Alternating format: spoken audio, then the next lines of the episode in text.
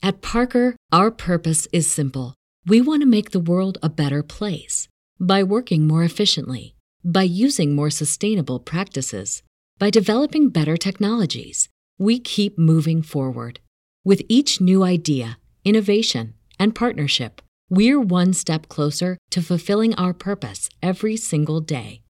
To find out more, visit parker.com/purpose. Parker, engineering your success. Bienvenidas a mi canal de novelas románticas, Audiokin. Antes de continuar, regálame un minuto de tu tiempo y comparte esta novela con familiares, amigas y conocidas. Me ayudarías a que otras personas conozcan este hermoso trabajo y cada día seguir creciendo. Estaré infinitamente agradecida por tu apoyo y deseando que una lluvia de bendiciones caigan sobre ti.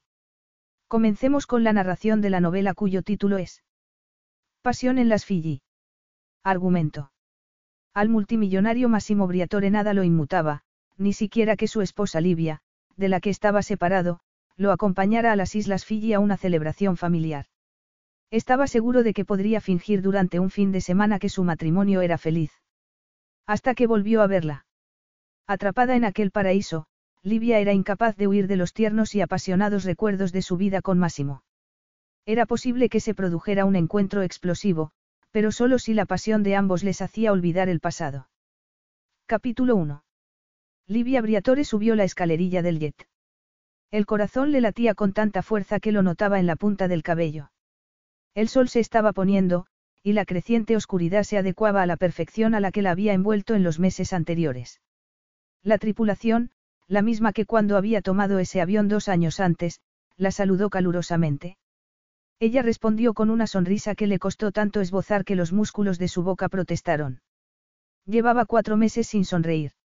El miedo le revolvía el estómago. Apretó los dientes y alzó la barbilla, antes de entrar en la lujosa cabina donde pasaría las siguientes 26 horas volando a Fiji. Inmediatamente la asaltó el olor familiar de la cara tapicería, mezclado con el de almizcle y cítricos del hombre que se hallaba en uno de los asientos, con un portátil frente a él. Estuvo a punto de doblarse a causa del dolor que sintió en el estómago. La primera vez que había subido a aquel avión, que había despegado de ese mismo aeropuerto de Roma, estaba emocionada y rebosante de felicidad. El hombre que ahora miraba el portátil apenas había podido esperar a que despegaran para llevarla al dormitorio y hacerle el amor. Solo quedaban cenizas de aquella pasión que los había llevado a casarse un mes después de haberse conocido.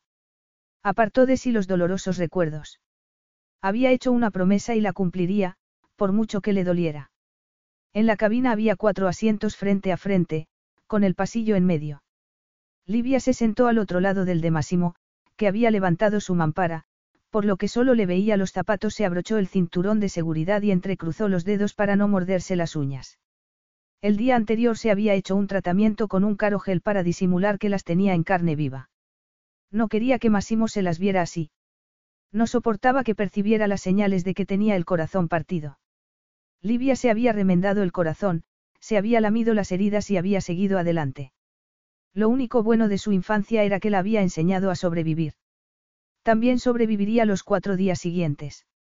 Después no tendría que volver a ver a Máximo. La voz del capitán les indicó que estaban listos para despegar. Máximo bajó la mampara, cerró el portátil y se abrochó el cinturón. Sin mirarlo, Livia era consciente de cada uno de sus movimientos. Ansiaba ver los músculos de su cuerpo alto y delgado flexionarse bajo la camisa, desabrochada en el cuello. Seguro que se había quitado la corbata que habría llevado en el Congreso. Máximo se atenía a las normas solo cuando lo consideraba necesario. Livia supuso que el Congreso de Ingeniería celebrado en Londres, en el que él había sido el invitado de honor, había constituido una ocasión merecedora de que se pusiera un traje. Ella se había enterado de que estaba en Londres porque la secretaria de él se lo había mencionado casualmente en un correo electrónico. Solo cuando el avión comenzó a rodar por la pista, los ojos de color caramelo de él se posaron brevemente en ella, antes de volverse hacia la ventanilla. El rostro de Massimo le era familiar mucho antes de conocerlo personalmente.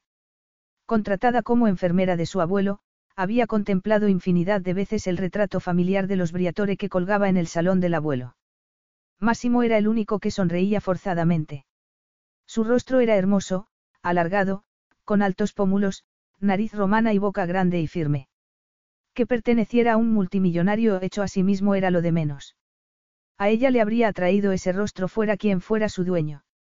Al verlo por primera vez en carne y hueso, en la iglesia donde se casaba su hermana, se había quedado sin aliento. Cuando él le sonrió por primera vez, notó que se derretía. Ella, después de haber intercambiado miradas de reojo con él durante la ceremonia, había ido al bar del hotel donde se celebraba la recepción y él la había seguido. No recordaba lo que ella le había dicho en esos primeros momentos, pero lo había hecho sonreír. Y le pareció que se conocían de toda la vida. Y ahora, él ni siquiera la miraba. Livia no sabía cómo iban a sobrevivir a un fin de semana con la familia de él. Su abuelo cumplía 90 años y ellos fingirían que seguían juntos. Máximo observó la ciudad mientras desaparecía bajo las nubes e intentó aclararse las ideas. Cuando había accedido a hablar en el Congreso de Londres le había parecido lógico volar después a Roma para recoger a Livia. Se imaginaba que, tras cuatro meses separados, estar con ella no le supondría problema alguno. No la había echado de menos. Tampoco había tenido tiempo, absorbido por el trabajo. Se había dedicado a sus múltiples negocios igual que antes de que ella entrara en su vida y se la volviera del revés. El día en que ella se había marchado, se había comprado una cama para el despacho. Y allí había dormido la mayoría de las noches. Era mucho más cómoda que el sofá que utilizaba las noches en que se quedaba trabajando hasta tarde y no volvía a casa. No había previsto que se le acelerara la sangre y le sudaran las manos por el hecho de haber aterrizado en la ciudad en que vivía ella y estar bajo el mismo cielo. Y allí estaba ella. Y las células aletargadas de su cuerpo habían revivido. ¿Por qué no había insistido en que ella volara a Los Ángeles, donde la habría recogido? No podían volar hasta Fiji separados, lo cual desbarataría el plan que habían trazado, pero podía haber organizado las cosas de modo que pasaran juntos el menor tiempo posible en el avión, no las 26 horas que duraría el vuelo. A la vuelta, volarían juntos hasta Australia, donde ella tomaría otro avión para volver a Italia. La llevaba con él por su abuelo, Jimmy Seiwa, enfermo terminal, que había hecho un crucero de Roma a Fiji con su familia y un ejército de personal médico, y había llegado a la isla tres días antes. Ese fin de semana era lo único que mantenía a su abuelo con vida, esa última visita a su tierra natal, de donde se había marchado a los 22 años. Jimmy cumpliría 90 años en la isla donde había nacido, ahora propiedad de Massimo, con sus seres queridos. Su abuelo consideraba a Livia de la familia y la quería como si fuera su nieta. La única objeción que había puesto a que Massimo se casara con ella era que se quedaría sin su enfermera, que lo había atendido con tanta dedicación durante su primera batalla contra el cáncer. Y Massimo sabía que Livia también quería a Jimmy. ¿Vas a pasarte todo el vuelo haciendo como si no estuviera? Le preguntó Livia en italiano. Massimo apretó los dientes. Su esposa era así, siempre directa. Si algo no le gustaba, lo decía. Durante mucho tiempo, la causa de su infelicidad había sido él, por lo que no le pilló por sorpresa que le dijera que lo abandonaba. Su matrimonio con Livia, de apasionado y estimulante, había pasado a ser una zona de guerra. Y ella se preguntaba por qué se pasaba él tanto tiempo trabajando. Las noches que habían pasado juntos los últimos meses, ella había dormido dándole la espalda. Tragó saliva para deshacer el nudo que tenía en la garganta, miró a Livia y dijo. ¿Te has cortado el cabello? Su hermoso cabello castaño, que le caía hasta la cintura, ahora, cortado en capas, le llegaba a los hombros. Y se había puesto mechas. Livia no era la mujer más guapa del mundo, pero, para él, era una preciosidad, sexy y con una risa ronca y fuerte, que había oído resonar en las paredes de la iglesia mientras esperaban a que llegara la novia, su hermana. Y al ver a la mujer de la que provenía, su existencia había dado un vuelco. Había aprovechado la primera oportunidad para hablar con ella y lo había alucinado su mente inquisitiva y con ansia de saber. Había encontrado en ella a la mujer que no sabía que buscaba. O eso creía. Ella abrió mucho sus ojos castaños y reprimió la risa, antes de preguntarle. ¿Eso es todo lo que se te ocurre? No esperó a que le respondiera, sino que se desabrochó el cinturón de seguridad y se levantó. Él notó que había perdido peso. Tenía los carnosos labios apretados al pasar a su lado. La puerta del servicio se cerró con fuerza, unos segundos después. Máximo no esperaba que fuera a ser fácil, pero le estaba resultando mucho más difícil de lo previsto. Livia se sentó en el retrete conteniendo las lágrimas. Ya había vertido demasiadas por él. Máximo nunca la había querido. No debía olvidarlo. Ella sí lo había querido. Profunda, verdadera, locamente. A cambio, él la había destrozado. Lo peor era que él no lo sabía. A pesar de su gran inteligencia, su esposo tenía la profundidad emocional de un gusano, pero ella, en su ceguera, no se había percatado. Lo había amado, y aunque el eco de ese amor le seguía resonando en el corazón, no era real. Ya no lo quería. Estaba allí para cumplir la promesa que le había hecho el día en que la había dejado marchar sin luchar, sin intentar retenerla. Él quería que se fuera. Se sentía aliviado. Lo había visto en sus ojos. Livia se levantó. Era Livia Briatore, Livia Esposito antes de casarse, hija de Pietro Esposito, sicario y miembro del clan de Don Fortunato hasta su asesinato, cuando ella tenía ocho años. Se había criado en Secondigliano, el barrio más peligroso de Nápoles, rodeada de sustancias ilegales y violencia, y había aprendido desde muy pequeña a no demostrar miedo. A no demostrar nada. Huir de Nápoles para estudiar enfermería en Roma fue como aprender a respirar. Se forjó una nueva vida, y la alegría que le proporcionó le compensó la ansiedad que sentía por haberse separado de sus hermanos. La vida había dejado de ser un nudo en el estómago para convertirse en una aventura. Aprendió a reír. Con Máximo, aprendió a querer. Sin embargo, su antigua barrera protectora no desapareció del todo y, para superar los cuatro días que la esperaban, la necesitaba. Debía estar alerta, no para protegerse de Máximo, sino para protegerse de su estúpido corazón. Volvió a su asiento y no le sorprendió que Máximo estuviera trabajando de nuevo en el portátil. Él alzó la vista y la miró. He pedido café para los dos. ¿Quieres algo de comer? Ya he comido, contestó ella, aunque solo había ingerido media tostada en todo el día. El estómago no le había admitido nada más. Saber que iba a volver a ver a Massimo había roto el precario equilibrio que había conseguido. El viaje sería largo, y ella no quería pasarlo en un silencio incómodo. ¿Cómo estás? Él volvió a centrar la atención en el ordenador. Ocupado. Ella odiaba aquella palabra. Era la que él siempre empleaba para justificar sus constantes ausencias. Estás tan ocupado que no puedes parar cinco minutos y hablar. Tengo que enviar un análisis de datos. Dos años antes le hubiera explicado los datos y el análisis, dando por sentado que le interesarían. La verdad era que todo lo referente a Massimo le había interesado. Tenía un cerebro privilegiado.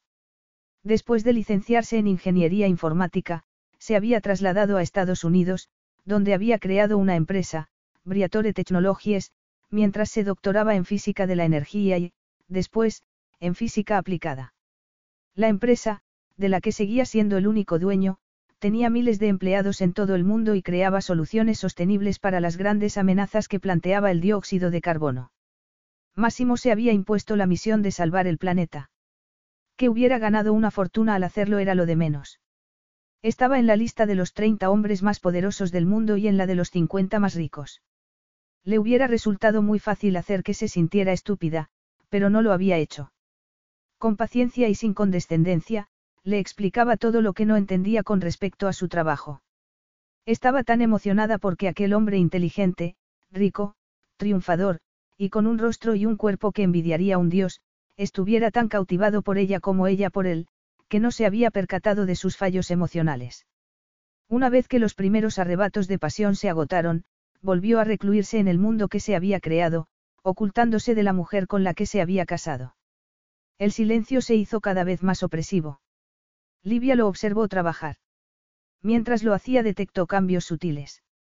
Algunas canas, que no tenía antes, le salpicaban el negro cabello en las sienes. Llevaba barba, como si hubiese renunciado a afeitarse para siempre, y también a dormir, a juzgar por las ojeras que mostraba. Nunca había dormido mucho. Tenía el cerebro demasiado ocupado para dormir. Livia reprimió los remordimientos que la asaltaban. Máximo tenía 36 años, una edad suficiente para cuidar de sí mismo, si quería hacerlo. Él alargó la mano distraídamente para agarrar la taza de café, le dio un trago y siguió escribiendo. De repente, ella no pudo seguir soportándolo. Se levantó, se le acercó y le cerró de golpe la tapa del portátil. Capítulo 2. Massimo apretó los dientes y puso la mano en el portátil para impedir que ella lo agarrara y lo tirara al suelo. ¿A qué viene esto? Llevamos una hora de vuelo y solo me has dirigido diez palabras. ¿Alguna más? la corrigió él. Y ahora estás siendo pedante, además de grosero. ¿Cómo vamos a convencer a tu abuelo y al resto de tu familia de que seguimos juntos, si no me miras ni me hablas? No estoy siendo grosero. Esto es importante para mí. El lunes vamos a probar los prototipos. Me da igual, gritó ella. No me importa en lo que estés trabajando. Estoy aquí para hacerte un favor, por tu abuelo. Lo menos que puedes hacer es tratarme con respeto. Si no lo he hecho, te pido disculpas, contestó él, mordiéndose la lengua para no responderle, ¿qué te esperabas? Era ella la que lo había abandonado y la que se le había reído en la cara cuando le propuso que tuvieran un hijo. No sabía cómo comportarse con ella. Centrar la atención en la pantalla era la única herramienta de que disponía para controlar el tumulto emocional que sufría. Que esas emociones siguieran ahí era increíble, pero Livia siempre despertaba en él sentimientos para los que no había lugar en su mundo, sentimientos más profundos que la lujuria o la amistad. Lo distraía, lo cual no le hubiera importado si solo hubiera sido cuando estaba en casa. No te disculpes porque verdaderamente no lo sientes. No tiene sentido que lo hagas. Lo había acusado muchas veces de lo mismo, siempre furiosa. Y su furia aumentaba cuando él se negaba a contestarle. A él no le gustaban los enfrentamientos sin sentido porque eran un gasto inútil de energía. Los evitaba marchándose. Por desgracia, ahora no podía irse a ningún sitio. Sin alterarse, pues se enorgullecía de mantener la cabeza fría cuando los demás la perdían, contempló el rostro airado de Livia. Estoy trabajando en algo importante. Habré terminado antes de que aterricemos en Los Ángeles para repostar. Hasta que lleguemos a Fiji podremos hablar, si es lo que quieres. Ella se echó a reír y se sentó en el asiento situado frente al suyo. Estupendo. Vas a hacerme el inmenso favor de hablar conmigo, si yo quiero. Gracias, muy amable. Se había cruzado de brazos elevando ligeramente los senos. Él sabía que no lo había hecho adrede, ya que la intimidad entre ellos había desaparecido mucho antes de que ella se marchara, pero lo distrajo lo suficiente como para que una punzada de excitación le atravesara la armadura. Livia tenía un cuerpo fantástico, con preciosas curvas. La primera vez que le había hecho el amor, creyó que había llegado al paraíso. Su virginidad le había sorprendido y encantado. Le había sorprendido porque no creía que una mujer de 24 años tan segura de sí misma fuera virgen, y le había encantado porque la había hecho suya de un modo primario que él no había experimentado antes. Nunca había tenido una gran necesidad de sexo. Al acabar la pubertad, las mujeres comenzaron a acosarlo. Si estaba de humor, las complacía de buen grado. El sexo lo saciaba, aunque lo distraía de su trabajo. Livia era la primera mujer con la que verdaderamente había intimado. Por primera vez, el deseo lo consumía. La pérdida de dicha intimidad no había sido decisión suya. Su matrimonio se había desintegrado. ¿Tendía ella un amante? Pensarlo fue como recibir una puñalada en el pecho. No era asunto suyo si ella tenía un amante. No era razonable esperar que hubiera seguido célibe durante la separación. De no ser por su abuelo, ya se habrían divorciado. ¿Cuándo viste a tu abuelo por última vez? Preguntó ella de repente, impidiéndole concentrarse en la pantalla. ¿Por qué lo preguntas? Porque, cuando lo vi el día antes de salir para Fiji, se quejó de que llevaba tiempo sin saber nada de ti. Le mandé un correo electrónico a Lindy. Lindy era la secretaria de Massimo, un ogro que dirigía su vida laboral y la única persona que sabía que su matrimonio ya solo lo era de nombre. Las familias de ambos creían que seguían juntos. Al casarse, Livia esperaba que Massimo viera más a su propia familia, pero, en los dos años de vida en común, solo habían pasado con ella unas navidades. Livia había viajado muchas veces a Italia, sola, desde Los Ángeles, a ver a su hermano menor y a la familia de Massimo, a la que adoraba. Después de la separación, las visitas continuaron.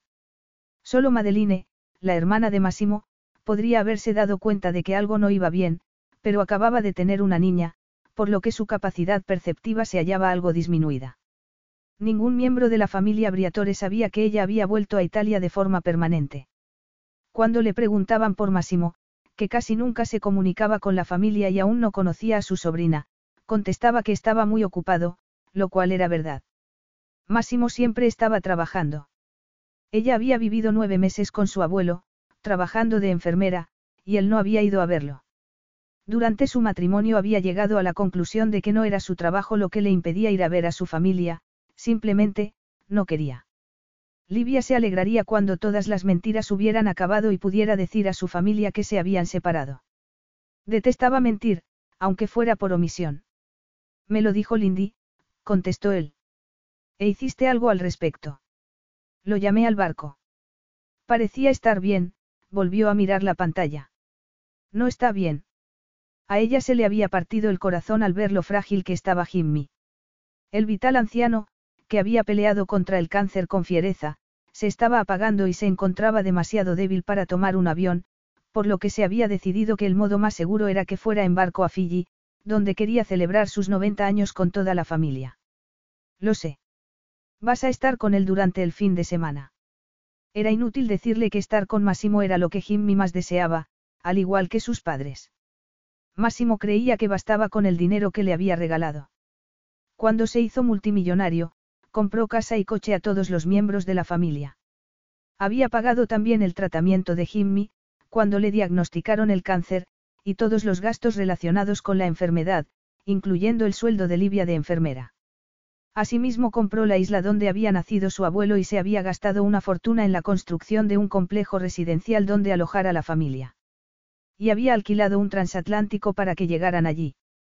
A pesar de su generosidad, era incapaz de darse cuenta de que su familia prefería su presencia a sus regalos. Tampoco parecía ser consciente de que a su abuelo se le acababa el tiempo. Sí. Dejarás el portátil y apagarás el móvil. Sabes que no puedo. Sé que no lo harás. Máximo apretó los dientes. Ya hablaremos después. Ella se rió, burlona. Después, claro. Contigo todo es para después, ¿verdad? Él dio un puñetazo en la mesita que había al lado de su asiento. Y contigo todo sigue teniendo que ser ahora mismo. Te he dicho que hablaríamos cuando haya acabado de trabajar, pero, para variar, no escuchas. Si no tienes paciencia para esperar a que acabe, te sugiero que vayas al dormitorio y le des un descanso a la boca. Máximo no se sintió culpable de su estallido, a pesar de que Livia había palidecido. Como era de esperar, no dejó que fuera él quien tuviera la última palabra. Se levantó lentamente fulminándolo con la mirada. Si hay alguien que tiene problemas para escuchar, eres tú. Si algo no se refiere a tu trabajo, carece de importancia para ti. Hace cuatro meses que no nos vemos y ni siquiera te has molestado en preguntarme cómo estoy. Por si tuviera alguna duda de que dejarte era lo mejor que podía haber hecho, esta hora contigo me ha demostrado que tenía razón. No te importo. Nadie te importa. Se fue, pero no al dormitorio, sino al asiento donde se había sentado al llegar. Livia era una extraña mezcla de dureza y vulnerabilidad, lo que al principio lo había conmovido, para después enfurecerlo. Su dureza implicaba que no sabía reconocer que estaba equivocada en una discusión, pero la vulnerabilidad subyacente hacía que se sintiera herida con facilidad. Él nunca encontraba las palabras para curarle las heridas que, sin querer, le infligía. Al final, dejó de intentarlo. Ella subió la mampara y desapareció de su vista. Máximo suspiró aliviado y se frotó los ojos. Llevaba 24 horas sin dormir y estaba agotado. Llamó al timbre y pidió otro café a la azafata. La cafeína y el azúcar lo mantendrían despierto para poder acabar el trabajo. Pero no podía olvidarse de la presencia de Livia. Los datos que había en la pantalla se le volvieron borrosos. Notaba la cabeza muy pesada. Sus pensamientos se remontaron al principio de su matrimonio, cuando creía que nada se interpondría entre ellos. Y nada se había interpuesto. Solo ellos mismos. Livia intentó concentrarse en la película que había elegido, sin conseguirlo. Tampoco se había enterado del argumento de la primera que había visto. A pesar de que el volumen de los auriculares estaba al máximo para eliminar el sonido del tecleo de Massimo en el portátil, solo pensaba en él. ¿Cómo habían llegado a aquello? Como una unión llena de pasión y alegría se había convertido en algo tan amargo. Se quitó los auriculares cuando la azafata se le acercó para preguntarle si deseaba algo. Una manta, por favor. Cuando la azafata le hubo entregado la manta, Livia se percató del silencio que reinaba en la cabina. Bajó la mampara y miró a Máximo. Se había quedado dormido. El portátil seguía abierto, pero él dormía como un tronco, con la boca ligeramente abierta, por la que respiraba pesadamente. Livia sintió una opresión en el pecho al mirarlo. Se levantó y se le acercó. Casi sin atreverse a respirar, estuvo un rato contemplando los rasgos del hombre al que tanto había querido. Tenía la piel aceitunada y el cabello espeso y de color ébano. A ella le gustaba que se olvidara de cortárselo y acariciárselo cuando, sentados en el sofá y con la cabeza de él en su regazo, Máximo hablaba y ella escuchaba. Era lo más cercano a estar en paz que ella había experimentado en su vida. Sintió una opresión en la garganta. Tapó a Máximo con la manta que iba a utilizar para sí misma. Quiso apretar el botón para que el respaldo del asiento bajara, pero temió despertarlo. Se preguntó cuándo habría dormido una noche entera por última vez y cuándo habría comido como era debido.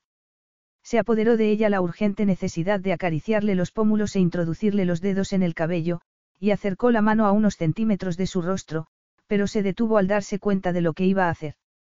El corazón le latía aceleradamente y se había quedado sin respiración. Se retiró, temerosa de estar tan cerca de él. Temerosa de cómo la afectaba. Máximo abrió los ojos. Parpadeó rápidamente, desorientado. El portátil seguía abierto, pero la pantalla se había apagado. Se había quedado dormido. Se levantó a estirar las piernas, sintió un frío repentino en los muslos y vio, asombrado, la manta que había caído al suelo. ¿Qué hacía allí? Miró a Livia. La mampara seguía subida pero, de pie, la veía bien. Estaba viendo algo en la televisión, con los auriculares puestos. Una manta la cubría hasta la barbilla. Me has tapado con una manta. Ella se volvió hacia él y se quitó los auriculares. ¿Has dicho algo?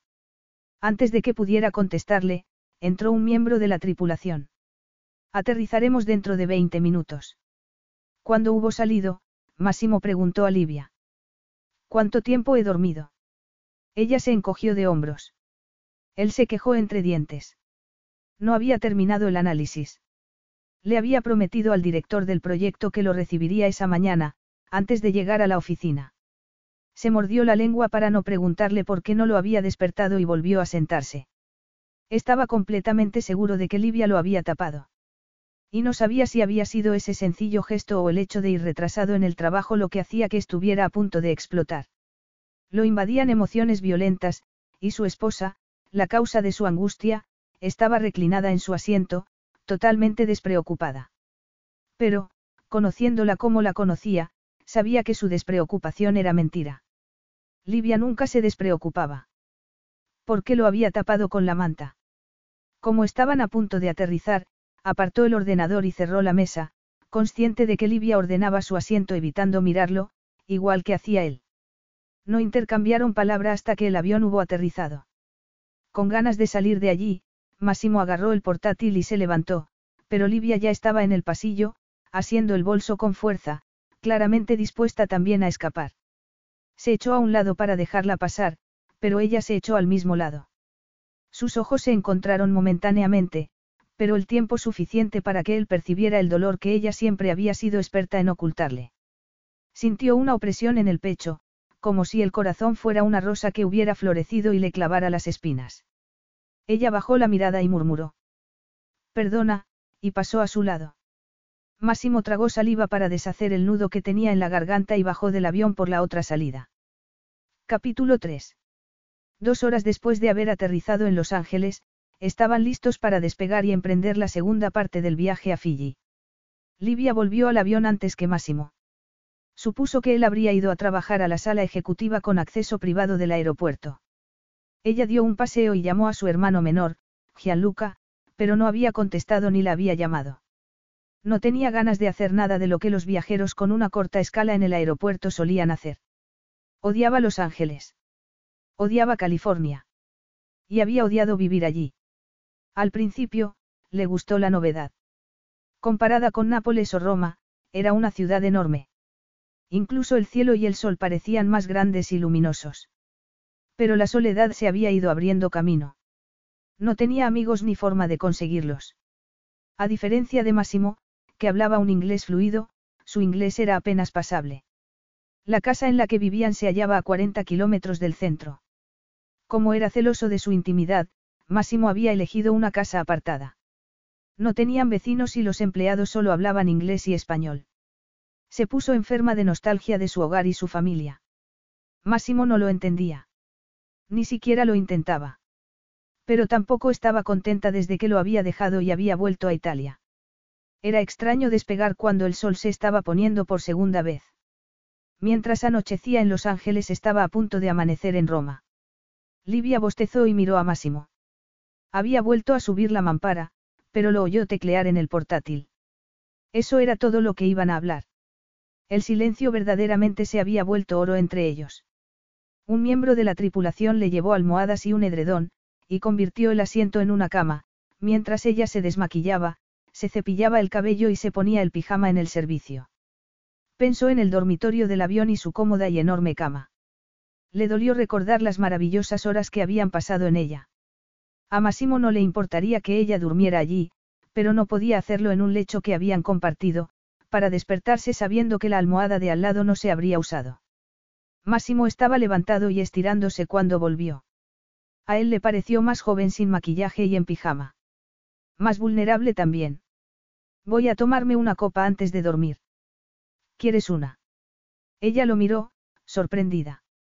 Ya has acabado. Él asintió. Perdona que haya tardado tanto. No contaba con quedarme dormido. Los carnosos labios de ella se curvaron en una leve sonrisa. Te hubiera despertado, pero parecías agotado. Ella era la que parecía agotada. Y aunque el asiento convertido en cama fuera cómodo, no era lo mismo que dormir en una cama de verdad. ¿Por qué no te acuestas en nuestra cama? Aquí estoy bien, gracias. Deberías utilizarla tú. Solo has dormido un par de horas. Desde que ella lo había dejado, únicamente había entrado en el dormitorio del avión a ducharse en el cuarto de baño. Dormir en la cama que habían compartido, la mera idea le formó un nudo en el estómago. Sacó una botella de su coñac preferido y dos copas, al tiempo que la azafata llegaba con un cubo de hielo. Máximo lo agarró mientras enarcaba una ceja a modo de pregunta a Livia. Ella vaciló, pero acabó asintiendo. Mientras la azafata bajaba las luces y salía de la cabina, Máximo sirvió el coñac y le dio una copa a Livia. Ella se lo agradeció con un murmullo, evitando mirarlo a los ojos y rozarle la mano. A él le llegó el olor mentolado de su crema dental, el de la crema que utilizaba para desmaquillarse y el de la crema hidratante que se aplicaba después. Ambas formaban un aroma que le deleitaba los sentidos en mayor medida que el perfume que ella utilizaba, del que podía disfrutar cualquiera que se le acercara. En cambio, ese aroma nocturno era solamente para él. Ella se sentó en la cama y dio un sorbo de coñac. Al moverse, él notó el balanceo de sus senos bajo el pijama de seda, que era evidente que había elegido para que le cubriera todo el cuerpo, pero las curvas que lo habían vuelto loco se delineaban bajo la tela. Tuvo que recurrir a toda su fuerza de voluntad para mirarla al rostro. Pero este también lo había vuelto loco. Toda ella. Dio un trago de coñac con el deseo de que el ardor que sentía en la garganta le llegara a las venas e hiciera desaparecer la excitación de su entrepierna. Levantó la copa. Esto me ayudará a dormir. Si bebía lo suficiente, durante unas horas olvidaría a la mujer que dormiría tan cerca de él. ¿Cuánto tardaremos en llegar a Fiji? Él consultó el reloj. Dentro de nueve horas aterrizaremos en Nadi. Allí hay que tomar otro avión. Livia ya sabía la respuesta, pero, al bajar las luces, en la cabina había un ambiente peligrosamente íntimo. Que tenía la oscuridad que modificaba el ambiente de manera tan radical. A Livia la asustaba la oscuridad. Secondigliano ya era peligroso de día, de noche salían todos los monstruos. El peligro ahora era distinto, pero lo sentía con igual intensidad. He fletado una avioneta Cessna para que nos lleve a la isla de Seiwa. Has conseguido cambiarle el nombre. No recordaba el nombre original de la isla donde había nacido su abuelo. Todavía siguen con el papeleo, pero sé de buena fuente que lo han aceptado, acabó la copa y se sirvió otra. Después levantó la botella ofreciéndole a ella. Livia negó con la cabeza. Si tomaba mucho alcohol, se le soltaba la lengua, lo cual era la primera en reconocer que era innecesario. También reducía sus inhibiciones. Nunca las había tenido con Máximo, pero para sobrevivir al fin de semana las necesitaba, así como estar alerta. Todo le resultaría más fácil si el corazón no le doliera tanto, solo por respirar el mismo aire que él. Vas a comprarte una avioneta para tenerla allí. Él hizo una mueca y, por fin, se sentó en la cama. El yate ya está anclado allí y puede utilizarse como medio de transporte. Comprar un avión dependerá de la frecuencia con la que mi familia vaya a la isla. Conociendo a tu hermana, será a menudo, era dudoso que Massimo fuera a utilizarla. Su idea de tomarse unas vacaciones consistía en no trabajar un domingo. Él sonrió levemente antes de seguir bebiendo. ¿Cuándo llegó tu familia? Hace tres días. ¿Has estado ya en la isla? No he tenido tiempo. Ella se mordió el labio inferior para no decir que era típico de él no tener tiempo para nada que no estuviera relacionado con su trabajo. Había salvado toda clase de obstáculos para comprar la isla, por la que había pagado una fortuna, pero habían sido sus abogados y contables quienes se habían enfrentado a los obstáculos. Y se había gastado otra fortuna en construir el complejo residencial para su familia, pero su única relación con la construcción había sido a través de los arquitectos. Livia había firmado el proyecto inicial unas semanas antes de dejar a Máximo. No sabía si él se había molestado en hacer algo más que echarle una ojeada. Era mejor no decir nada, ya que se trataba de una conversación que ya habían tenido muchas veces y que siempre acababa en discusión. Mejor dicho, acababa con ella perdiendo los estribos ante la falta de respuesta de él, que se marchaba y la dejaba gritando a las paredes. De todos modos, ya no era asunto suyo que Massimo marginara todo lo que no tuviera relación con su trabajo. Si quería derrochar el dinero en proyectos de los que no pensaba disfrutar, era su problema. Si quería mantener a su familia al margen de su vida, también. No era un adolescente como Gianluca, el hermano de ella, que había nacido siete meses después de la muerte de su padre. Había esperanza para Gianluca. A diferencia de otros adolescentes que habían sucumbido a la mala vida del barrio napolitano, su hermano seguía conservando la humanidad. La cuestión era si estaba dispuesto a aceptar que Livia se lo llevara lejos de la violencia y las sustancias, antes de que fuera demasiado tarde y se viera arrastrado a una vida criminal, de la que solo escaparía en un ataúd. Ya era tarde para Pascuale, que, como su difunto padre, formaba parte del clan de don Fortunato, y para Denise, que se había casado con un amigo de Pascuale, tan ambicioso como él, y que estaba embarazada de su segundo hijo. Los hermanos y la madre de Livia sabían que su puerta siempre estaría abierta, pero ella solo tenía puestas sus esperanzas en Gianluca. Aún podía marcharse, como ella había hecho, pero el tiempo se agotaba. Acababa de cumplir 18 años. Y, si don Fortunato decidía que era apto para unirse a sus hombres, se lo haría saber pronto. Máximo, que aborrecía la violencia y las sustancias, había tomado una decisión cuando tenía algún año más que Gianluca. Decidió marcharse de Italia y dejar a su familia, igual que había hecho su abuelo, 70 años antes. La diferencia era que su abuelo lo había hecho por el amor de su vida, una inglesa con la que había ido a vivir a Inglaterra. Cuando su hija, Sera, se casó con un italiano, Jimmy y Elizabeth se mudaron allí para estar cerca de ella. Para ellos, la familia era lo primero. Formaban una piña. Todos menos Máximo. Él no quería cambiar. No veía nada malo en su forma de vivir ni en mantener una distancia física y emocional con las personas que lo querían. Era su elección, y Livia debía respetarla, a pesar de que había intentado cambiarla. Pero, al darse cuenta de que dicha distancia también se extendía a ella y de que no cambiaría, no tuvo más remedio que abandonarlo. No se había marchado de Secondigliano sin reparar en medios para acabar siendo un trofeo en una urna de cristal disfrazada de casa. Mientras ella llevaba los cuatro meses anteriores tratando de recuperarse, Máximo no había tenido que recuperarse de nada. Había seguido adelante como si ella nunca hubiera formado parte de su vida. Acabó la copa y se metió en la cama. Buenas noches, le dio la espalda y cerró los ojos.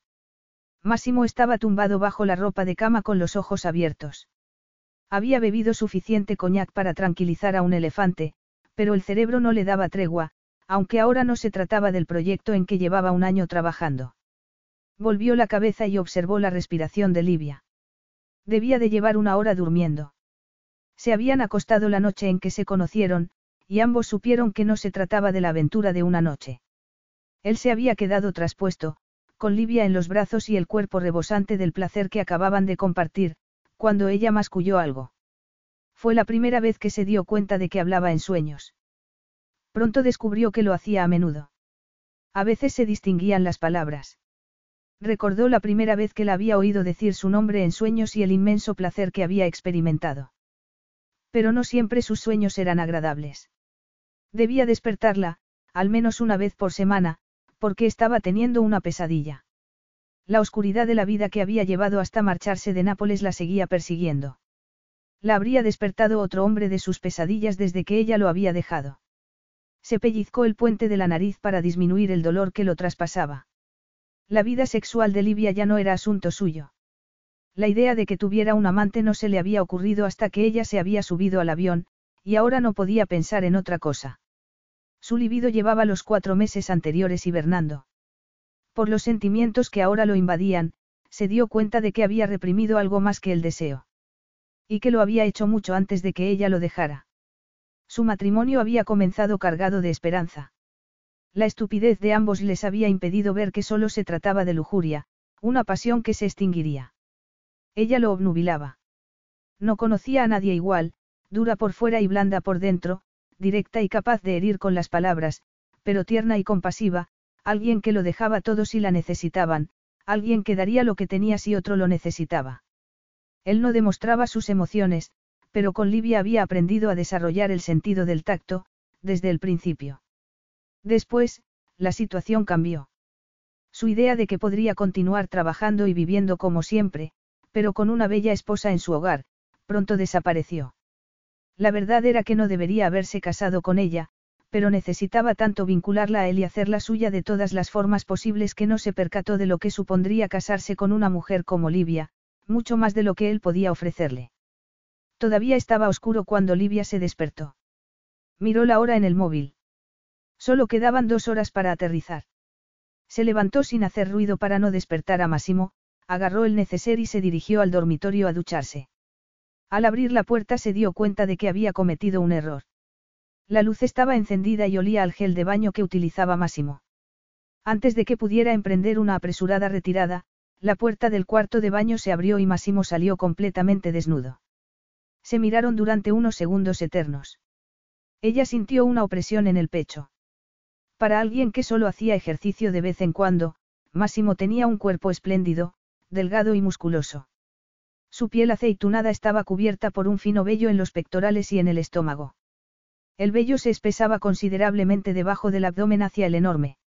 Ella contrajo el abdomen y notó calor en la pelvis al observar su erección. El calor se fue extendiendo por su cuerpo mientras se apretaba el neceser contra el pecho.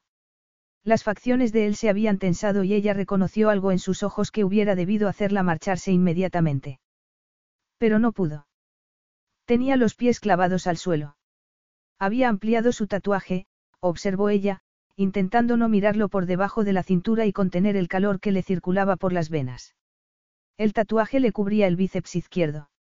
El sol en el centro, que él le había dicho que representaba su renacimiento y su forma de buscar la perfección en lo que hacía, estaba rodeado de dientes de tiburón, que simbolizaban el poder, el liderazgo y la protección. Ahora estaban rodeados de puntas de lanza, que no sabía lo que representaban. El instinto le indicó que estaba relacionado con ella. Sintió la necesidad de acariciarle el tatuaje, de acariciarlo a él, de sentir el calor de su poderoso cuerpo contra el suyo. Deseaba que la abrazara y perderse en la maravilla que siempre le resultaba hacer el amor. Pasaron más segundos sin decir nada, envueltos en aquella química espesa y malsana. Entonces, Massimo cerró los ojos. Cuando volvió a mirarla, el deseo había desaparecido. Volvió a entrar en el cuarto de baño y echó el pestillo al cerrar la puerta. Capítulo 4. Livia miró por la ventanilla de la avioneta Cessna a la que se habían subido después de aterrizar en Nadi, el aeropuerto de Fiji. La isla de Seiwa, con playas de arena fina y aguas de color turquesa, era hermosa y exótica. Contempló la salida del sol, antes de cerrar los ojos y saborear la sensación de su calor en la piel. A continuación miró a Máximo, para observar su reacción al volver a pisar el lugar de nacimiento de su abuelo. Lejos de saborear nada, se había dirigido inmediatamente al buggy que los esperaba y se estaba presentando al viejo conductor. Al igual que ella, que se había puesto un vestido de verano rojo, Massimo también había optado por prendas veraniegas, pantalones cortos negros y una camiseta azul marino, que le sentaban tan bien como un smoking, aunque ella pensó que, como mejor estaba, era sin ropa, y tuvo que apartar de la mente la vívida imagen de él desnudo frente a ella. Sonrió a los dos jóvenes que habían sacado el equipaje de la avioneta y lo estaban metiendo en un segundo buggy. Se acercó a Massimo, que se la presentó, primero en inglés y luego en italiano, al hombre que estaba al cargo de la isla, en su lugar. Ella estrechó la mano tendida del hombre y dijo. Encantada de verlo. Percibió un destello de sorpresa en los ojos de Massimo ante su intento de hablar en inglés, pero se limitó a decirle que se montara en el vehículo. Ella lo hizo en la parte de atrás y él se sentó delante, con el conductor. ¿Cuánto tardaremos en llegar al complejo? preguntó.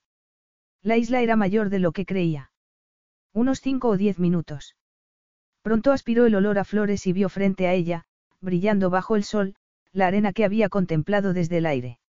Observó unos bungalows con tejado de paja a lo largo de una formación rocosa que acababa en la playa.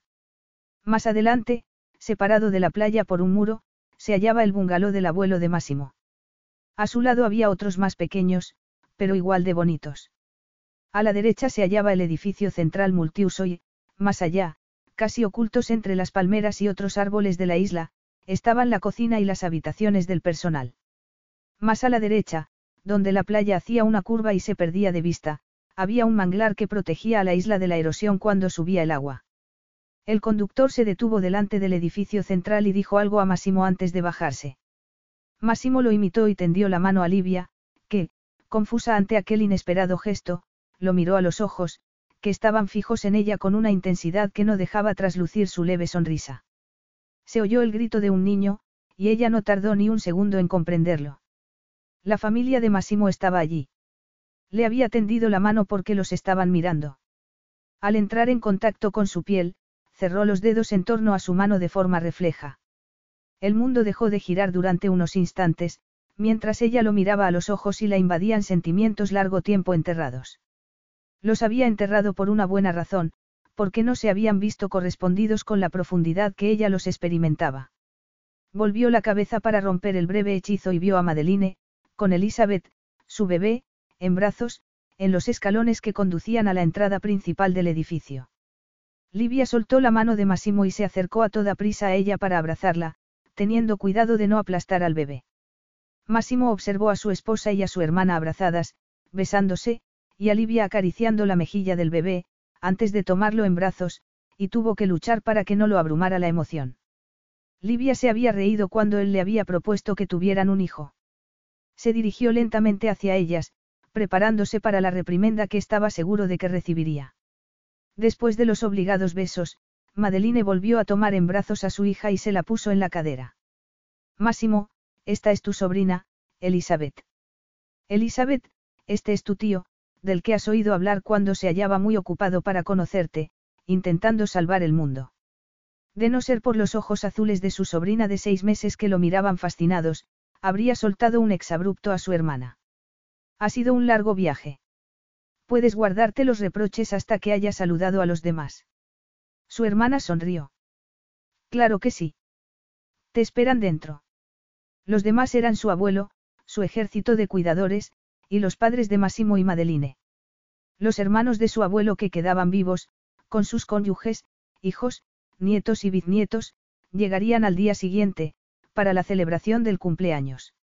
Sería la primera vez que su abuelo vería a todos sus hermanos, menos uno, desde que se había marchado de la isla para ir a Europa.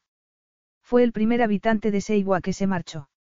En los 70 años posteriores, el resto se había ido marchando de la isla en busca de mejores oportunidades para criar a sus hijos. La mayoría se había instalado en la isla mayor de las Fiji, Viti Seiwa llevaba más de 10 años deshabitada cuando Massimo la había comprado. El edificio central consistía en un gran espacio para acomodar a toda la familia, tanto para comer como para celebrar una fiesta. A la izquierda había mesas, a la derecha, sofás. El espacio entre ambos era lo bastante grande para que bailara un centenar de personas o para que un montón de niños patinara. Máximo llevaba más de un año sin ver a su familia más allegada, no así Livia, que abrazó a sus padres como si fuera su hija en vez de su nuera. Ella no entendía de dónde procedía la ambivalencia que él experimentaba hacia su familia, ya que creía que lo había criado con todo lo que ella hubiera deseado tener. La infancia de Livia había estado llena de violencia y amenazas. Asesinaron a su padre cuando era muy pequeña y su madre regentaba una tienda de vestidos de novia en la que también vendía sustancias ilegales para ganarse un dinero extra. Asimismo, recibía una paga mensual de don Fortunato, el jefe de la mafia al que su padre había protegido. El dinero nunca había sido un problema en casa de los Esposito, según le había contado ella. Livia había necesitado mucho valor para salir de aquel mundo violento. Máximo no se imaginaba cuánto. Y ella creía que la infancia de él había sido idílica. Pero no sabía lo que era andar por una calle mojada con agujeros en los zapatos ni lo que suponía ser el objetivo de las burlas de sus compañeros de escuela por llevar ropa dos tallas inferiores a la suya. Él lo hubiera soportado si sus padres trabajaran mucho, como lo hacían los de un buen amigo suyo, cuyo padre tenía dos empleos y cuya madre también trabajaba. Pero no era así. Su padre era zapatero y su madre había dejado de trabajar al nacer Máximo. Su padre afirmaba que la vida era para vivirla, no para ser un esclavo. ¿Qué más daba que solo pudieran comer carne una vez a la semana? El huertecito que tenían los proveía de abundantes alimentos nutritivos. ¿Qué importaba que no pudieran comprarle una calculadora, cuando sus acosadores en la escuela le tiraron la suya al retrete. Con la buena cabeza que tenía podía calcular sin ayuda. Su buena cabeza le indicó que, si quería conseguir algo en la vida, tendría que apañársela solo. Desde los 13 años trabajó en lo que le salía, recadero, reponedor de supermercado, dependiente en mercados y limpiador de oficinas. Se compró un móvil y un ordenador y el resto del dinero lo guardó para la universidad, lo cual fue una gran idea, ya que, llegado el momento, sus padres no tenían ni un céntimo para ayudarlo. Durante los años universitarios creó un videojuego que le proporcionó mucho dinero. También fueron los años en que se relacionó más con sus abuelos, que se habían trasladado a Roma cuando su hija se casó con su padre. Su piso se hallaba mucho más cerca de la universidad que el de sus padres, por lo que le insistían en que fuera a comer y a dormir allí. En esos años había aprendido más cosas sobre las raíces de su abuelo. Y allí estaba, en un lugar que solo había visitado con la imaginación. Los ojos de sus padres brillaban cuando se les acercó.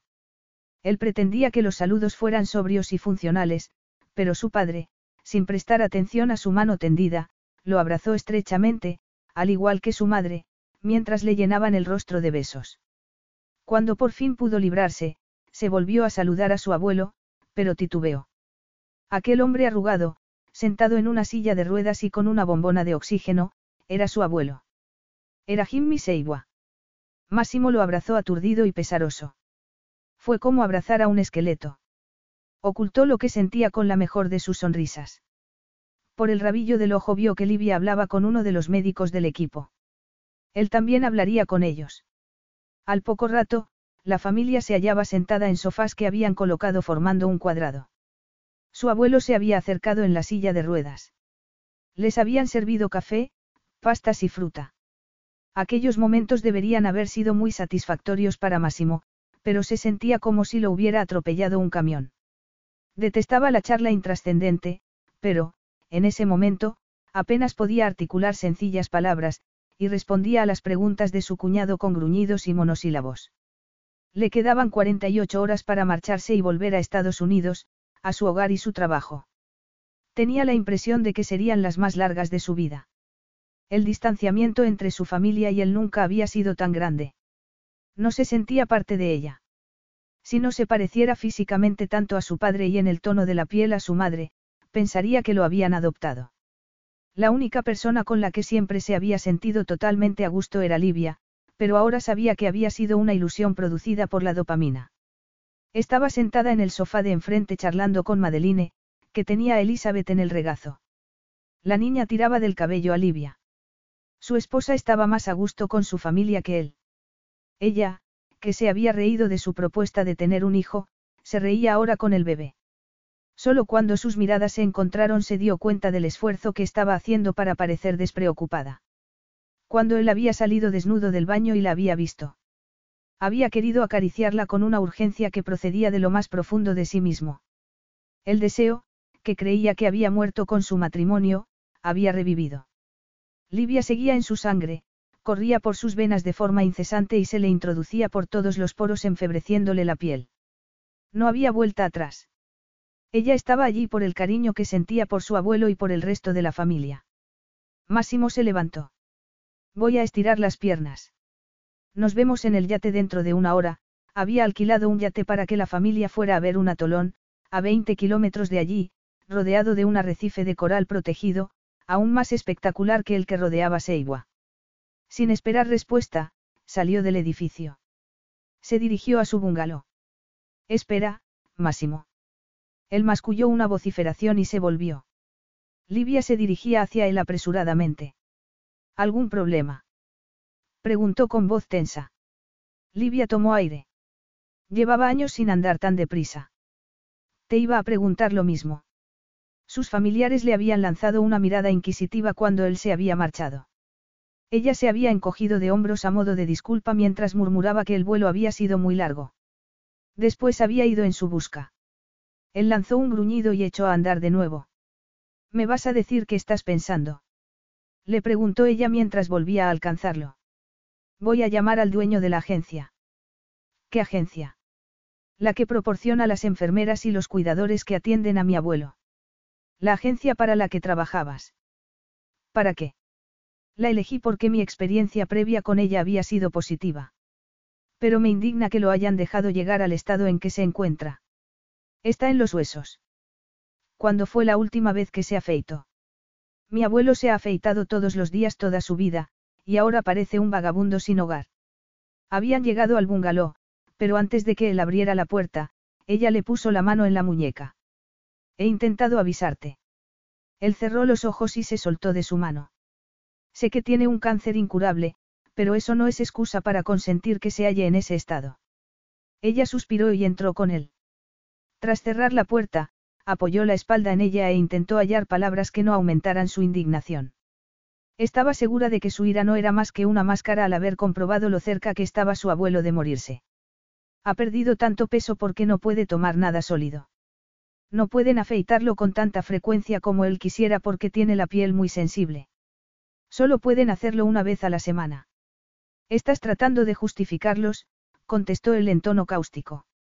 Los profesionales de la medicina siempre se protegen entre ellos. Aunque siguiera trabajando para la agencia, no justificaría una negligencia médica. Los ojos de Massimo brillaron amenazadores. ¿Reconoces que lo han tratado de forma negligente? No, lo han tratado con un cuidado excepcional. El problema es que, como hace tanto que no ves a Jimmy, los cambios te resultan más evidentes. Ya sabía yo que no tardarías en sacar a colación mi supuesto abandono. Livia volvió a suspirar en un vano intento de controlar la ira que comenzaba a sentir. Aquel era un fin de semana de celebración, no de recriminaciones. Era Máximo quien tenía que vivir con su conciencia, no ella. Tu abuelo está muy enfermo, Máximo, pero no sufre ni tiene dolores. Está aquí, en la isla que adora y con sus seres queridos. Y es gracias a ti. No estropees las cosas echando la culpa de la furia que te produce su estado a los que hacen todo lo posible por él. Él apretó los dientes. Estuvo varios segundos sin responder, limitándose a mirarla, hasta que asintió con brusquedad. Tengo que llamar a la oficina. Esa vez, el suspiro de Livia fue de exasperación. Debo contestar a las preguntas que el jefe del proyecto tenga sobre el análisis y los datos, antes de que salgamos en el yate. Ella se alegró de que le diera la espalda y se dirigiera al salón, con el móvil en la mano. Así no vio las lágrimas que, de repente, le llenaron los ojos. Capítulo 5. Livia subió al yate. Aunque más pequeño que el que había anclado al lado, era muy elegante. Tras el largo viaje hasta la isla, ella hubiera preferido pasar el día descansando, pero la excursión en yate era algo que Madeline había obligado a Massimo a aceptar. Livia sabía lo que pensaba su cuñada, que al obligarlo a estar en un espacio reducido dejaría de esconderse. Por desgracia, Madeline no se imaginaba que su hermano embarcaría con la funda del portátil al hombro y el móvil en el bolsillo. Livia observó que fruncía los labios. Cuando comenzaron a navegar, fue la única que se alegró de que se disculpara y desapareciera en el interior del yate. El rostro de sus familiares revelaba su desilusión. Livia miró a Madeline y se encogió de hombros a modo de disculpa. Apenas llevaba tres horas con la familia de Massimo y ya se había tenido que disculpar en silencio por él dos veces. Navegando por el Pacífico Sur solo tardaron una hora en llegar al atolón. El capitán echó el ancla a la suficiente distancia para no causar daño al valioso arrecife de coral, pero lo bastante cerca para que vieran el agua de color turquesa llena de peces de colores y otros seres marinos. Madeline y Raúl, su esposo, se pusieron el equipo de buceo y se lanzaron al agua. Sera cuidaría de Elizabeth. Livia observó a Madeline y Raúl pasándoselo en grande, a Sera jugando alegremente con su nieta, a Gianni, su suegro, con un libro en una mano y un cóctel en la otra, a Jimmy, que dormitaba en la silla de ruedas, a la sombra, y a los cocineros que preparaban la comida en la barbacoa, y sintió un fuerte dolor en el pecho. Máximo debería estar allí, con ellos. Bajó las escaleras corriendo para ir en su busca. El interior del yate era enorme y tan elegante como el exterior. Y estaba agradablemente fresco, después del calor en cubierta. Livia tardó unos minutos en encontrarlo, escondido en una zona aislada del salón, tecleando en el ordenador. Tan absorto se hallaba en el trabajo que tardó unos segundos en notar su presencia. La comida está casi lista. Subo dentro de diez minutos. Después cerrarás el ordenador y dejarás de trabajar. No puedo. Ella respiró hondo para ahogar la ira. Tu familia está deseando estar contigo. Estaré con ella. ¿Cuándo? Mañana, todo girará en torno a la fiesta y después volverás a Los Ángeles. Hoy es el único día en que estamos solo nosotros y te lo estás perdiendo. Has hecho miles de kilómetros para venir. No vas a morirte por apagar el ordenador y pasar el tiempo con tu familia. Él apretó los dientes mientras tamborileaba en la mesa. Al observar la expresión obstinada de Livia, supo que no lo dejaría en paz hasta que no subiera a cubierta con los demás. No era que no le gustara estar con su familia, sino que él era distinto. Su forma de enfocar la vida les resultaba extraña. Pensaban que trabajaba demasiado y no entendían que solo cuando estaba inmerso en el trabajo se sentía en paz consigo mismo. Le resultaría más fácil pasar esos días con ellos si Livia no estuviera allí. Bastante tenía ya con soportar el amor asfixiante de su familia para tener que añadir a su esposa y las intensas emociones que le producía. ¿Cómo iba a estar tranquilo en su compañía cuando toda su atención estaba centrada en lo que ella hacía? Se hallaba a unos metros de él, pero sentía su presencia en la piel. El bañador negro que llevaba era funcional y no estaba pensado para exhibir su cuerpo, pero él reaccionó como si llevara un minúsculo bikini. Respiró hondo y asintió. Apagaré el portátil y subiré dentro de diez minutos. Livia inclinó la cabeza y retrocedió. Cuando él creyó que se había librado de ella, lo miró con dureza al tiempo que esbozaba una sonrisa. Si sacas el móvil mientras estemos en el yate, no sé si no acabará siendo alimento para los peces. Dos horas después, Livia casi estaba deseando que Massimo volviera al salón a trabajar. Después de comer, había buceado con Madeline. Al volver a subir a bordo, Massimo se había quitado la camiseta y la había dejado de cualquier manera en el respaldo de la silla. Intentando no prestar atención a su magnífico físico, se envolvió en una toalla, mientras. Madeline se dirigía directamente a donde estaba Raúl, lo abrazaba y lo besaba en la coronilla. En respuesta, él le apretó las caderas. Livia recordó la época en que Massimo y ella se mostraban tan afectuosos y se tocaban tanto como sus cuñados. Miró a Massimo y, al ver que él la estaba mirando, notó calor en su interior. Estaría recordando también él esos días. Él apartó la vista y agarró la jarra de cóctel de frutas. Se volvió a llenar el vaso y sacó la silla vacía que había a su lado. Livia se sentó y aceptó la bebida dándole las gracias con un murmullo, e intentó de nuevo no mirarle el pecho desnudo. A pesar de la sombrilla que los protegía, se estaban asando de calor. Uno de los cuidadores de Jimmy había llevado al anciano al interior. Madeline sacó un envase de protector solar del bolso. Después de habérselo aplicado Raúl y ella, se lo pasó a Livia, que se lo dio en el rostro, los brazos, los hombros, la parte superior del pecho que no cubría el bañador y el cuello. Pero no llegaba a la espalda. Ya lo hago yo. Máximo se ofrecía a ayudarla porque había espectadores, al igual que al llegar al edificio central del complejo residencial, cuando le había tendido la mano para ayudarla a bajar del buggy. Se ofrecía porque estaban ellos. En caso contrario, probablemente habría dejado que el sol la quemara. Livia le pasó el protector solar y se giró en la silla para darle la espalda. Anticipar el contacto de su piel le resultó casi insoportable. Y cuando él la tocó, se quedó sin aliento. La asaltó el recuerdo de la primera vez que le había aplicado protector solar. Estaban de luna de miel en St. Barbs. Habían tomado el sol desnudos y Massimo le había aplicado la crema por todo el cuerpo. Cuando él le dio la vuelta y la penetró profundamente, ella ya estaba deseando que lo hiciera. Fue la vez que más rápidamente había alcanzado el clímax. Ahora le dio la crema rápidamente. Su indiferencia le desgarró el corazón, pero se esforzó en sonreír. Él retiró las manos bruscamente. Date la vuelta y te pondré en la espalda, dijo ella.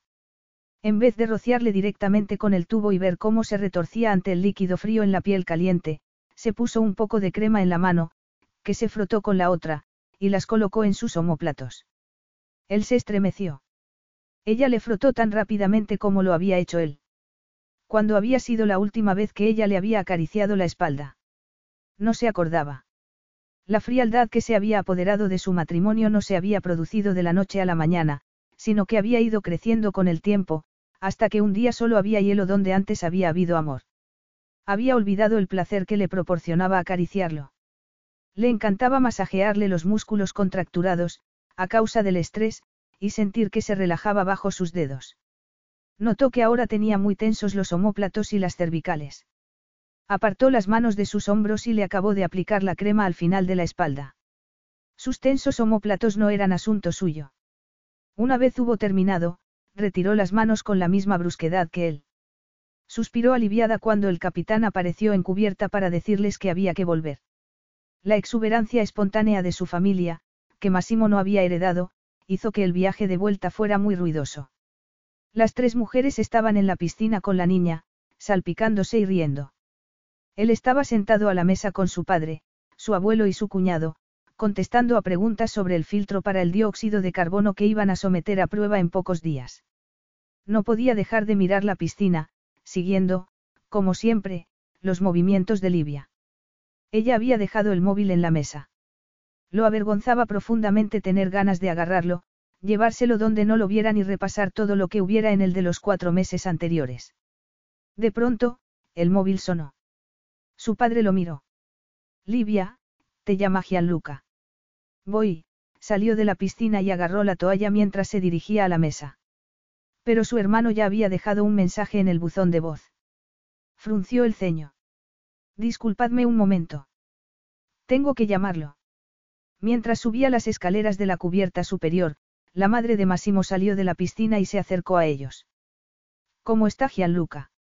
Le preguntó, con la intranquilidad reflejada en el rostro. Sé que Livia está preocupada por él. Él no pudo preguntarle de qué hablaba porque, en ese momento, Madeline llegó por detrás y le puso a Elizabeth en el regazo. Sosténmela un rato, Máximo. ¿Dónde vas? A ningún sitio, contestó ella riéndose, lo cual provocó a su vez la risa de sus padres y un sonido parecido a la risa en su abuelo. Con el bebé encima, Massimo decidió archivar el comentario de su madre para hacer preguntas más tarde. Gianluca era el único miembro de la familia de Livia al que conocía. Había acudido a la boda con expresión furtiva, sin dejar de mirar constantemente hacia atrás. Su comportamiento, le explicó Livia después, era el mismo que ella mostraba al marcharse de Nápoles, un hábito del que había tardado años en librarse. Máximo esperaba que Gianluca no hubiera quedado atrapado en la vida de la que Livia había huido y de la que quería que su hermano escapara. Los adolescentes eran como un rebaño. Por eso, según ella, su hermano aún no había intentado huir. Deambulaba por el barrio con su pandilla de amigos, en moto, persiguiendo a las chicas y jugando a videojuegos. Los hombres brutales que controlaban la zona los empleaban para que vigilaran por si aparecía algún enemigo o la policía. Livia estaba convencida de que no era la vida que Gianluca quería, pero Massimo estaba igualmente convencido de que a Gianluca lo había seducido como al resto de la familia, y antes o después cometería un delito del que no habría vuelta atrás. Puso de pie a su sobrina en el regazo y observó su rostro de querubín con una opresión en el pecho. Aquella criatura se criaría en un entorno de seguridad y amor, sin verse expuesta a la violencia y los peligros a los que se habían enfrentado su esposa y sus hermanos. La niña lo miró con sus grandes ojos azules. Incapaz de resistirse, él le olió la coronilla. Olía bebé. ¿Cuándo vais a tener uno? Preguntó Raúl sonriendo. Máximo sintió que un frío glacial le recorría la columna vertebral. Todos lo miraban y, detrás de él, notó la presencia de Livia, que había vuelto de llamar por teléfono. Ella se sentó con el móvil en la mano. No es un buen momento para tener un hijo. Ya sabes lo mucho que trabaja Máximo. ¿Trabajarías tanto si tuvierais un hijo? Preguntó su madre, mirándolo desconcertada. Era una mirada a la que estaba acostumbrado desde la infancia, la manifestación física de que las diferencias entre él y los miembros de su familia las notaban tanto ellos como él. Mi trabajo es importante, respondió en tono cordial. No esperaba que su madre lo entendiera.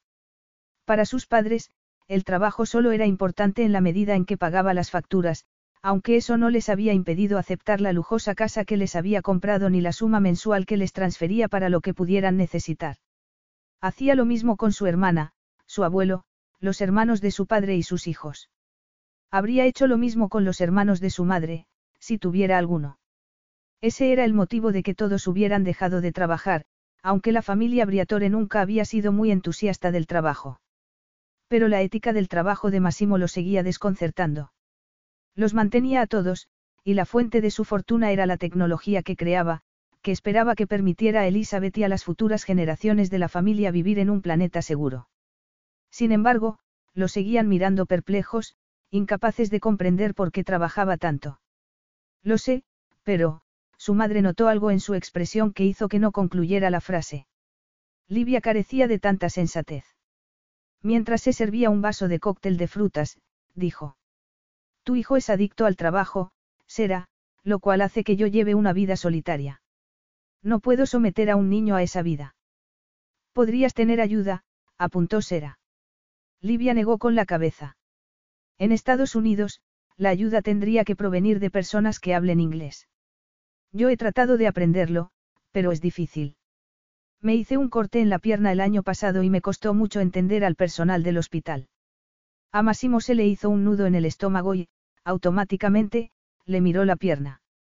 La cicatriz se apreciaba perfectamente. Livia se estaba bañando en la piscina de su casa.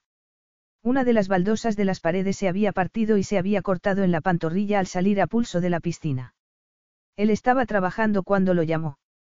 Solo le dijo que se había hecho un corte en la pierna y que necesitaba ayuda para comunicarse con un médico.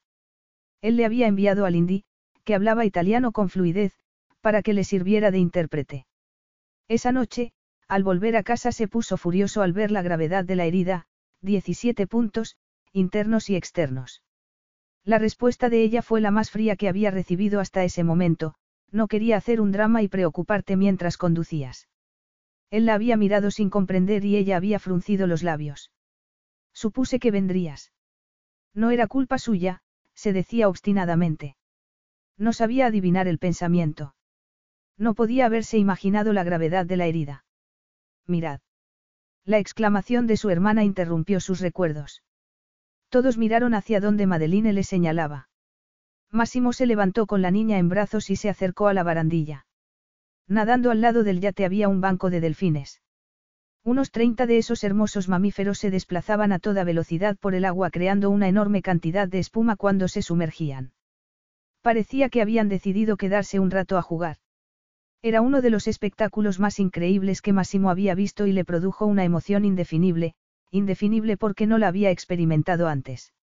Miró el rostro estasiado de Livia y agradeció que lo hubiera obligado a dejar de trabajar para disfrutar de aquel momento. Elizabeth se retorció en sus brazos. La sostuvo con más fuerza y, al hacerlo, recordó que era culpa de Livia que no tuvieran hijos, y la breve alegría que le había llenado el pecho desapareció. Livia intentaba por todos los medios mostrar un rostro alegre, pero se le hacía más difícil a medida que transcurría el tiempo. Gianluca no le había contestado ni enviado un mensaje. Y luego estaba Máximo. La emoción de ver a los delfines nadando al lado del yate se había desvanecido al alejarse estos, así como la alegría que había visto en los ojos de él. Era ella la única que se daba cuenta del estado de tensión en que se hallaba. Al llegar a la isla, la familia de Massimo se retiró a descansar un rato antes de la cena y se quedaron los dos solos en la terraza del edificio central del complejo, tomando un cóctel de ron y coco. En cuanto se quedaron solos, él la miró con dureza. ¿Por qué has dicho esas tonterías sobre tener un hijo? Qué tonterías. Has hecho creer a mi familia que no tenemos hijos por mi culpa. Estoy dispuesta a fingir que nuestro matrimonio está intacto, pero no a decir una mentira. Eres tú la que no quiere hijos, no yo. Ella lo miró, confusa.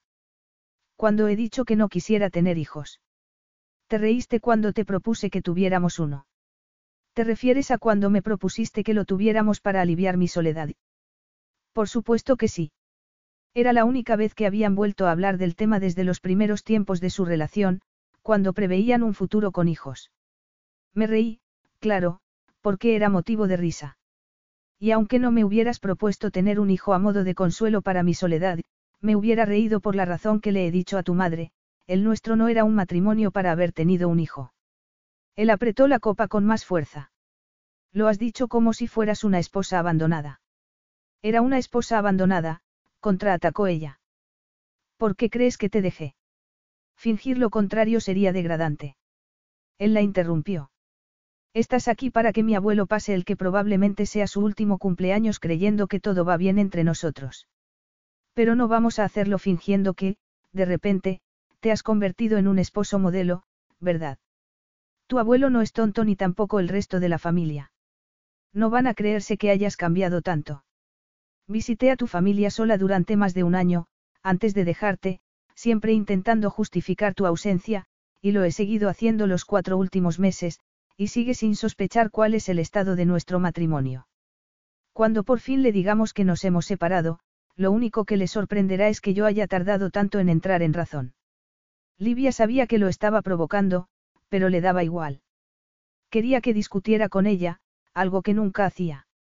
Era un círculo cada vez más vicioso, a medida que su matrimonio se desintegraba, ella gritaba y él se encerraba en sí mismo. Como era de esperar, Máximo no abrió la boca. Se levantó empujando la silla con fuerza, pero antes de marcharse se volvió y la fulminó con la mirada. Si quieres que nos divorciemos de mutuo acuerdo, sin pelearnos, más te vale que te atengas al plan y dejes de plantear dudas sobre nuestro matrimonio a mi familia. Me da igual lo que piensen mis padres y mi hermana, pero no consentiré que mi abuelo dude de nosotros. Si quieres que nos peleemos por el divorcio, nos pelearemos, contestó ella, indignada por la amenaza. Pero me estoy ateniendo al plan. Has descuidado a tu familia tanto tiempo que te parece normal hacerlo también con tu esposa. No voy a volver a discutir sobre eso. Ella se rió con amargura. Le temblaban las manos. Nunca hemos discutido. Siempre que intentaba decirte lo desgraciada que me sentía, te ibas. Nunca quisiste oírlo. Parecías un disco rayado, me aburro, Máximo, la imitó. Me siento sola. ¿Por qué trabajas tanto? Se se rió, también él, con amargura. ¿Lo ves? Claro que te escuchaba. Puede que, si hubieras dejado de quejarte, me hubiese animado a volver a casa más temprano por la noche. Solo me quejaba de lo mucho que trabajabas. Él la miró con frialdad. No te obligué a trasladarte a Estados Unidos ni a casarte conmigo. Ya sabías cómo era yo antes de casarnos, pero creíste que podrías hacerme cambiar. En lugar de resolver los problemas tú sola, te dedicabas a compadecerte de ti misma y a esperar que fuera yo quien los solucionara. Nunca me he compadecido de mí misma. Exclamó ella, indignada. Ni tampoco esperaba que solucionaras nada. Eres incapaz de resolver nada relacionado con los sentimientos. Te has pasado tanto tiempo con las máquinas que el corazón se te ha vuelto de metal. Él esbozó una sonrisa cruel. No hacías otra cosa que compadecerte de ti misma. Y estar enfurruñada. Y quejarte. Las primeras semanas después de que te fueras creí que me había quedado sordo. Su sonrisa se convirtió en una mueca mientras daba media vuelta y se alejaba a grandes pasos, dejando a Livia con el corazón desgarrado. Capítulo 6. Máximo cerró con pestillo la puerta del cuarto de baño. No se fiaba de que Livia no fuera a entrar. Esperaba que ella lo siguiera al bungalow y lo atacara verbalmente. Pero el ataque no se produjo. Abrió el grifo de la ducha y cerró los ojos al sentir el agua caliente en la cabeza. En la retina seguía conservando la imagen del rostro desafiante, aunque acongojado, de Livia. Se sentía culpable. Había sido cruel. Había soltado las palabras como si una víbora se hubiera apoderado de su lengua. Estar allí con Livia, con su familia, y ver lo cerca que estaba su abuelo de la muerte era demasiado duro. Que ella lo hubiera acusado de tener abandonados a sus seres queridos había sido como si le clavara un puñal en el corazón. Había hecho todo lo posible por su familia. Aunque no lo vieran tanto como deseaban, había compensado su ausencia de otras maneras. Y había hecho todo lo que había podido en su matrimonio. No era culpa suya que no fuera suficiente para el exigente criterio de su esposa. Alegar abandono implicaba que era una niña necesitada de cuidados, cuando Livia era más que capaz de cuidar de sí misma. Era una mujer que había sobrevivido a Secondigliano sin caer atrapada en la violencia, una mujer que había descubierto su vocación por la enfermería cuando el médico al que acudían los gánsteres del barrio a curarse las heridas se dio cuenta de que mantenía la calma bajo presión, al haber recibido uno de sus primos un disparo en una pierna. Desde los 14 años, le habían pagado 50 euros por ayudar al médico cuando lo necesitaba. Al igual que Máximo, lo había ahorrado.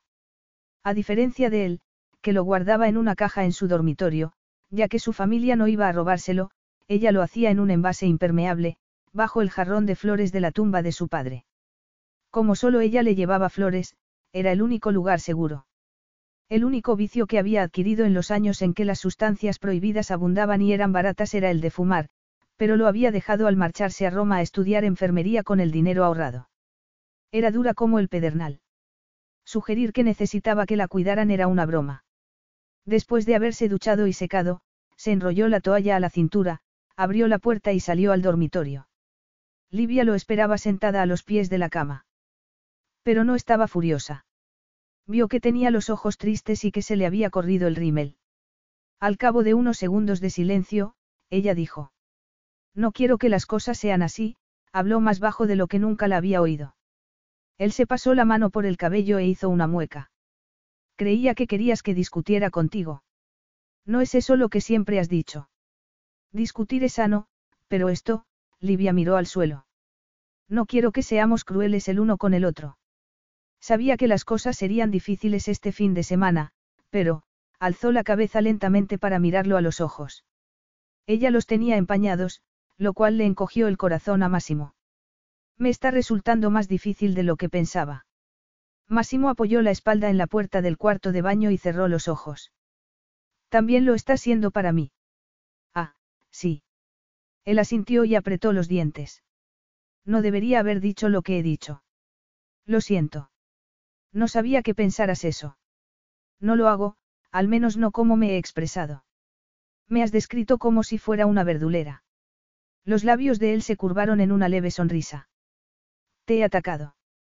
Estar contigo, la sonrisa se esfumó. No sé explicarte lo que me hace sentir. A mí me pone triste, susurró ella. Después respiró hondo. Cuando llegue el momento de divorciarnos, no quiero que me pases una pensión. No pensaba pelearme por eso contigo. Podemos llegar aún, ella negó con la cabeza. No, no quiero pensión. Bastante dinero me has dado ya desde que estamos casados. Me he gastado muy poco. Tengo suficiente para comprarme un piso. Ibas a comprarte uno cuando volviste a Roma, la interrumpió él. Cuando lo hubieras encontrado, se lo dirías a mi abogado, él había comunicado a su abogado que Livia se compraría un piso en Roma a nombre de ella y que debía transferirle los fondos necesarios cuando se pusiera en contacto con él, sin hacer preguntas. Le daba igual el precio. Y que lo hiciera sin notificárselo. Por motivos que no sabía explicarse, prefería no saber cuándo llevaría a cabo la salida definitiva de su vida. He vuelto a alquilar el piso en que vivía. Comprarse uno le había parecido demasiado definitivo. Habría sido la confirmación de que su matrimonio se había acabado para siempre. Que la había retenido. Los milagros no existían. La cruel realidad era que Massimo y ella eran totalmente incompatibles y que había sido una estúpida al creer lo contrario. Pero eso no había impedido, después de haberlo dejado, que se le parara el corazón cada vez que le sonaba el móvil ni que se hundiera al comprobar que el nombre de él no aparecía en la pantalla. No lo había hecho ni una sola vez desde la separación. Cuando lo sepan nuestras familias, voy a volver a trabajar de enfermera, afirmó ella conteniendo las lágrimas. Él apoyó la cabeza en la puerta y suspiró. No tienes que trabajar, Liv.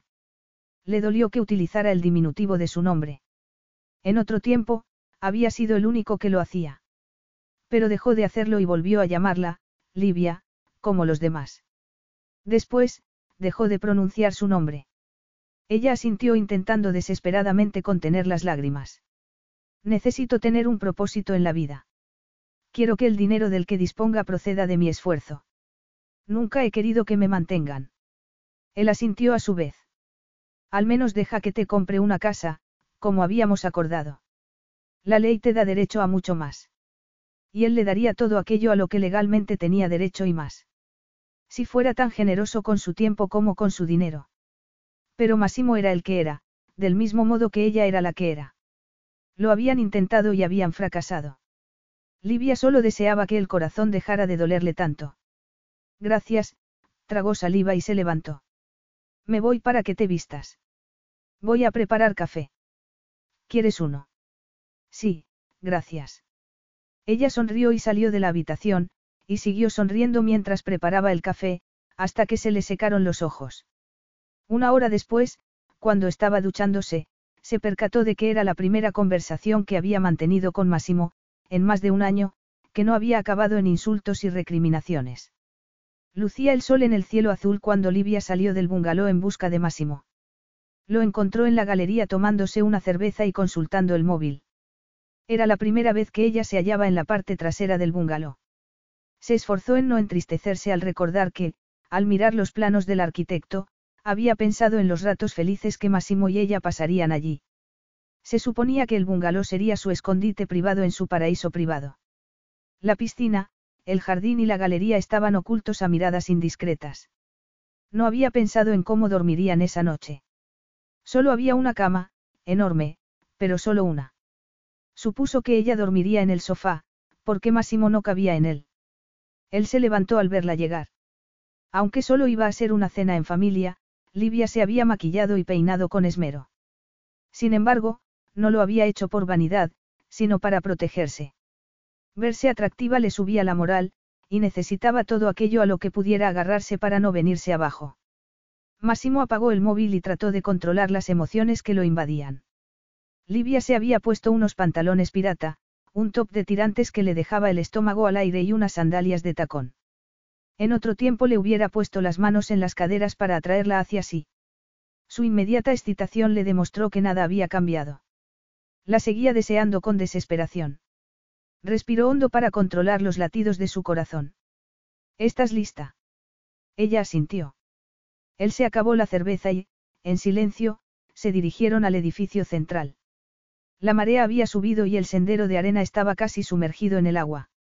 La familia de Massimo ya había llegado y se hallaba sentada a la mesa charlando animadamente. Uno de los cuidadores de su abuelo estaba sentado discretamente en un rincón leyendo. La cena fue rápida. Su abuelo estaba cansado y, tras tomarse la sopa, que le dio su hija, fue a acostarse. Madeline y Raúl lo imitaron enseguida llevándose a Elizabeth. Máximo estaba a punto de levantarse para volver al bungalow a seguir trabajando, cuando su padre propuso que jugaran a Scopa, un juego de cartas italiano tradicional. La esperanzada mirada de su madre hizo que se tragara la excusa que tenía preparada, antes de poder manifestarla. No tuvo que mirar a Livia para saber que le suplicaba con la mirada que se quedara. Se obligó a sonreír. Claro. Pidió al barman una botella de coñac y cuatro copas y se sentaron a una mesa al aire libre. Máximo y su padre formaron un equipo y se sentaron uno frente a otro. Livia se sentó al lado del padre y la madre al lado de Máximo. Este repartió las cartas y comenzaron a jugar. Lo que había empezado siendo una concesión para agradar a sus padres se convirtió en dos horas de diversión. Sus padres eran personas muy tranquilas, pero, a la hora de jugar a las cartas, se volvían muy competitivas. Y Livia también lo era. Su madre y su esposa estaban dispuestas a ganar a sus respectivos cónyuges, incluso haciendo trampas. Como iban perdiendo, detuvieron el juego varias veces para ir al cuarto de baño. Poco después de aquel inicio de problemas de vejiga, Máximo observó que su madre sacaba algo del bolso a escondidas. Cuando le preguntó qué hacía, resultó que era una carta, un rey, que valía diez puntos. En vez de sentirse avergonzada, su madre soltó una risita. Livia comenzó a reírse a carcajadas y, de repente, él recordó la primera vez que había oído aquella risa, en la boda de su hermana. Su sonido le traspasó el corazón. Le quitó la carta a su madre, pero no pudo contener la risa cuando, un minuto después, Livia se levantó para volver al cuarto de baño y se le cayeron dos cartas del top que llevaba. Qué poca vergüenza. La reprendió. Todo vale en el amor y en la guerra, contestó ella con un brillo en los ojos que él llevaba tanto tiempo sin ver que lo invadió la añoranza. No podía dejar de mirarla. La diversión desapareció instantáneamente del rostro de ella. Durante unos segundos se quedaron mirándose a los ojos, y él supo con total certeza que ella también pensaba en cómo se habían conocido y que el recuerdo le hacía tanto daño como él. Livia apartó la mirada. De verdad que tengo que ir al cuarto de baño, murmuró mientras se agachaba para agarrar las dos cartas y dejarlas en la mesa. Una vez allí, apoyó las manos en el lavabo y respiró hondo. Se lo había pasado tan bien jugando a las cartas que se había olvidado de que Massimo y ella se iban a divorciar. Durante un maravilloso rato, había vuelto a la primera época de su matrimonio, cuando se divertían, se deseaban y se querían. Le encantaba hacer reír a Máximo. Era tan serio que lo que más feliz la hacía era que el rostro de su esposo se iluminase. Había habido muy poca risa en su infancia, por lo que se había alegrado mucho al descubrir esa faceta de sí misma. No había podido sonreír en los cuatro meses que llevaban separados, y la risa también se había convertido en un recuerdo lejano. Hasta esa noche. Al volver, habían dejado de jugar. Cuando se acercó a la mesa, Sera y Gianni se levantaron para ir a acostarse. Livia les dio un beso de despedida y se sirvió un coñac. Se produjo un largo silencio. Supongo que también deberíamos ir al bungalow, dijo ella sin mirar a Máximo. El viaje hasta la isla, la excursión al atolón y los nervios que sentía al volver a estar con él deberían haberla dejado exhausta. Sin embargo, no estaba cansada. Como él no contestaba, miró al cielo, esa noche cuajado de estrellas. Dormiré en el sofá, añadió. No, quédate con la cama. Tengo que trabajar. El sofá es pequeño para ti y no vas a pasarte toda la noche trabajando, aunque sabía que podía hacerlo, como en otras ocasiones. Trabajaré unas horas y dormiré en la hamaca. Tenemos una hamaca. ¿No la has visto antes? Está en la galería. No me he dado cuenta, murmuró ella, antes de tomar un sorbo de coñac. No la había visto porque solo tenía ojos para él. Acabaron de tomarse las bebidas y volvieron al bungalow. Al llegar, él agarró el portafolios que había dejado en la mesa. En el bungalow, todo había sido concebido siguiendo las instrucciones de ambos. Era un nido de amor al que escaparían siempre que tuvieran tiempo, con el que habían soñado antes de que Livia se diera cuenta de que nunca tendrían ese tiempo, ya que, para Massimo, el tiempo solo existía para trabajar. Él la miró durante unos segundos. Voy a la galería a trabajar. Que duermas bien. Ella le dio las buenas noches en un susurro. Él cerró la puerta al salir. Máximo encendió el portátil, pero se dio cuenta de que no podía contestar varios correos electrónicos urgentes porque no podía concentrarse. Lanzó un suspiro y cerró los ojos.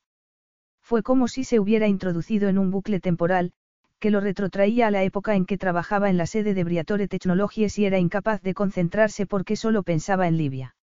Y ella se había vuelto a apoderar de su mente, porque, ahora, ocupaba todos sus pensamientos. Se dijo que no importaba. Otro día más y todo acabaría para ambos. Ella viviría en Italia, y él en Los Ángeles.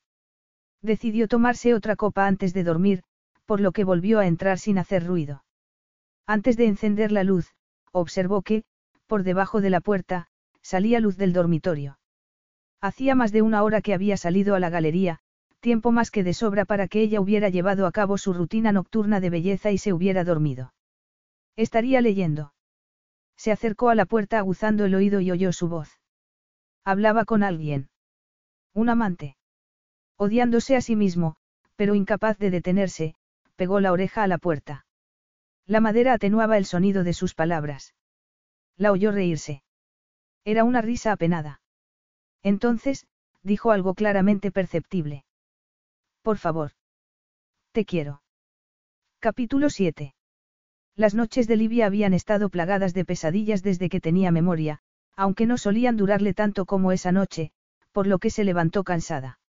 Se duchó y se puso un bikini negro, unos pantalones pirata azules y un top blanco. Años de práctica le permitían desconectar de los problemas de su hermano, si no, no pegaría ojo. Pero esa noche, los problemas que tenía Gianluca eran tan graves que no había podido dejar de preocuparse. De todos modos, tenía la impresión de que, incluso sin los problemas de su hermano, no hubiera dormido bien. No había aprendido a desconectarse de su esposo. Como nunca había compartido la cama del bungalow con Massimo, creyó que dormiría bien en ella, sola. Pero su cuerpo la había traicionado. Aquella cama se había diseñado para dos personas que se querían, se había elegido cuando la idea del divorcio no se le pasaba por la cabeza. Antes de salir, consultó el móvil con la esperanza de que Gianluca le hubiera dejado un mensaje, como le había prometido. Había un corto mensaje en el que le decía que estaba bien y que no había pasado nada. El mensaje no le sirvió para dejar de tener miedo. No le sorprendió hallar a Massimo despierto en la galería, vestido como la noche anterior. Estaba tomándose un café. Debía de habérselo preparado mientras ella se duchaba. No había hecho uno para ella.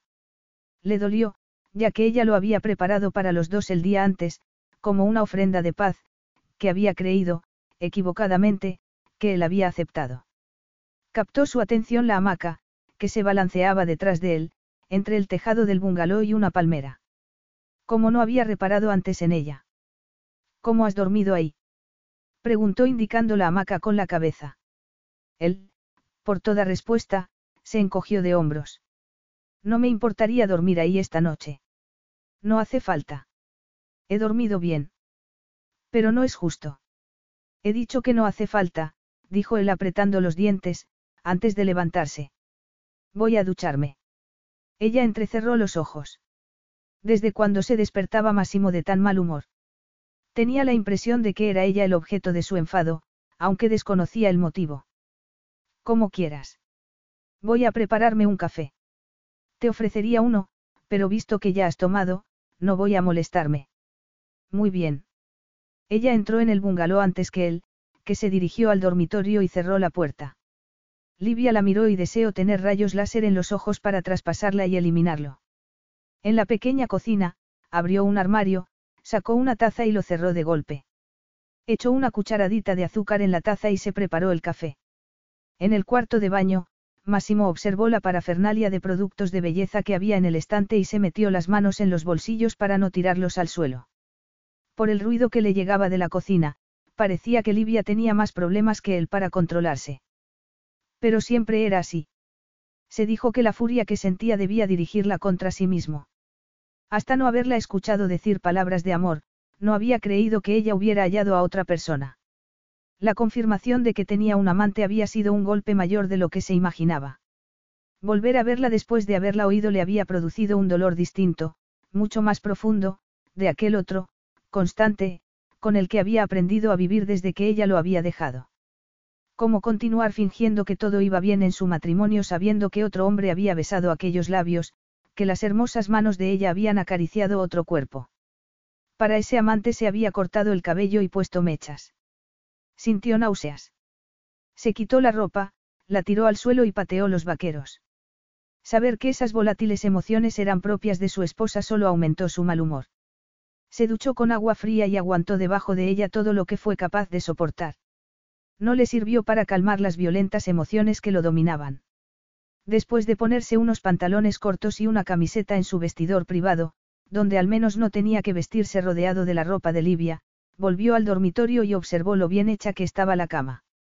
Era un hábito del que no había conseguido que ella se librara. En Los Ángeles, Livia insistía en hacerse la cama, a pesar de que el personal de la limpieza entraba después en la habitación y la volvía a hacer siguiendo las normas de los hoteles. La opresión que sentía en el pecho disminuyó levemente.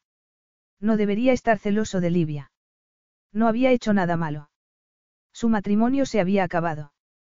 Pero su razonamiento desapareció cuando volvió al salón y la halló sentada en el sofá, con los pies sobre la mesita de centro, tecleando en el móvil con expresión concentrada. Una taza vacía se hallaba a unos centímetros de sus pies desnudos. Se volvía a comunicar con su amante, pensó sombríamente. Ella no lo miró, pero su expresión denotaba irritación. Vas a decirme que he hecho que te haya molestado. No has hecho nada, contestó él con brusquedad. Ella lanzó un bufido, cosa que había hecho con frecuencia los meses anteriores a su marcha. No he dormido bien, reconoció él tratando de adoptar un tono menos hostil. Me has dicho que habías estado bien en la hamaca. No ha sido por la hamaca. No podía dejar de pensar, lo cual era verdad.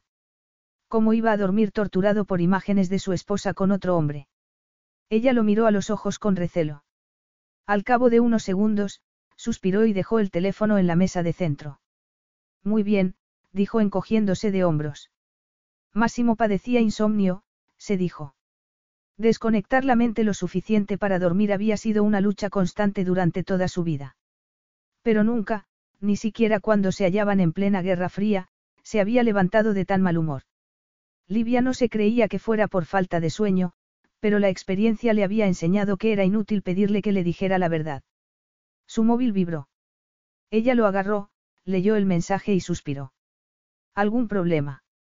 A pesar de que ella había notado la animosidad en la pregunta, y a pesar de que su mal humor se le había contagiado, necesitaba dar salida al pánico creciente que experimentaba. Se frotó los ojos y volvió a mirarlo. Gianluca. Él frunció el ceño. ¿Qué ha pasado? Don Fortunato le ha pedido que se reúna con él.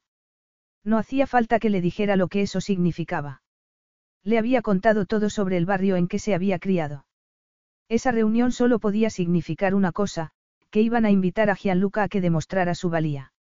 Si lo hacía correctamente, se convertiría en uno de los hombres de confianza de don Fortunato, un notable avance con respecto al papel de vigilante que hasta ese momento desempeñaba. Se lo ha pedido. Así que todavía no se han reunido. No, mi hermano va a ir a su casa esta noche. Si Gianluca deseaba la vida que don Fortunato le ofrecía, esa llamada era lo que estaba esperando. Ahora debía demostrar que era un hombre. ¿Qué va a hacer? No lo sé, Livia se pellizcó el puente de la nariz intentando calmarse. A Pascuale lo habían convocado a una reunión similar cuando estaba a punto de cumplir 16 años. Livia lo había perdido esa noche. La inmadurez de Gianluca debía de haber sido tan evidente que le habían concedido dos años más. Ella se había pasado esos dos años rogándole que huyera y aceptara la vida que le ofrecía.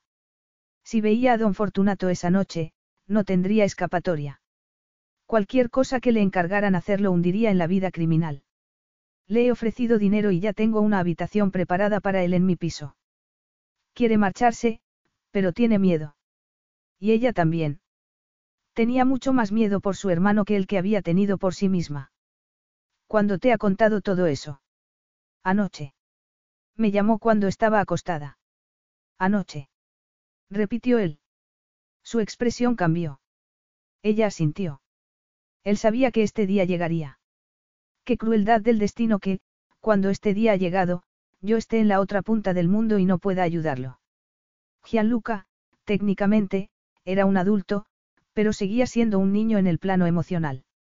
Ella no sabía si tendría la fuerza necesaria para romper con todo. Máximo fue a la cocina y sacó dos tazas para preparar café. ¿Cómo escapaste, Livia? Ya lo sabes. Agarré el dinero y me subí a un tren sin mirar atrás. Lo hiciste sin ayuda. Sí, pero yo no estaba en su posición. ¿Tiene dinero ahorrado? No, su hermano no entendía para qué servía ahorrar. Le he ofrecido transferirle dinero para el billete, pero tiene miedo de aceptarlo. Sabe que lo vigilan. Tenía ganas de gritar. Gianluca la admiraba. Si ella estuviera en Italia, iría a Nápoles con la mano tendida, para recordarle que era posible huir y vivir bien fuera de Secondigliano. ¿Estás segura de que quiere marcharse? Sí. Que lo hayan convocado lo ha asustado, se esforzó en sonreír y se agarró los dedos para no morderse las uñas. Creo que ha madurado de un día para otro. Una vez preparado y servido el café, Máximo le dio una taza. Extrañamente, la hostilidad que demostraba antes había desaparecido. Se sentó enfrente de ella. Quiero hablar con él. Tú. ¿Para qué? Puedo ayudarlo. ¿Cómo? Estás tan lejos de él como yo. Pero dispongo de recursos de los que tú careces. ¿Conoces a Felipe Lorenzi? Ella negó con la cabeza. Es un antiguo miembro de las Fuerzas Especiales Españolas. Ahora dirige una agencia de seguridad para proteger a personas importantes. Solo emplea antiguos compañeros. Son los mejores en su campo y están acostumbrados a enfrentarse a situaciones peligrosas. Pueden sacarlo de allí. Ella lo miró, aturdida. Le había contado todo aquello porque temía tanto por su hermano que le parecía que explotaría si se lo seguía guardando. No esperaba, ni por asomo, que le ofreciese ayuda. ¿Lo harías? Susurró ella. No se atrevía a tener esperanza. Si podían sacar a Gianluca de Nápoles, antes de que se reuniera con don Fortunato, antes de que hiciera algo que lo obligara a cruzar la línea para siempre, cabía la posibilidad de que lo dejaran en paz. Máximo se metió la mano en el bolsillo y sacó el móvil. Yo me encargo. Para cuando comience la fiesta de cumpleaños de mi abuelo, esta noche, tu hermano se hallará fuera de Secondigliano y será libre. El día se le pasó deprisa a Massimo al tener que ocuparse del hermano de Livia y supervisar los preparativos de la fiesta, lo cual le tuvo la mente ocupada y evitó que pensara en el enorme alivio que había experimentado al enterarse de que su mujer no tenía un amante. Livia hablaba con su hermano. Sin embargo, no sabía por qué se sintió tan aliviado. Saber cómo debería sentirse y comportarse no le servía para detener el dolor que experimentaba en las entrañas desde que había llegado a la isla. Debía controlarse. Un día, Livia encontraría un amante que la hiciera tan feliz como se merecía, un hombre que le proporcionara la atención y el tiempo que necesitaba. No se imaginaba que él fuera a conocer a otra persona. Amantes esporádicas, posiblemente, si su cuerpo reaccionaba ante una mujer que no fuera su esposa.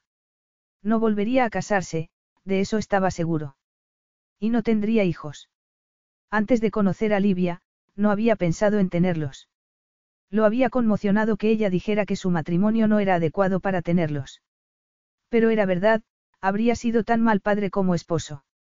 Antes de poder apartar esos pensamientos de la cabeza y llamar a su secretaria, divisó dos figuras a lo lejos. Livia volvía de dar un paseo con su abuelo. Habían ido juntos a explorar la isla. Ella era el único miembro de la familia del que Massimo se fiaba para estar a solas con Jimmy.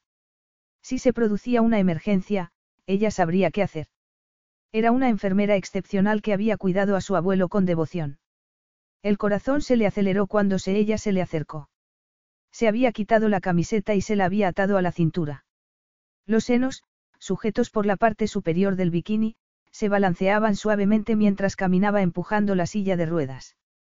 Llevaba el cabello recogido en una cola de caballo, para contrarrestar el calor.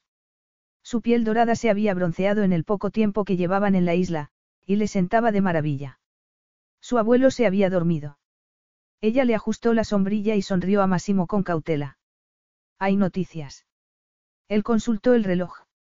Dentro de una hora.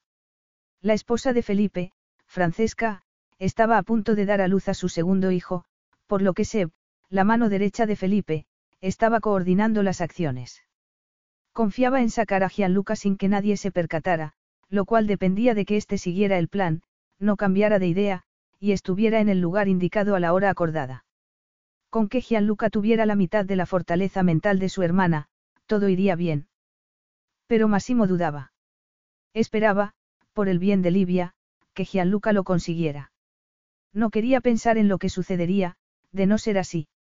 Pero ella lo superaría, eso no lo dudaba. Livia era una mujer durísima. La vida la había hecho así, esa vida de la que ahora intentaban librar a su hermano. Era la primera vez, desde que la conocía, que la realidad de su infancia se había inmiscuido en su vida en común. Ella siempre le había hablado de su niñez mientras estaban cómodamente tumbados en la cama. Eran historias que nada tenían que ver con la vida de él. Y se daba cuenta, intelectualmente, de la terrible vida que había llevado, pero ahora era la primera vez que de verdad lo sentía. En cuanto sepa algo te lo diré, le prometió. Habían dicho a Gianluca que apagara el móvil por si tenía un localizador. Gracias. Pase lo que pase, gracias. Él notó que se le henchía el pecho ante su sincero agradecimiento. No le había ofrecido ayuda por altruismo. Livia la necesitaba y él estaba en disposición de proporcionársela. Nunca antes la había visto asustada. Cualquier hombre en su situación la hubiera ayudado. Se le ocurrió que, a lo largo de su matrimonio, ella no le había pedido ayuda para nada importante ni una sola vez. Lo único que había querido de él era lo que no podía darle, su tiempo. Voy a buscar a uno de los cuidadores de Jimmy para que lo acueste. Luego volveré para ayudarte, si quieres que lo haga. Mientras ella hablaba salió del bosque un buggy con el primer grupo de trabajadores de la fiesta. Había que supervisar muchas cosas para que todo saliera a la perfección. Su familia se había ofrecido a ayudarlo, pero él se había negado y les había dicho que disfrutaran de su último día en la isla. La fiesta era algo que quería preparar solo, su último regalo a su abuelo. Estaba a punto de rechazar la ayuda de Livia cuando al final dijo. Si no tienes nada mejor que hacer.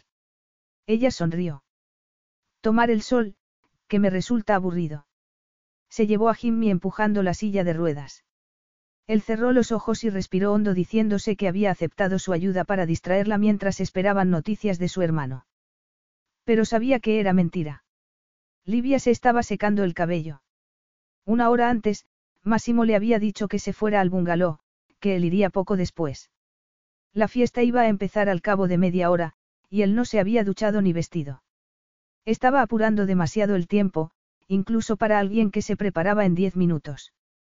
Habían supervisado juntos la llegada de los numerosos empleados, el exquisito buffet que un ejército de chefs llevaba todo el día preparando, los adornos del interior y exterior del edificio central, la cantidad y variedad de bebidas, la preparación de los bungalows para los invitados que iban a pasar la noche allí. En todo momento, Massimo la había tenido al corriente de lo que sucedía con Gianluca. Desde tres horas antes, su hermano se hallaba en un hotel, a 300 kilómetros de Nápoles. Al día siguiente, lo llevarían al piso de ella. Al saber que su hermano estaba a salvo y lejos de la vida de la que ella también había huido, experimentó un inmenso alivio. Se moría de ganas de volver a Roma y abrazarlo. La ayuda de Massimo para sacar a Gianluca. Ella había aprendido desde niña que solo podía confiar en sí misma. Era algo que tenía tan interiorizado que nunca se le ocurría pedir ayuda. Se las arreglaba sola. Era la primera vez que alguien le quitaba un peso de encima, y le estaba muy agradecida. Tal vez Gianluca hubiera reunido el valor suficiente para marcharse, si ella le hubiera mandado dinero, pero era indudable que el hecho de que Massimo se hubiera hecho cargo de la situación había proporcionado a Gianluca el empujón definitivo que necesitaba. Había sido él quien había convencido a su hermano. Cuando Gianluca la había llamado desde el hotel, se sentía aliviado por haberse marchado, pero también dolido por todo lo que había abandonado. Ella lo entendía porque se había sentido igual. A pesar de que Secondigliano era un barrio muy peligroso, su familia y sus amigos vivían allí. Era su hogar. Empezar de cero no era fácil. Dejar a Massimo le había resultado más difícil que dejar a su familia. No había sentido alivio alguno al abandonarlo, solo un dolor abrumador. El futuro sin él no le parecía luminoso, sino sombrío. Había habido momentos ese día en que, al mirar a Massimo, había tenido que volver la cabeza para contener las lágrimas por todo lo que habían perdido. Pero en la isla habían trabajado juntos en armonía, gastándose bromas y riéndose. Había sido como volver al principio de su matrimonio. ¿Por qué lo habían perdido? Cuando hubo acabado de secarse el cabello, oyó el ruido de otra avioneta que volaba bajo. Llegaban más invitados. Por desgracia, o por suerte, dependiendo del punto de vista de cada uno sobre la destrucción de un paraíso por una pista de aterrizaje de kilómetro y medio, la isla solo tenía capacidad para avionetas, por lo que la mitad de los invitados había llegado de ese modo, en tanto que la otra mitad navegaba hacia la isla en el yate de Máximo. Se acababa de pintar los labios cuando se abrió la puerta y el reflejo de Máximo apareció en el espejo. Ella carraspeó y se volvió hacia él intentando disimular su agitación. Iba a mandar un equipo de salvamento a buscarte. Me han llamado por un asunto de trabajo del que he tenido que ocuparme. Dame diez minutos. Ella asintió. Él se dirigió al cuarto de baño y abrió la puerta. Al empujarla se detuvo de repente y se volvió hacia ella. Estás preciosa. Capítulo 8. El sol crepuscular banaba el edificio central de una luz dorada. Unida a las luces que adornaban el exterior y a los altos árboles que lo rodeaban creaba una vista que alivia la hizo suspirar de placer. Los arbustos llenos de flores llenaban el aire de aromas exóticos que le parecían más pronunciados de lo habitual. La puerta del edificio se abrió y se oyó la música, acompañada de voces que parecían darle la bienvenida. Entró con Massimo, guapísimo con smoking y pajarita. Había tardado exactamente trece minutos en ducharse, vestirse y arreglarse la barba. Incluso se había peinado el negro cabello. Desde que habían salido del bungalow, ella tenía unas ganas inmensas de agarrarlo de la mano, que se balanceaba a su costado mientras caminaba a grandes pasos. Lo único que tenía que hacer era estirar los dedos. La tentación desapareció cuando entraron en el edificio. Un montón de rostros felices les dio la bienvenida con besos y abrazos. Madeline se acercó a ella a la primera oportunidad. Ven conmigo y preséntate a quien no conozcas, le susurró al oído. Casi todos conocen mi nombre, pero yo no sé quiénes son la mayoría. Y no quiero quedar en evidencia ni crearles una situación embarazosa. Livia, riéndose, se introdujo entre la multitud y se presentó a todos a los que no conocía. Repitió sus nombres para que Madeline se enterara bien. Había varios compañeros de escuela de Jimmy, que, como él, habían nacido en la isla. También había antiguos soldados que había conocido en la Segunda Guerra Mundial. 90 invitados, en total. La barrera lingüística entre Libia y los que hablaban inglés se superaba fácilmente, ella se llevaba la mano al pecho y decía su nombre y, a continuación, Madeline le servía de intérprete. Conseguir reunir a toda aquella gente en la isla había sido una pesadilla logística, pero la expresión del rostro de Jimmy demostraba que todo el esfuerzo realizado por Massimo y el dinero empleado habían merecido la pena. Jimmy sonreía de oreja a oreja mientras hablaba con un compañero de escuela, también en silla de ruedas. El corazón de Livia rebosó de amor al contemplarlo. Su bondad y dignidad se habían hecho patentes desde el primer momento en que lo había visto, cualidades que habían heredado su hija y su nieta. A Livia, de pequeña, le hubiera gustado tener una familia así, donde sentirse segura y querida. Había recibido cariño en su casa, pero era un cariño sometido a condiciones. Miró al nieto de Jimmy. Máximo estaba agachado charlando con una tía abuela. Era distinto del resto de la familia en muchos sentidos, pero tenía su misma dignidad. Y era extremadamente generoso. Todo aquello, la compra de la isla y la construcción de todo el complejo, lo había llevado a cabo para que Jimmy pasara su último cumpleaños en su lugar de nacimiento. La isla sería su legado. Los empleados que trabajaban en el complejo a tiempo completo lo hacían también de guardas en la reserva natural. Los descendientes de Jimmy disfrutarían de aquel paraíso durante generaciones. Todo por cortesía de Máximo. Máximo intentaba prestar atención a lo que le decía su tía abuela, una mujer a la que no conocía. Lo conmovió su gratitud, manifestada en un inglés con mucho acento, por haber organizado la fiesta y haber hecho posible que se reuniera con su hermano menor, al que hacía 70 años que no veía. Pero no era su acento lo que le hacía difícil concentrarse, sino su esposa. Siempre estaba guapa, pero esa noche, trataba de resistirse al deseo de mirarla, pero sabía en todo momento dónde se hallaba. Ahora estaba en la mesa del buffet, con su padre. El vestido negro de tirantes que le llegaba a medio muslo, el collar de oro que lucía en el cuello, los aros dorados que le colgaban de las orejas y brillaban entre su cabello. Todo en ella resplandecía. La Livia del principio había resucitado. La mujer segura de sí misma, sociable, de risa ronca, a quien el idioma no le suponía una barrera para la comunicación, estaba allí e irradiaba alegría de vivir. Máximo sabía que el hecho de que su hermano se hubiera escapado tenía mucho que ver con su despreocupación, pero debía de haber algo más. De repente, ella cambió de postura y lo miró.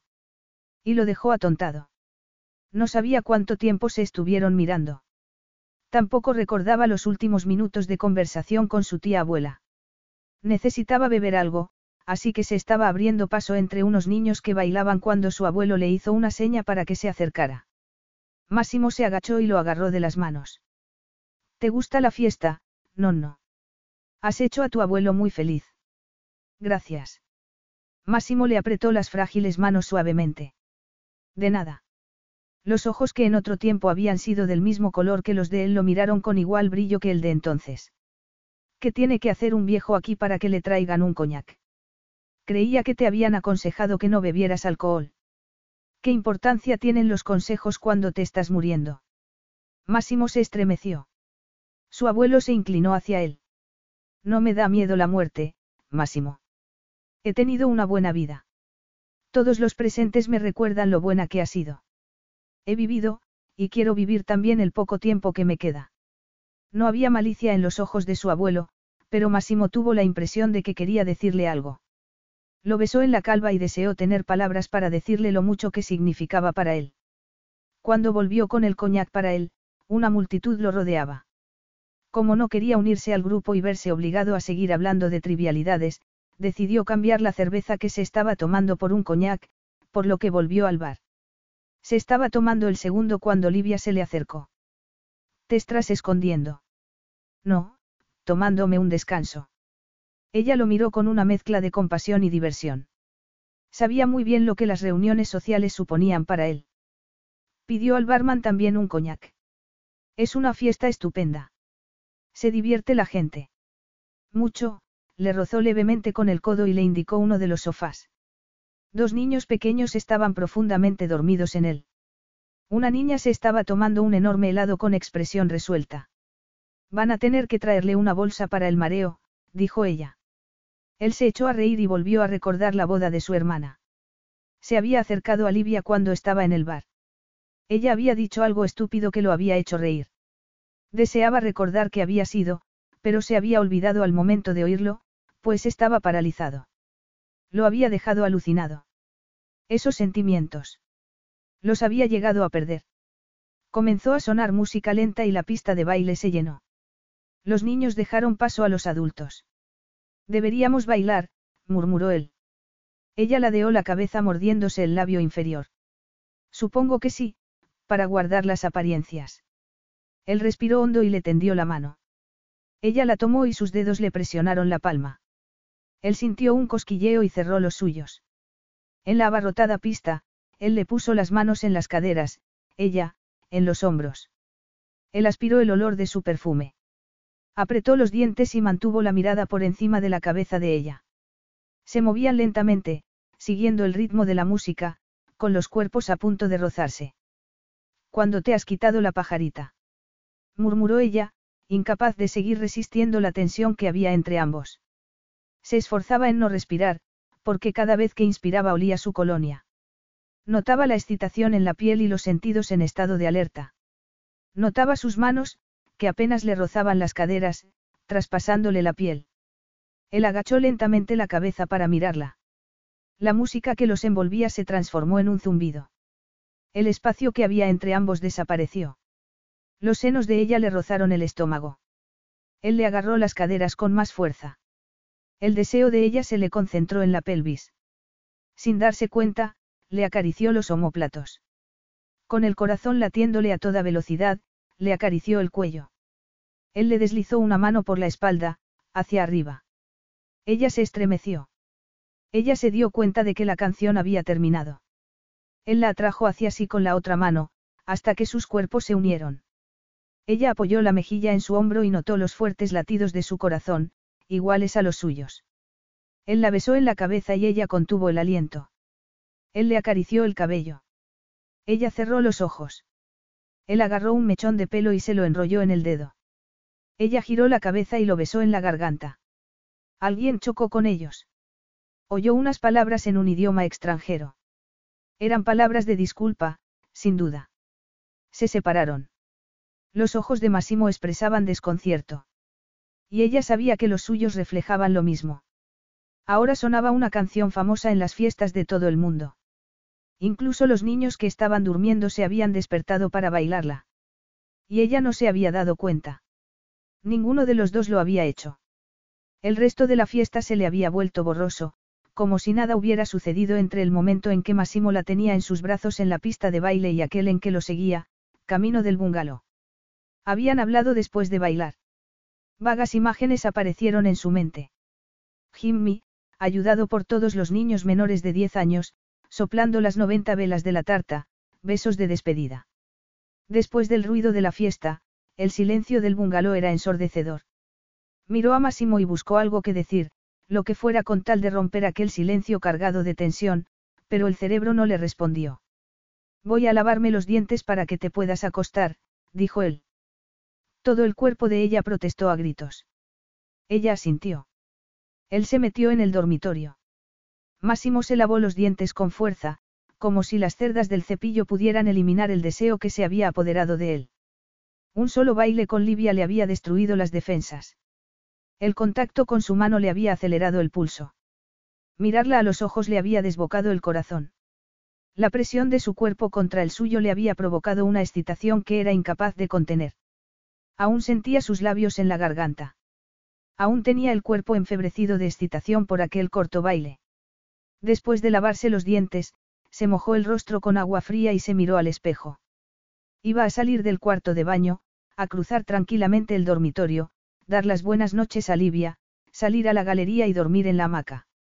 No iba a quedarse hablando con ella ni iba a tocarla. Hacerlo abriría la caja que ambos habían cerrado.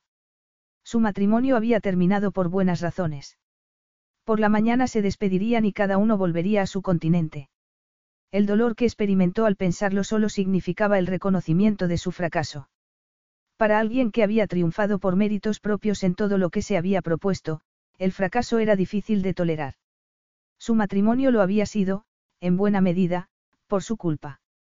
Se secó el rostro y salió del cuarto de baño al dormitorio, concebido para ser de ambos, y al salón.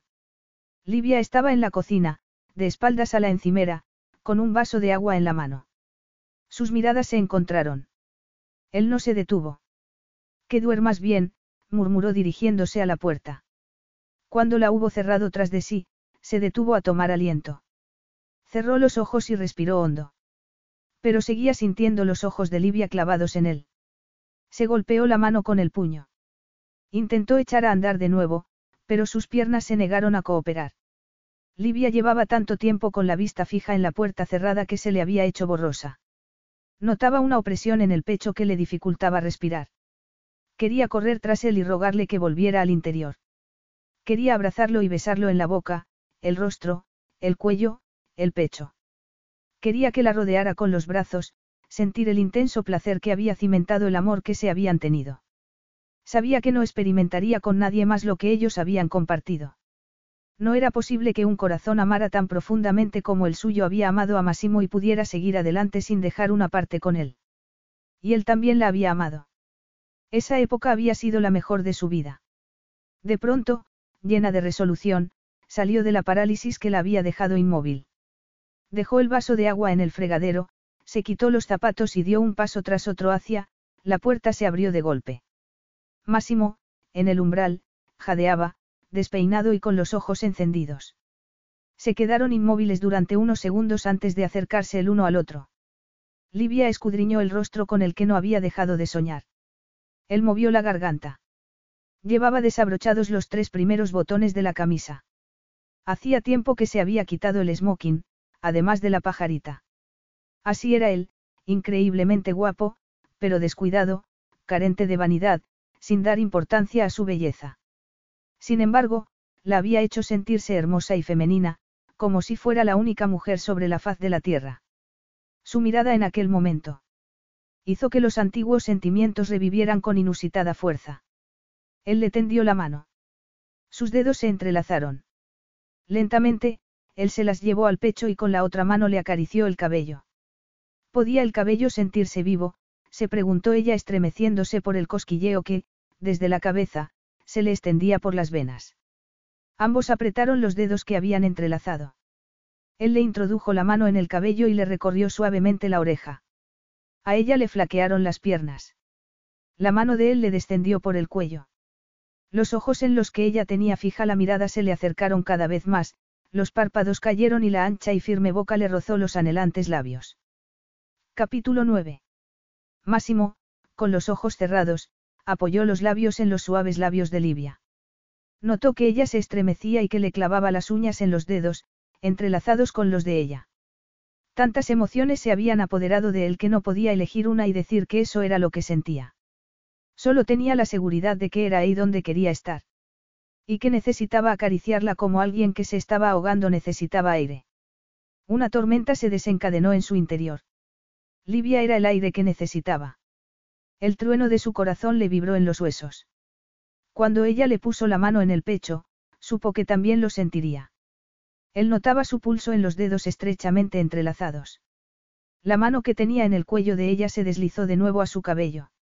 No se había percatado de que temía que los cambios que había experimentado su cabello hubieran afectado a la textura hasta habérselo acariciado mientras bailaban y comprobar que seguía siendo sedoso. Livia era más que el aire que necesitaba. Era el fuego de su corazón, el agua de sus venas, la tierra que lo mantenía erguido. Los labios de ambos se movieron lentamente al unísono, las bocas se unieron y el beso se hizo más profundo. Se soltaron de la mano. Se abrazaron y sus cuerpos se apretaron mutuamente mientras las lenguas bailaban y él daba rienda suelta, por fin, al deseo que había intentado reprimir desde que ella había entrado en el avión. Un millón de gustos, olores y sensaciones llenaban los sentidos de Livia. Que Massimo la abrazara tan estrechamente y la besara con tanta pasión estaba despertando del todo lo que había enterrado. Él había derribado la última de sus barreras, pero lo que sentía era tan embriagador, conocido y maravilloso que no tenía miedo. Si la abandonaran en una isla desierta y le permitieran elegir a una sola persona para acompañarla, elegiría a Máximo. Lo llevaba grabado en el alma y el corazón. No quería pensar en lo que hacía, en lo que hacían. Necesitaba aquello y lo necesitaba él. Sentir los corazones de ambos latir con tanta violencia a través de sus cuerpos abrazados. Todo en su interior se abrió como una flor y la luz entró. Él la tomó en brazos. Así la había llevado la noche de bodas, recordó mientras apretaba la boca contra su cuello y aspiraba su aroma. Hubo tanta ternura en su forma de dejarla en la cama que la luz que se había derramado en su interior se le extendió por la piel y las venas. Los ojos de él también brillaban. Notaba su deseo con tanta intensidad como sentía el suyo propio. Él le apartó con suavidad los mechones de pelo que le habían caído sobre el rostro. No hablaban. Las palabras eran innecesarias. Ella le acarició la mejilla y la barba le arañó la piel. Sus bocas se unieron. Ella deslizó la mano desde la mejilla de él al cuello mientras con la otra le rodeaba la cintura y lo atraía hacia sí para notar su peso. Necesitaba sentir su cuerpo sobre el suyo para asegurarse de no estar soñando. No soportaría que solo fuera un sueño. Ya había tenido demasiados en los que hacían el amor, para despertarse sola en la cama. También tenía pesadillas, en las que él había conocido a otra persona. Una de esas pesadillas fue recurrente durante varios días. Iba por la calle y veía a Máximo del brazo de una mujer sin rostro. Corría tras ellos, sin alcanzarlos, gritando su nombre sin emitir sonido alguno. Se despertaba sobresaltada, con la almohada empapada en lágrimas y el corazón aterrado. Estar así con él, ahora, le llenaba el corazón de calor. Volaba. El mañana no existía. Solo aquel momento. Él le deslizó las manos hasta las caderas y le subió el vestido hasta la cintura mientras le besaba el rostro y ella le acariciaba el cabello. Se separaron para que él le quitara el vestido.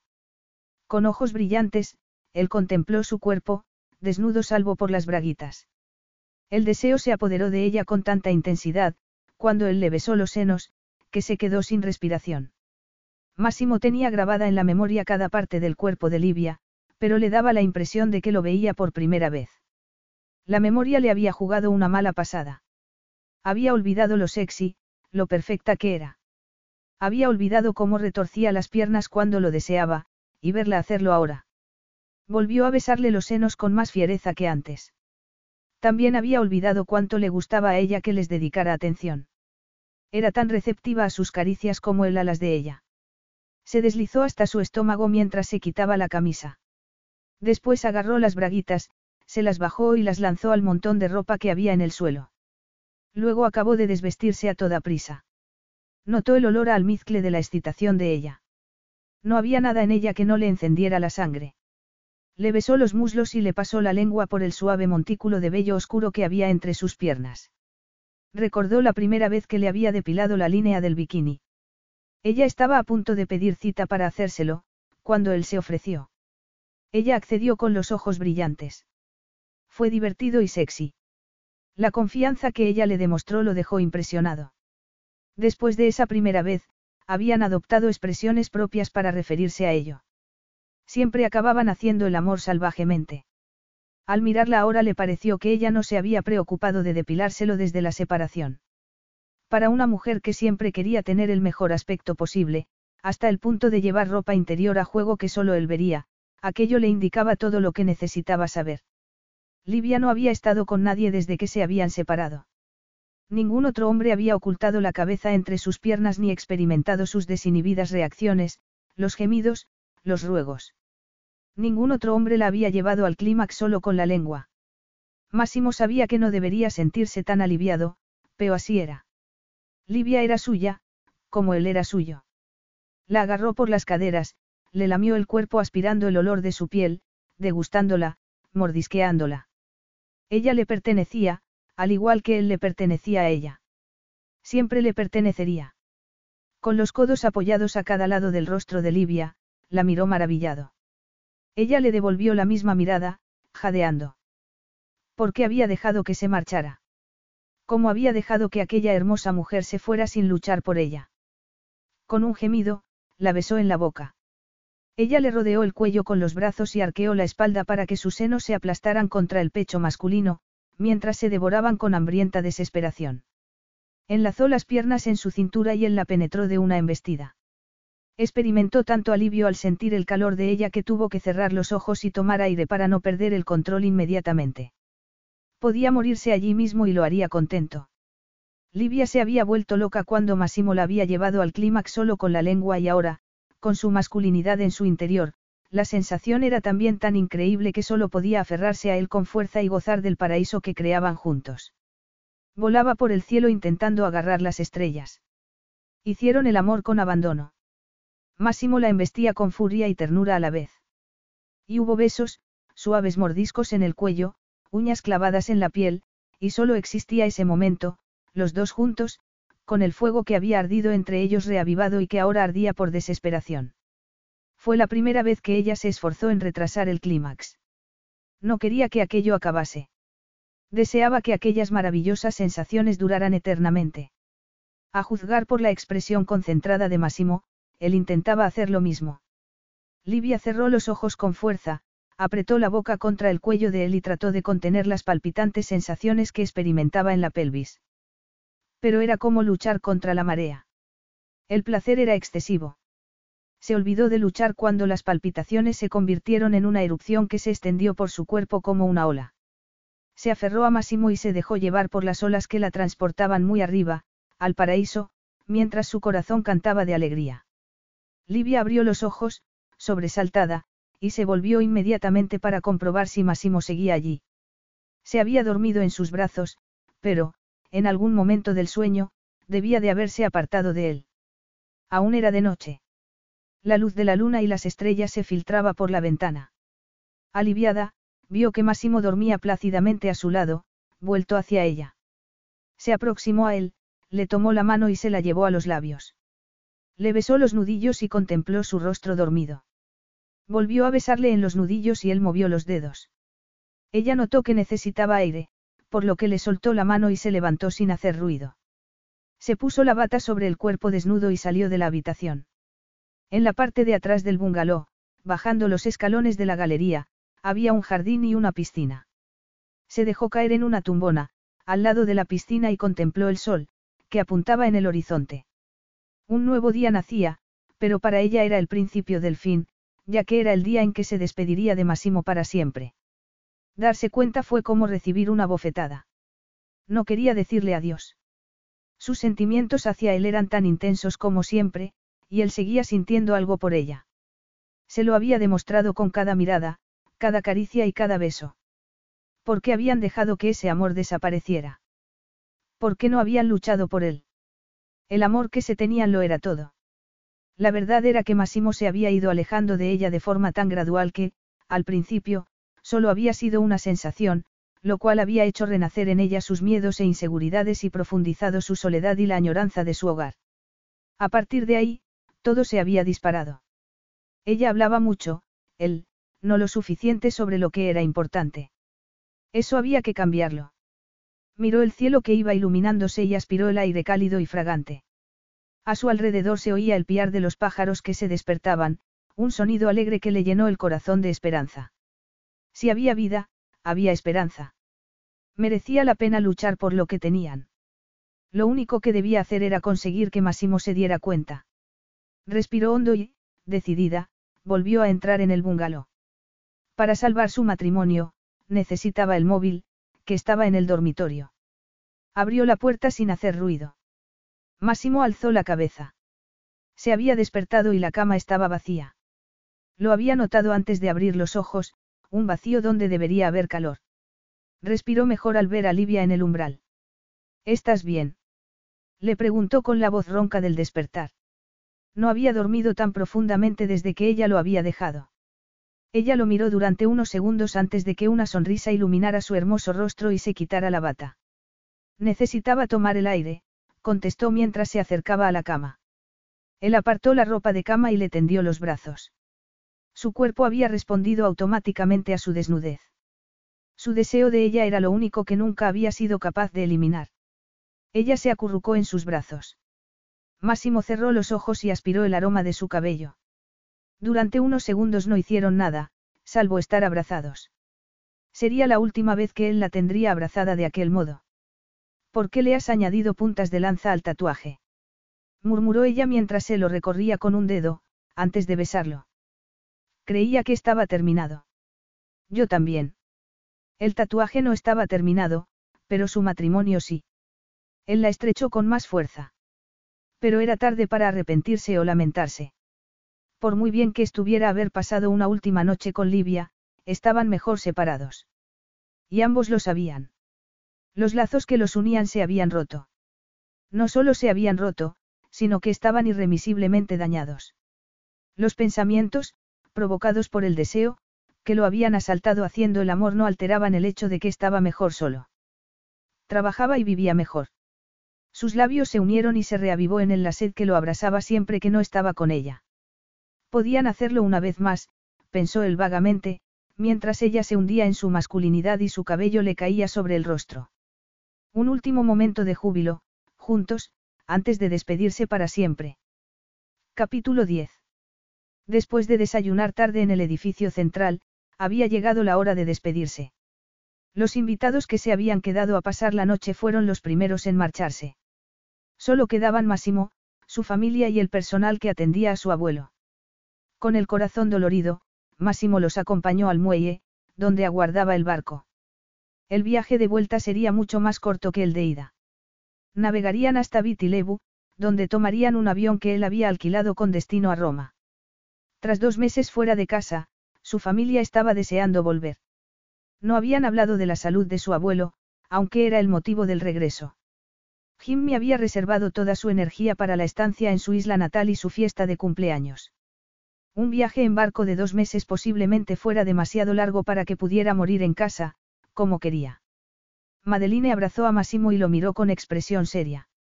Ven a vernos pronto, Massimo, por favor. En lugar de la vaga respuesta habitual que daba cuando se lo pedían, besó a su hermana en la mejilla. Lo intentaré. Ella lo abrazó con más fuerza. Inténtalo de verdad. Te echamos de menos. Por primera vez, Massimo pensó que lo intentaría. Algo había cambiado en él. A pesar del miedo que tenía a verse encerrado en una isla con su familia, el fin de semana había transcurrido mucho mejor de lo previsto. Cuanto más tiempo pasaba con los suyos, más fácil le resultaba. Había notado en ellos una aceptación que nunca había experimentado. O era que los miraba con otros ojos. Vio que su madre se preocupaba por la silla de ruedas de su abuelo. A su madre le encantaba preocuparse. Lo que más feliz la hacía era hacer cosas por sus seres queridos. A su padre le pasaba lo mismo. Recordó los días en que había tenido que dormir en el suelo de la habitación de su hermana, mientras su padre hacía una cama y un armario para la suya con viejos materiales. Su padre lo había hecho todo, hasta pintarlos del color que su hijo había elegido. Esa fue su primera experiencia de que algo podía convertirse en otra cosa totalmente distinta. Mientras pensaba que, por fin, había hallado la raíz de su amor por la ciencia y la ingeniería, recordó la vieja bicicleta que su padre había encontrado en la basura. La había llevado a casa, arreglado y pintado. Cuando se la regaló a su hijo para que hiciera los recados con ella, parecía nueva.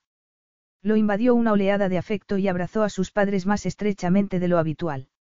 Después de abrazar a su sobrina, se despidió de su abuelo rogando que no fuera por última vez. Observó el barco alejarse con pesar y un nudo en la garganta. A su lado, Livia se despedía con la mano de la familia. Por mucho que intentara borrarla de su campo de visión, ella seguía allí. El nudo de la garganta se le hizo mayor. Se sentía desmembrado.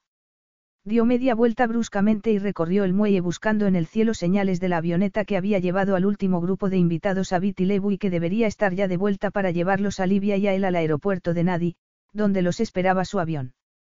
Máximo. Él cerró los ojos y contuvo la respiración al tiempo que disminuía el paso para que Livia lo alcanzara. Lo único que le faltaba era una larga despedida de su esposa. Bastante tenía ya con los tumultuosos sentimientos que experimentaba en esos momentos. ¿Estás bien? Sí. Apenas me has dirigido la palabra desde que nos hemos levantado. Lamentas lo ocurrido anoche. Así era Livia, iba directa al grano, como siempre.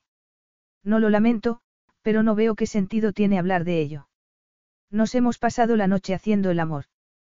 Creo que tenemos mucho de qué hablar. Así era Livia también, siempre dispuesta a hablar de sentimientos, como si los sentimientos importaran. Anoche, él volvió a cerrar los ojos y a respirar hondo, al tiempo que reprimía el deseo que lo invadía al recordar lo increíble que había sido. No digo que fuera un error, pero no debería haber sucedido. ¿Por qué? Porque vamos a divorciarnos, Liv. Sé que esperaremos a que mi abuelo, no podía decirlo. Esperarían a que su abuelo muriera para iniciar el proceso. No tardará, no supo si era la inminente muerte de su abuelo o la ruptura definitiva de su matrimonio lo que le encogía el corazón. Ella lo miró a los ojos. No tienes dudas. Dudas. Sobre si estamos haciendo lo correcto. Ninguna. Ella se estremeció, pero no dejó de mirarlo. Yo sí. ¿Cómo vas a tener dudas? Preguntó él, incrédulo. Fue idea tuya. Fuiste tú la que me abandonaste. Ella se encogió de hombros. Quiero volver a intentarlo. A Massimo le dio un vuelco el corazón. Retrocedió unos pasos y la miró con dureza. Una noche de sexo no repara un matrimonio roto, y nuestro matrimonio lo está. Pero no hemos tratado de arreglarlo. Nos pasábamos el tiempo discutiendo, ella alzó las manos. Me pasaba el tiempo discutiendo. Tú te negabas. Da igual quién hizo qué. Lo cierto es que nunca nos sentamos a hablar y a intentar solucionar las cosas. Nos limitamos a darnos por vencidos. Hay cosas que no se pueden arreglar, como nuestro matrimonio. Hiciste bien marchándote. Siento que lo sucedido anoche te haya producido dudas, pero... Lo sucedido anoche me ha hecho ver la verdad. Nos hemos dado por vencidos con demasiada facilidad. Para mí no ha cambiado nada. Ella soltó una carcajada. Qué mentiroso. No puedo ser el esposo que quieres. No sabes lo que quiero. Me lo gritabas a la cara todos los días. Pues deberías haberme escuchado. No voy a hurgar en antiguas heridas, Máximo extendió el brazo y levantó la mano, con la palma hacia ella, para indicarle que no quería seguir hablando. Querías divorciarte y acepté. Es lo que debemos hacer. Yo vuelvo a Estados Unidos y tú a Italia. Ya está. Se acabó. Echó a andar de nuevo. Sabía que huirías en cuanto planteara el tema. Sin hacerle caso, él siguió andando mientras volvía a buscar señales de la avioneta. Debería haber vuelto media hora antes. No va a venir. Él se detuvo. La avioneta que buscas no va a volver hoy. Máximo se volvió hacia ella con expresión sombría. ¿Qué has hecho? He cancelado el vuelo hasta mañana. Tenemos que hablar. No, tenemos que volver a casa. Tengo trabajo y a ti te espera tu hermano. Creía que estabas deseando verlo para convencerlo de que había hecho bien al marcharse. Está a salvo, contraatacó ella, y mientras tenga videojuegos y un montón de comida no se irá a ningún sitio. Para que no pierdas el tiempo haciendo llamadas, debo confesarte que he enviado a la tripulación de tu avión de excursión en tu yate. Aunque consiguieras otra avioneta que te sacara de esta isla, te sería difícil salir hoy de Fiji. Pero cielos, Máximo comenzó a soltar juramentos. Livia no se inmutó. Se había criado en una casa donde a cada palabra le seguía una vociferación. Apretando los dientes, Máximo sacó el móvil. No sé a qué estás jugando, pero no te vas a salir con la tuya. A la tripulación, las órdenes se las doy yo, no tú. Cuando nos casamos, dijiste a todos tus empleados que lo que yo ordenase valía tanto como lo que ordenases tú. Si las miradas matasen, ella estaría muerta. Llama si quieres, pero ya estarán en el yate tomando el champán que he encargado. No estarán en condiciones de volar. Aunque Massimo fuera el cerebro indiscutible del matrimonio, a la hora de urdir planes Livia no tenía rival. Si quería que él se quedara más tiempo en la isla, tenía que privarle de los medios para marcharse. La fulminó con la mirada, antes de ponerse a teclear en el móvil. Voy a alquilar otro avión para que me lleve a casa. Tú puedes quedarte aquí hasta que te pudras. ¿Crees que podrás alquilar otro avión hoy? Tendrás suerte si lo consigues mañana. Voy a intentarlo, al cabo de unos segundos, Máximo volvió a vociferar. Si has llamado a Lindy, ya he hablado con ella. En Los Ángeles es sábado, la diferencia horaria había favorecido a Livia. Ha salido de excursión con su hija y tendrá el teléfono apagado. A Lindy no le he dado instrucciones de que te obedezca. Le he pedido un favor y ha accedido. Es su tiempo libre, así que no hay incumplimiento de contrato. Se produjo un largo silencio lleno de beligerancia.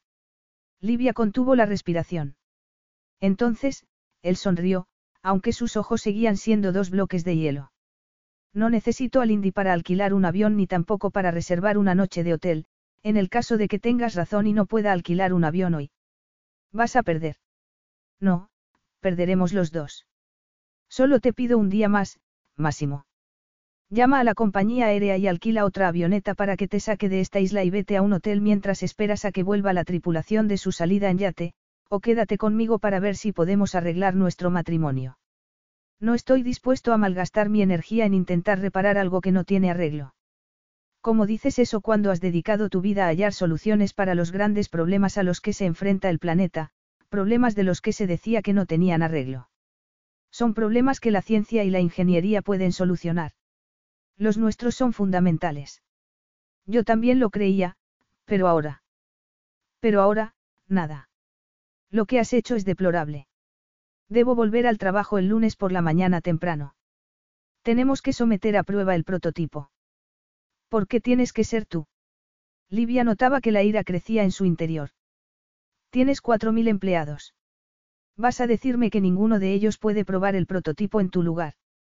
¿Por qué no lo hace el director del proyecto? Era un argumento que ella le había planteado innumerables veces sobre distintos aspectos de su trabajo. Es un ambiente controlado que debo supervisar, más o menos, era la misma respuesta que le había dado en innumerables ocasiones. El único entorno controlado es tu corazón, le espetó ella. No tengo por qué seguir escuchándote, dijo él con el rostro crispado. Pues vas a hacerlo. Por si no lo has notado, estás atrapado en esta isla conmigo. No puedes huir, a no ser que pagues a alguien para que te saque, al darse cuenta de que él iba a seguir andando lo agarró de la muñeca y respiró hondo para contener la ira. Por favor, Máximo, dame un día más. La avioneta vendrá a recogernos mañana por la mañana. Cuando llegue, si sigues queriendo que cada uno siga su camino, lo aceptaré. Pero, si alguna vez he significado algo para ti, y si nuestro matrimonio lo ha hecho, danos una oportunidad, por favor. Él bajó la vista y apartó con suavidad los dedos de ella de su muñeca. Como veo que la única opción que me dejas implica tardar un día más en volver a casa, debo hacer unas llamadas. ¿Te quedas? Él volvió a mirarla a los ojos, con expresión inescrutable. Me quedo solo por la situación que has creado, no por nosotros. No quiero ser cruel, pero no estoy hecho para el matrimonio. Me he dado cuenta después de estar casado contigo. Máximo, sentado en la galería del bungalow, acababa de hacer la última llamada. La prueba del prototipo en el que llevaba trabajando todo el año anterior se había pospuesto 24 horas. Era la primera vez que retrasaba algo relacionado con el trabajo. Livia había hecho añicos el horario que tan cuidadosamente había planificado. ¿Por qué lo había hecho? Por vengarse de todas las noches que él había pasado en el laboratorio. Aquel aspecto taimado de su personalidad no lo había visto nunca. Era indudable que no hablaba en serio acerca de que lo volvieran a intentar. Después de todo aquello por lo que habían pasado, quería arreglar su matrimonio. Era una idea absurda. Lo habían intentado durante dos largos años. Él no la había hecho feliz, así que porque creía que iba a hacerla feliz ahora. No quiso pensar que el primer año de su matrimonio había sido el más feliz de su vida, lo que se explicaba fácilmente por los elevados niveles de dopamina y otras hormonas, a causa del magnífico sexo que tenían. No debería haberle hecho el amor la noche anterior.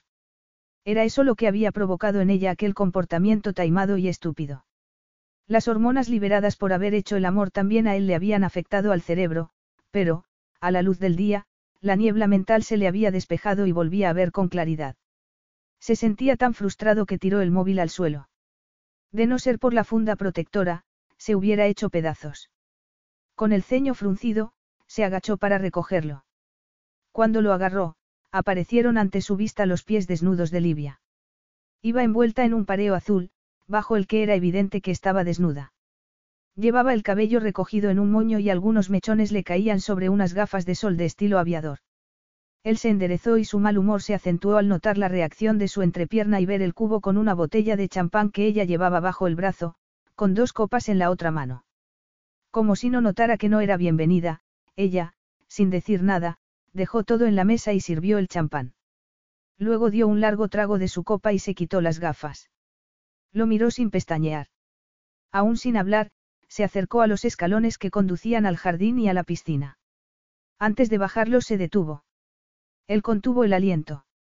El pareo cayó al suelo. Él apretó los labios con fuerza para ahogar un gemido. ¿A qué estaba jugando ahora? Fuera lo que fuera, no iba a seguirle el juego. Pero no podía apartar la vista de su figura de ninfa. Sus caderas desnudas se balancearon suavemente al bajar lenta y seductoramente los escalones. Al llegar a la piscina, metió un pie en el agua, antes de introducirse en ella por los peldaños de la parte en que no cubría y comenzar a nadar a braza. Máximo, sin poder evitarlo, soltó un gemido. Livia nadó hasta el otro extremo de la piscina, donde le cubría por el pecho, y se detuvo. Apoyó las manos en el borde, y la barbilla en ellas, y contempló las olas del mar, que rompían a solo unos metros del jardín. La reacción de Máximo al hecho de haberlo dejado atrapado en la isla no la había sorprendido, pero le seguía doliendo. Sin embargo, a pesar de que le había dicho que no estaba hecho para el matrimonio, no estaba dispuesta a admitir su derrota. Sabía que él seguía sintiendo algo por ella. Lo único que debía hacer era destruir sus barreras para que viera que, con cierto compromiso y mucho esfuerzo, podían tener la vida que habían soñado.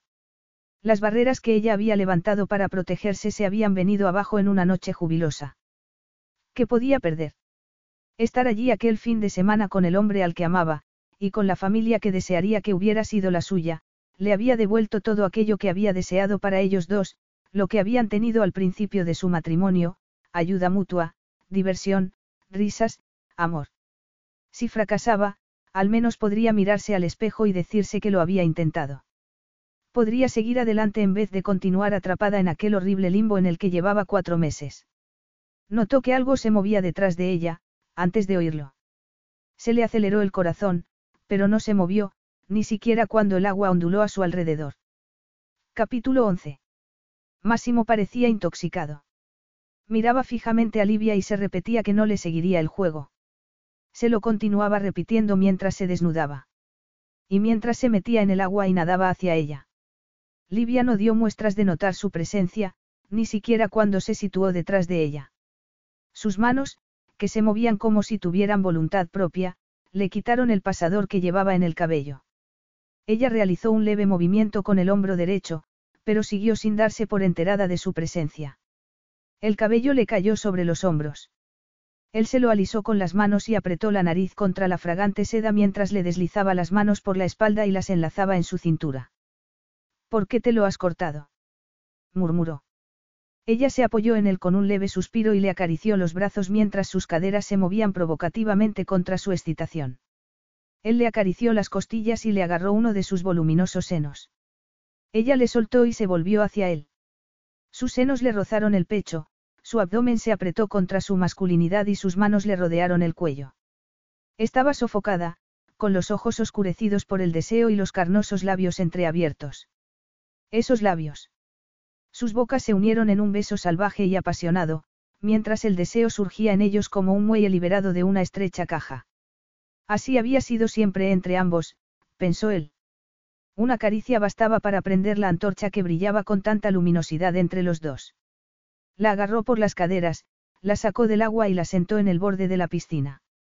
Le abrió las piernas con los muslos y la penetró de una embestida. Ella ahogó un grito dentro de su boca y, después, lo besó aún con más pasión. Los dedos de él se hundieron en sus caderas, los de ella, en su cuello y su cabeza, mientras sus bocas se mantenían unidas.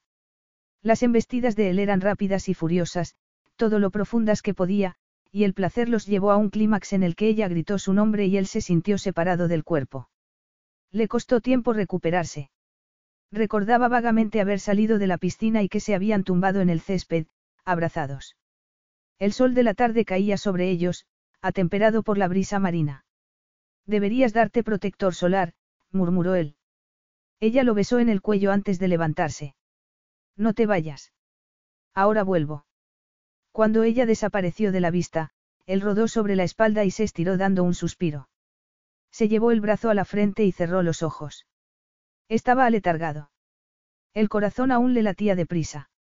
Debería levantarse y vestirse antes de que Livia volviera. Sabía lo que debía hacer. El problema era que sus miembros se negaban a obedecerlo, del mismo modo que se habían negado a seguir las instrucciones de su cerebro de no hacerle el juego a Livia en la piscina. Su cuerpo era esclavo de Livia desde que se habían conocido. Quería enfadarse con ella por haber utilizado su sexualidad como un arma en su contra, pero no podía. Entendía lo que ella estaba haciendo. Su ira se dirigía contra sí mismo. Cuando ella volvió con el pareo puesto y dos copas de champán, además del protector solar y dos toallas de playa bajo el brazo, él se puso de lado, sosteniéndose la cabeza sobre el codo. Livia, lo siento. Pero esto no cambia nada. Ella completó la frase por él. Dejó las copas y las toallas en la mesa que había al lado de la piscina y se quitó el pareo. No importa, Máximo, dijo mientras extendía la prenda sobre la hierba. A veces, el sexo estupendo solo es eso, sexo estupendo. Me pones protector solar en la espalda, por favor. Livia se sentó en el pareo y esperó. Había descubierto al principio de la relación que Máximo se abría con más facilidad después de tener relaciones sexuales, cuando tenía bajas las defensas, debido a la euforia posterior. Sabía que quedarse desnuda y seducirlo visualmente podía considerarse juego sucio, pero no era vergonzoso seducir a su esposo. A los dos les producía un enorme placer hacer el amor. Al no tener relaciones sexuales que mantuvieran viva la intimidad entre ellos, lo que los había unido se había desintegrado sin dejar rastro. Pero el sexo no lo era todo en el matrimonio y la intimidad se alcanzaba de formas diversas. Se inclinó hacia adelante y se abrazó las rodillas cuando él le puso las manos llenas de crema en la espalda. Esa vez, a diferencia de lo sucedido en el yate, se tomó su tiempo. Ella cerró los ojos para saborear la sensación. ¿Por qué te apartaste de mí? Máximo se detuvo. No sé a lo que te refieres. Sí, lo sabes. Te apartaste de mí. Te dejé de importar. Aunque mañana decidas que todo ha acabado entre nosotros, necesito saberlo, porque no hacerlo me está matando. Máximo apretó los dientes y respiró hondo. ¿De qué servía hablar de algo cuando no iba a cambiar nada? Pero no le quedaba más remedio. Si ella se hubiera puesto a gritarle como siempre, él se hubiera marchado tranquilamente. Pero ella estaba calmada. Él le extendió la crema por la parte baja de la espalda. No fue culpa tuya. Simplemente, no congeniamos. El trabajo es mi vida. No hay espacio en ella para nada más. No pensabas eso cuando nos casamos. Lo que sentía por ti me pilló desprevenido, lo había dejado de una pieza. Y me dejé llevar por ello en vez de sentarme a reflexionar. Entre nosotros hay buena química, pero, a fin de cuentas, solo se trata de adrenalina, dopamina, oxitocina, serotonina. No reduzcas mis sentimientos a una clase de química. Los efectos del deseo y lo que llamamos, amor, se pueden reducir a elementos químicos, explicó él sin alterarse.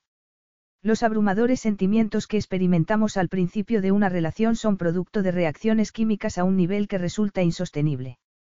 Al final disminuyen de intensidad, que es lo que nos ha sucedido. No intentes desviarte del tema. Lo que nos pasó es que tú te apartaste de mí, Livia Lee se inclinó hacia adelante y se recorrió la cicatriz con el dedo. Cuando me hice este corte fue cuando me di cuenta. Te dio igual que estuviera herida. Por supuesto que no me dio igual, pero me dijiste que no era grave. Su primer impulso había sido agarrar las llaves y salir a toda prisa en el coche. Eso había sucedido al día siguiente de que se hubiera dado cuenta de lo retrasados que iban en el proyecto de filtrar el dióxido de carbono, debido a los errores que había cometido, los primeros en su carrera, al día siguiente de que hubiera despertado a Livia de una pesadilla y hubiera abrazado su cuerpo tembloroso mientras pensaba en lo mucho que le gustaría introducirse en su cerebro y arrancarle los terrores que la desgarraban. Ese fue el momento en que se dio cuenta del error que había cometido. El divertido matrimonio que se había imaginado se había convertido en una enfermedad que lo consumía. Livia se había apoderado de su mente, así como de su cuerpo. Debía dar marcha atrás, antes de perderlo todo. Si ella le hubiera dado el espacio que necesitaba, las cosas habrían sido distintas. Como no lo había hecho, se había abierto un abismo entre ellos que lo había reafirmado en la idea de que era un error estar juntos. No quise preocuparte porque creí que vendrías conduciendo, dijo ella con tristeza. Al poco de casarnos, me resbalé y me di un golpe en la cabeza, ¿te acuerdas? Nada grave, pero te quedaste en casa al día siguiente, conmigo. Te preocupaba la contusión, a pesar de que soy enfermera y te dije que no había nada que temer.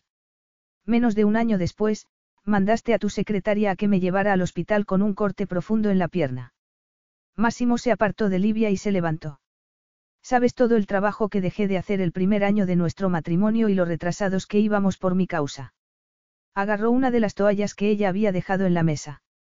El filtro que estamos a punto de probar debería haber estado listo hace meses. Eso es porque no sabes delegar. Él se enrolló la toalla a la cintura. Es mi empresa. Ella lo miró a los ojos. Si se sentía en desventaja por seguir desnuda, mientras él se había cubierto con la toalla, no lo demostró. Has contratado a los mayores expertos. ¿Qué significa que no te fíes de sus conocimientos y buen juicio? Pues que eres un fanático del control o que debes contratar a personas de las que te fíes. No, significa que me tomo muy en serio mi responsabilidad. Puedes permitirte el lujo de dejar que otros, tan responsables y cualificados como tú, la compartan. Pero prefieres no hacerlo. Utilizas la excusa del trabajo para aislarte de los que te quieren. Y sigues sin haberme explicado por qué te apartaste de mí. Livia hizo una pausa, sin dejar de mirarlo. Éramos felices. Y pasamos a no tener nada, por lo que necesito entender por qué, por favor, no me salgas con una fórmula científica. Sé que solo somos átomos y polvo, pero también somos seres conscientes que sienten, aman y sueñan. Él se sentó a la mesa de la piscina y se bebió el champán de un trago. Un coñac le hubiera venido mejor para reducir la agitación que notaba en el estómago. Debía conseguir que ella lo comprendiera y disipar las falsas ilusiones que se hubiera hecho. Desde que Livia lo había dejado, su vida había retomado la calma anterior. Pasaba el tiempo en el trabajo y tenía la mente libre. Los estúpidos errores laborales que había cometido ya eran historia. Pronto también lo sería su esposa, y todo sería como debía ser. Soy así. Siempre he sido distinto de mi familia, que bien le vendría un coñac. A mis padres les daba igual llevar la ropa descosida en las costuras o que no hubiera dinero para arreglar lo que se rompía, pero a mí no. Creían que el amor bastaba para resolverlo todo, cuando, en realidad, las cosas solo se consiguen con mucho esfuerzo. Máximo se encogió de hombros. Los quiero a mi manera, pero nunca me sentí a gusto en mi casa ni me conformé con lo que tenía. No pretendía hacerme rico, pero sí ganar lo suficiente para que no me faltara de nada. Livia inmediatamente volvió sobre lo que acababa de decir. Que los quieres a tu manera. Eso implica que sientes amor a un nivel que supera la mera química. Él entrecerró los ojos. Estás tergiversando mis palabras para atacarme. No, señalo tu hipocresía. Sabes perfectamente que el amor, se componga de lo que se componga, es real, pero utilizas la ciencia como excusa para negar que lo que tú y yo tuvimos era verdadero. De niña, no llevaba zapatos agujereados ni ropa que me estuviera pequeña, pero, de haber podido elegir, hubiera preferido hacerlo a sufrir la infancia que padecí. Mi padre era generoso y me regalaba todo lo que le pedía, pero me aterrorizaba. Él parpadeó, lo cual fue suficiente para que la leve esperanza que había en el corazón de ella continuara latiendo. Cuando me abrazaba, lo único que yo notaba era la pistola de su bolsillo en el pecho. Cuando lo mataron, lo sentí porque era mi padre, pero no lo lloré como el resto de la familia, porque el hombre del saco de mi infancia fue él. Mi madre casi nunca estaba en casa y, cuando lo hacía, estaba borracha o intoxicada. Fui yo quien crió a Gianluca. Lo llevaba a la escuela, lo ayudaba con los deberes y me aseguraba de que cenara caliente por la noche. Si iba a luchar, lo haría también por la familia de él. Tus padres son personas decentes, respetuosas de la ley y cariñosas. Sin embargo, no se trataba de luchar por ella o por los Briatore. Luchaba por Máximo, para que despertara y se percatara de las alegrías del amor y la familia que se negaba a sí mismo. Se levantó y recogió el pareo mientras continuaba hablando. Podrían haber trabajado más horas o tener dos empleos para darte lo que quisieras, pero decidieron estar ahí para cuando los necesitaras. Ojalá pudiera hacerte entender que eso no tiene precio. En tu opinión, la infancia de cualquier otro que no seas tú fue maravillosa. Puede ser, reconoció ella mientras se envolvía en el pareo.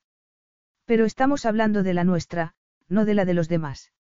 Eres distinto de tus padres, pero hay similitudes. Eres tan generoso como ellos, pero tu generosidad se manifiesta de forma material, en tanto que la de ellos lo hace en forma de tiempo. Él no dejaba de mirarla fijamente. No puedo cambiar mi infancia porque la tuya fuera mucho peor. Me convirtió en lo que soy. Me enseñó que tendría que conseguir por mí mismo lo que necesitara o deseara. Mis padres me querían, en efecto, pero su amor no cambiaba el hecho de que fuéramos pobres. No solucionaba nada. Hizo una pausa antes de continuar. Puede que tengas razón y que sea un fanático del control. Pero todo lo que he conseguido ha sido gracias a mi esfuerzo. La ciencia es lógica y real, y es donde más cómodo me siento. Pero, para trabajar lo mejor posible, necesito tener la mente despejada y ordenada. Ella tardó unos segundos en asimilar lo que le acababa de decir. Me estás diciendo que yo te la desordenaba. Él no se disculpó. Me distraías. Exigías mi atención cuando necesitaba estar concentrado.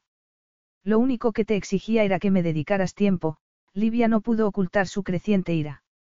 ¿Desde cuándo es un delito querer estar con tu esposo? Acabas de resumir perfectamente lo que quiero decir. No puedo rendir al máximo en el trabajo si me preocupo constantemente por ti. Tengo que estar despejado para centrarme sin limitaciones, sin mirar el reloj ni preocuparme porque estás sola en casa ni pensar que debo irme porque me esperas si la cena se enfría. La cena no se habría enfriado si te hubieras molestado en decirme que llegarías tarde. No lo hacía intencionadamente. Ahora te vuelves a contradecir. Si no lo hacías intencionadamente, no te habrías preocupado. De repente, sonó el móvil de Máximo. Ella apretó los dientes. No contestes, por favor. Pero claro que iba a contestar. Podía ser importante, mucho más que ella y su matrimonio. Él se alejó sin mirar atrás. Ella pensó con amargura que él habría cortado la conversación para contestar, aunque se tratara de una llamada banal. Máximo se había instalado en la galería, a la sombra, con el portátil abierto y el teléfono pegado a la oreja. Furiosa porque había interrumpido la conversación y había vuelto a su trabajo, Livia decidió que debía mantenerse a distancia para no quitarle el móvil y tirárselo al mar, hacerlo solo empeoraría las cosas. De las numerosas historias que Jimmy le había contado sobre su infancia en la isla, la que más le había llamado la atención era la de los niños jugando en una laguna en medio del bosque.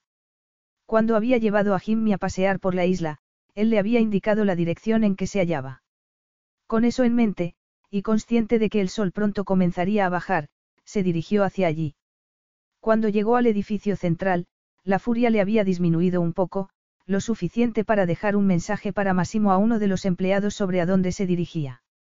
Por si la echaba de menos, cosa que no sucedería, pensó amargamente. Repasó la conversación que habían tenido mientras llegaba al manglar, al lado de la playa, y se adentraba en el interior, hasta llegar al bosque. El sendero que los niños seguían había desaparecido hacía mucho tiempo, pero caminó en esa dirección lo más recto posible, segura de encontrar la laguna.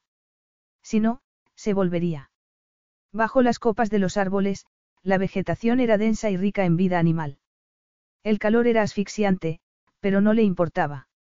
Pronto, tal como Jimmy se lo había descrito, llegó a un claro arenoso, donde se hallaba una pequeña laguna de aguas transparentes, del tamaño de la piscina del complejo residencial. Era como haber entrado en un mágico cuento de hadas. Se quedó parada durante unos segundos para sentir el suave viento en el rostro. En la orilla del agua había dos altos cocoteros, cuyas ramas movía la brisa. Se quitó las sandalias y se sentó en el muro de piedra que rodeaba la laguna. Y se puso a reflexionar. Había creído, como una estúpida, que Massimo al menos consideraría la posibilidad de dar a su matrimonio otra oportunidad. Habían sido verdaderamente felices. ¿Por qué no había luchado ella antes? Había mucho por lo que luchar, pero ambos se habían rendido. Ella era tan responsable como él. Livia sabía luchar. Se le daba muy bien. Había gritado, chillado y pateado el suelo, pero se había olvidado de lo más importante, escuchar. Cuando él le había pedido espacio y tranquilidad, se lo había tomado como un ataque personal. Sus miedos e inseguridades habían reaparecido. En lugar de darle lo que le pedía, lo había presionado más. Estaba exhausta. ¿Qué importaba todo aquello? ¿Cómo iba a luchar por su matrimonio cuando su esposo no veía nada que mereciera salvarse? Él había probado la vida sin ella y la prefería. Sintió un tremendo dolor y pánico cuando, por fin, su atemorizado corazón reconoció la profundidad de su amor. Máximo era el amor de su vida. ¿Cómo iba a poder dormir si él se marchaba para siempre? ¿Cómo iba a respirar? Los ojos se le llenaron de lágrimas y no tuvo fuerzas para contenerlas. Se abrazó las piernas, agachó la cabeza y lloró. Capítulo 12. El cielo estaba dorado cuando Máximo se internó en el bosque. No había pensado en ir a buscar a Livia. Después de solucionar un problema laboral que había surgido, tenía la intención de seguir trabajando, pero el silencio que Livia había dejado al marcharse era más sonoro que el mar, lo ensordecía. Cada vez que miraba la pantalla del ordenador, nada le penetraba en el cerebro. Decidió dar un paseo por la playa, pero apenas había dado unos pasos cuando uno de sus empleados le salió al encuentro para decirle que Livia se había ido a buscar la laguna de agua dulce al bosque. Él se encogió de hombros, sin darle importancia, pero se imaginó a Livia sola y perdida en el bosque. Y dio inmediatamente media vuelta. Por suerte, el empleado sabía la situación exacta de la laguna. Apretó el paso rogando que estuviera yendo en la dirección correcta, sin desviarse. ¿Cuánto tiempo llevaba ella allí? Hacía un par de horas que se había marchado. Habría encontrado la laguna. La isla era pequeña, pero el bosque era lo suficientemente grande y denso para perderse. Estaba sudando al llegar al claro, no sabía si de calor o de miedo. Había empezado a anochecer. Lanzó un suspiro de alivio al verla allí. Estaba sentada con los pies en el agua, mirándola. Se le acercó y se agachó a su lado. Salvo por un suspiro de derrota, ella no reaccionó a su presencia. Pasaron varios segundos antes de que ella volviera el rostro hacia él. Él se quedó sorprendido. A la escasa luz que había, vio que tenía los ojos rojos e hinchados. ¿Has estado llorando? Preguntó con voz ronca. Ella lo miró con expresión dolorida. Frunció la nariz, empezó a temblarle la barbilla y los hombros a agitársele antes de que las lágrimas comenzaran a correrle por las mejillas. Él se quedó helado. Nunca la había visto llorar. Una pequeña fisura se abrió en su corazón. La abrazó con fuerza. Ella se le aferró sollozando en su pecho. Las lágrimas le mojaban la camiseta. A él se le llenaron los ojos de algo caliente, y parpadeó con violencia para deshacerse de ello. Dime qué te pasa, le pidió a Livia al tiempo que la besaba en la coronilla y la estrechaba con más fuerza. Más que verla, siempre había percibido su vulnerabilidad, porque ella se esforzaba en disimularla. Contemplarla así, sin defensas ni barreras. La fisura de su corazón estalló en mil grietas llenas de una emoción tan dolorosa que creyó que su interior se hacía añicos. Ella levantó el rostro para mirarlo. Susurró su nombre con desesperación, antes de que la sombra de una sonrisa apareciera en sus labios. Para ser un hombre tan inteligente, a veces eres tremendamente estúpido. Él no pudo preguntarle a qué se refería, porque los labios de ella buscaron los suyos para besarlo con tal desesperación que los sentidos de él reaccionaron antes de que el cerebro pudiera detenerlos. Él también estaba desesperado. Deseaba de forma agónica a Livia, cuyas lágrimas le hacían daño en lugares que ni siquiera sabía que existían. Cayeron a la arena abrazados. No hubo intentos de seducción ni prolegómenos, porque los consumía el deseo. En lo más profundo de sí mismo, Máximo deseaba introducirse bajo la piel de Livia y arrancarle los miedos que la llenaban de tanta desolación. Frenéticamente, él se quitó los pantalones cortos y ella, la braguita del bikini, mientras se acariciaban y besaban con angustiosa pasión. Se abrazaron fuertemente cuando él la penetró. Hicieron el amor con una urgencia desesperada que él nunca había experimentado. Ella no gemía, gritaba y sollozaba, y a él le pareció que su mundo estaba a punto de derrumbarse. Todo ello incrementó el placer tiñéndolo de desesperación. Y solo eso experimentó, una vez hubieron acabado. Sin embargo, el corazón le seguía latiendo rápida y dolorosamente cuando se apartó de ella y se tapó el rostro. Aquello debía parar. Habían acabado. ¿Para qué prolongar el dolor? No se habían hecho ya suficiente daño mutuamente. Se hizo un largo silencio, hasta que se levantó. Se puso los pantalones y murmuró, está oscureciendo. Tenemos que volver. Ella no contestó. Se volvió a poner el bikini y se pasó la mano por el cabello. Al hacerlo, él se fijó en algo que lo dejó perplejo. Le faltaba una uña. ¿Qué le ha pasado a esa uña? Ella se encogió de hombros. Se me ha caído. Son postizas. Ella asintió. Él no sabía por qué le molestaba tanto. ¿Desde cuándo llevas uñas postizas? Mejor dicho, desde cuándo se mordía las uñas. Livia estaba orgullosa de sus uñas. Cuando trabajaba de enfermera, las llevaba cortas, por motivos prácticos, pero pintadas. La uña expuesta era tan corta que se veía su lecho. Ella volvió a encogerse de hombros. Necesitaban una manicura. Él dejó el tema con la misma indiferencia que ella y se sacó el móvil del bolsillo para encender la linterna, que les daría suficiente luz para volver por el bosque. De todos modos, procuró mantenerse cerca de ella, sin tomarla de la mano. No iba a volver a tocarla. Cenaría solo y dormiría en uno de los bungalows, lejos de ella, de la tentación a la que era incapaz de resistirse. Pero aquellas lágrimas. ¿A qué se debían? No habría estado llorando por su matrimonio. Se alteró al recordar lo cerca que había estado de llorar él también. No había vuelto a llorar desde que era un niño. Cuando salieron del bosque, las primeras estrellas habían aparecido en el cielo. Livia las contempló deseando que su luz penetrara en el corazón de Massimo y lo hiciera ver que ellos dos podían brillar del mismo modo. La marea había cubierto buena parte de la playa. Ella se sentó en el muro de piedra que hacía de barrera y volvió a mirar el cielo. No sabía qué hora era. El tiempo se le escapaba de las manos, igual que Máximo. Estaba perdiendo la batalla por salvar su matrimonio. Todavía notaba el sabor de sus labios, pero, ahora, él se había sentado a una prudente distancia. Sabes que me enamoré de tu familia antes que de ti. Antes de conocerla, yo era de piedra. Había tenido que luchar por todo lo que tenía. Me había escapado de Secondigliano, había estudiado enfermería, había trabajado para pagarme los estudios, incluso trabajar de enfermera en oncología fue una dura batalla, porque no debía implicarme, pero tampoco perder la compasión y la humanidad hacia los pacientes y sus familias. Había trabajado y luchado toda la vida. ¿Y en su matrimonio? No, se había dado por vencida sin emitir un gemido y ahora se temía que fuera tarde. Tu abuelo fue el primer paciente al que me sentía pegada. Su casa era tan acogedora, con las fotos de todos vosotros por todas partes. Suspiró al recordar el sentimiento que le había provocado la casa. Jimmy era su tercer paciente, después de que una agencia la hubiera reclutado para trabajar de forma privada. Estaba acostumbrada a que los familiares de los otros pacientes los visitaran regularmente, pero los tuyos siempre estaban allí. Le daban de comer, veían la televisión con él, le leían, le levantaban el ánimo mejor que cualquier medicamento. El amor que sentían por él me abrió los ojos sobre lo que debería ser una familia, debía basarse en el amor y la ayuda mutua. Yo deseaba eso con desesperación. Después te conocí. Recordó cómo se había sentido la primera noche estando desnuda en brazos de él. No se había sentido mejor en su vida.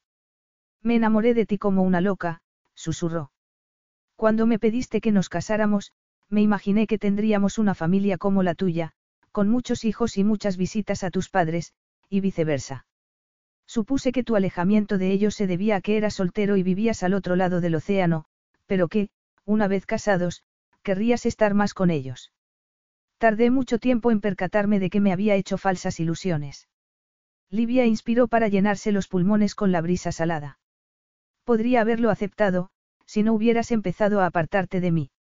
Me asusté. Notaba que te alejabas y no sabía qué hacer para que volvieras. Empeoré las cosas con mi reacción. Sabía que no te gustaban los enfrentamientos, pero yo seguía enfrentándome a ti porque era la única manera que conocía de manejar las situaciones. En mi caso, solo sobrevivían los más aptos. Si alguien te molestaba, te enfrentabas a él. Nunca debías mostrar debilidad. Y volverse atrás era una muestra de debilidad. Intento con todas mis fuerzas no volver a ser esa mujer.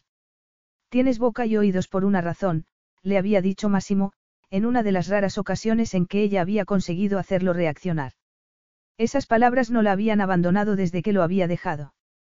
Cesó de apoyarlo en su trabajo y se olvidó de todas las maravillosas cualidades por las que se había enamorado de él. Él se convirtió en una persona encerrada en sí misma, y ella, en una mujer chillona a la que despreciaba. Los ojos se le volvieron a llenar de lágrimas. Recuerdo cuando fuimos a la ceremonia de entrega de premios de tecnología.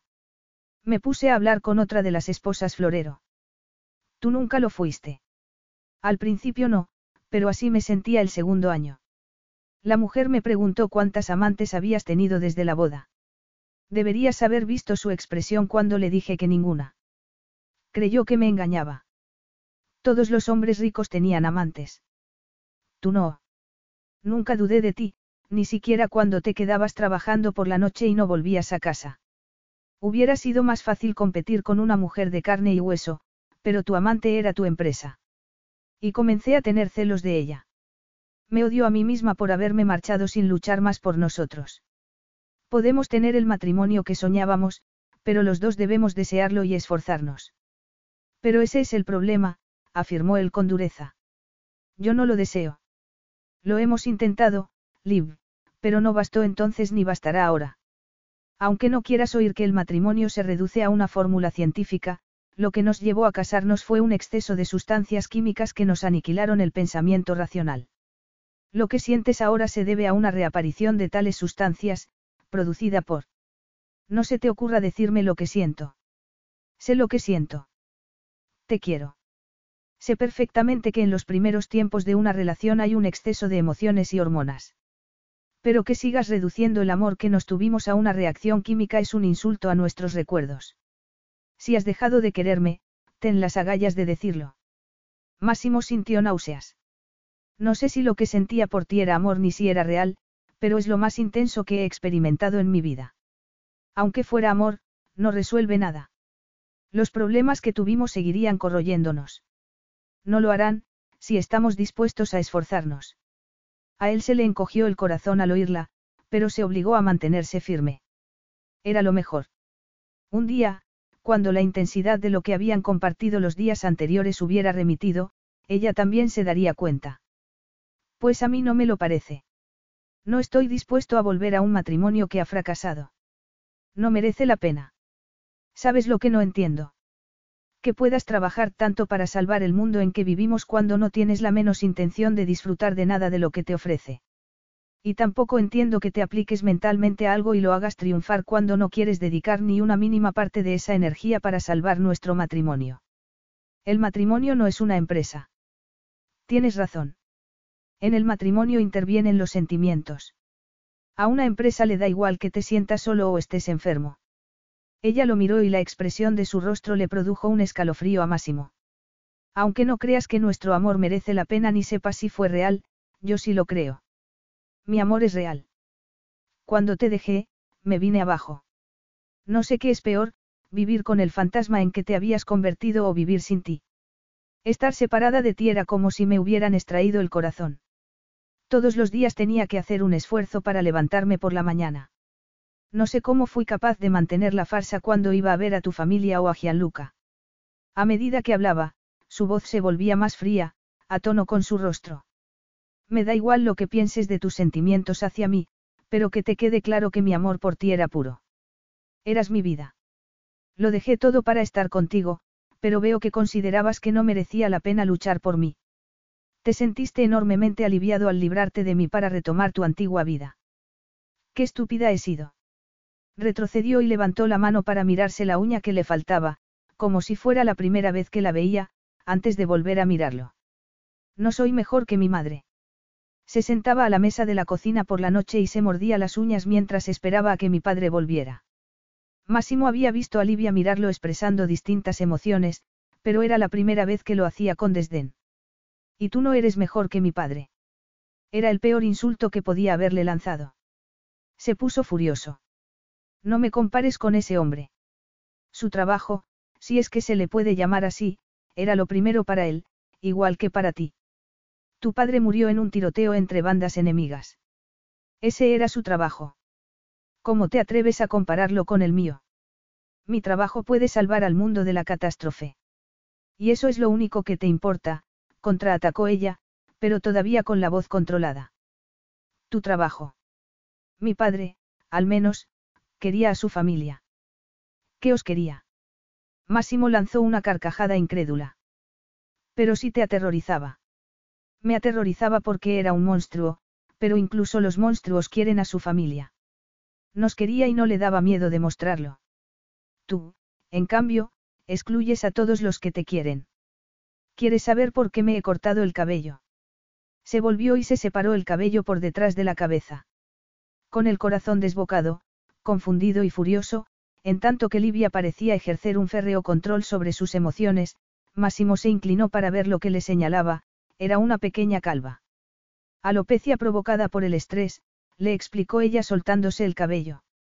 Me lo corté en capas para ocultarla y me puse estas uñas la semana pasada porque no soportaba que creyeras que había sufrido por ti. También trataba de demostrarme a mí misma que había terminado contigo. Ahora sé que lo he hecho porque has matado el amor que sentía por ti.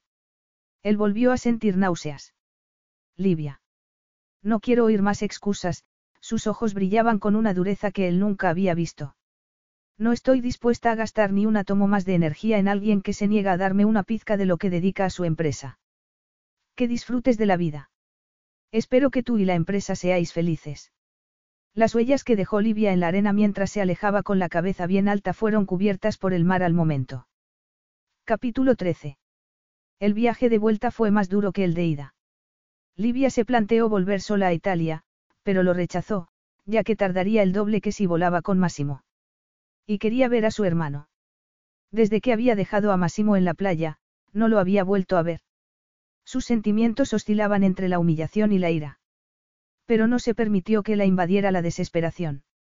Había sido una estúpida no solo en su matrimonio, sino también después de haber dejado a Massimo.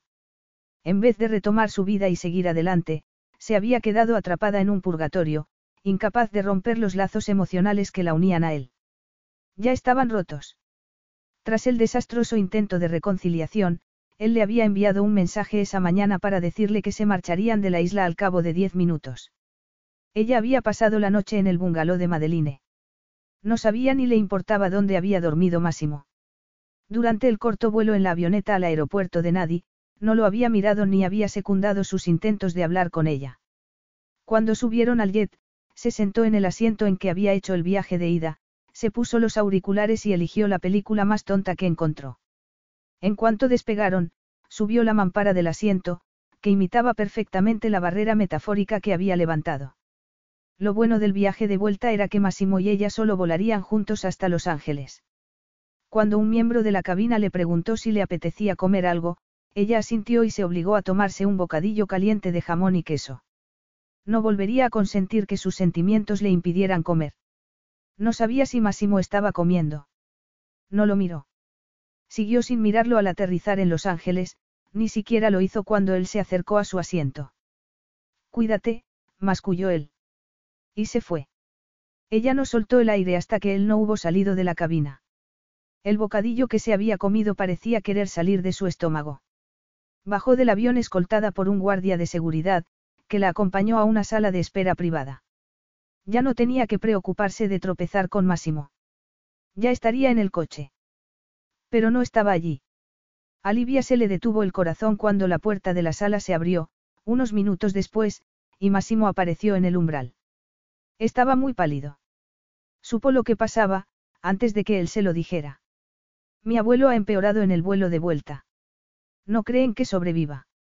La única iluminación que había en la habitación en que se hallaba Massimo sentado procedía de los aparatos a los que se encontraba conectado su abuelo. Los pitidos incesantes que emitían se le clavaban en el cerebro.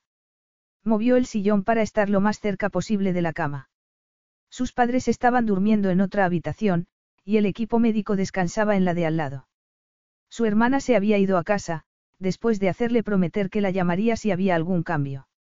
Nada había cambiado en los dos días que su abuelo llevaba en casa. Nada salvo que su corazón cada vez estaba más débil. Jimmy Seiwa se moría, pero lo hacía en su casa, como deseaba.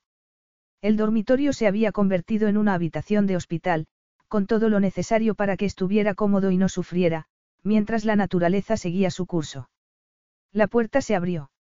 Máximo no tuvo que mirar para saber que era Livia.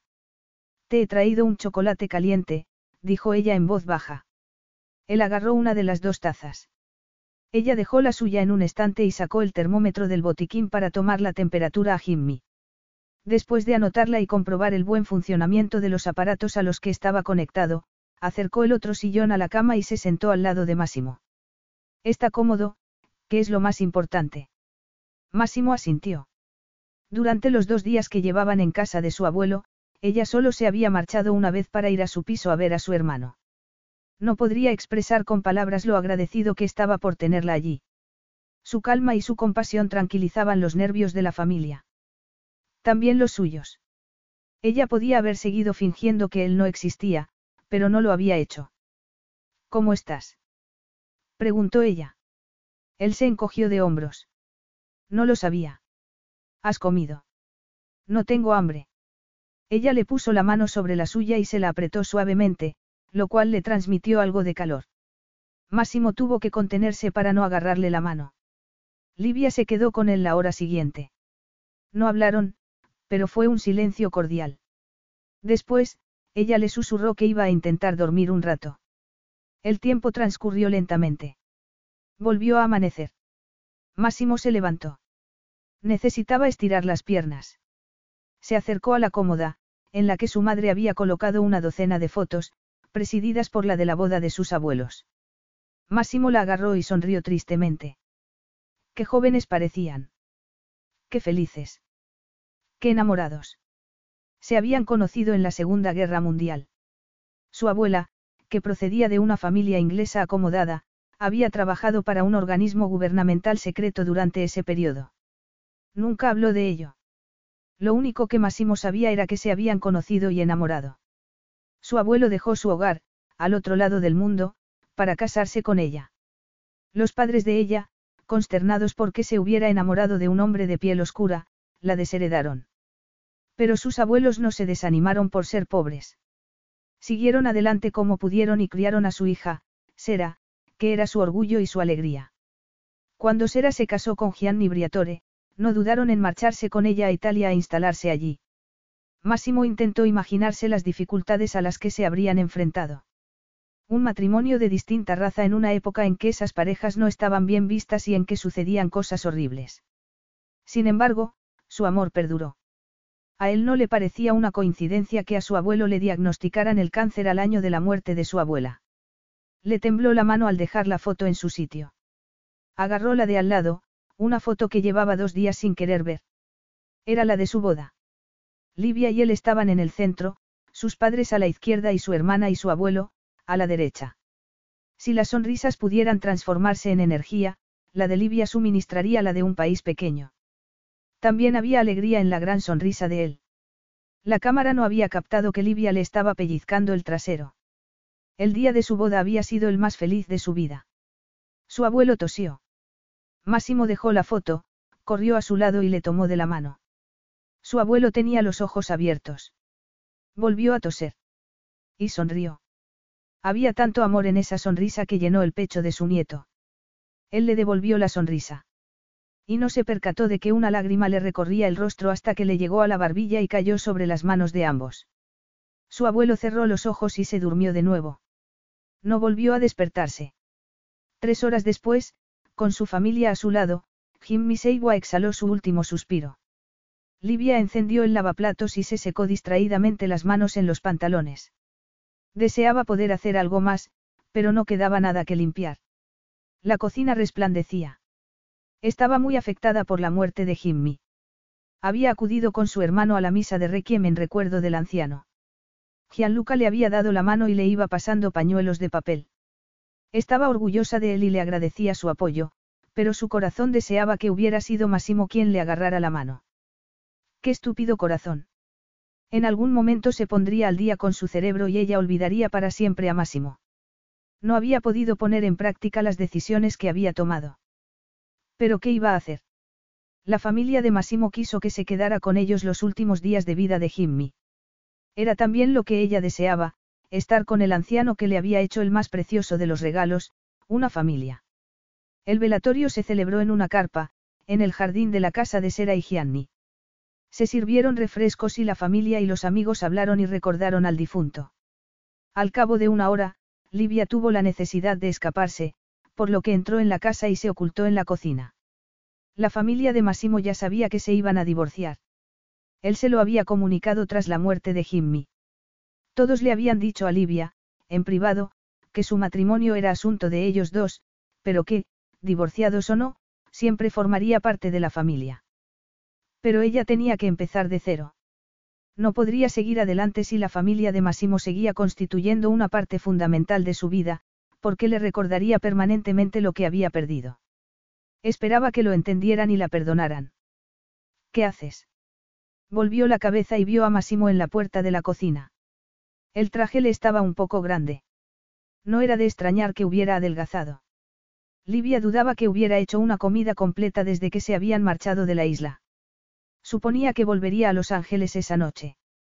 Le extrañaba que no hubiera vuelto después de la muerte de Jimmy y regresado de nuevo para el funeral. Pero se había quedado con sus padres.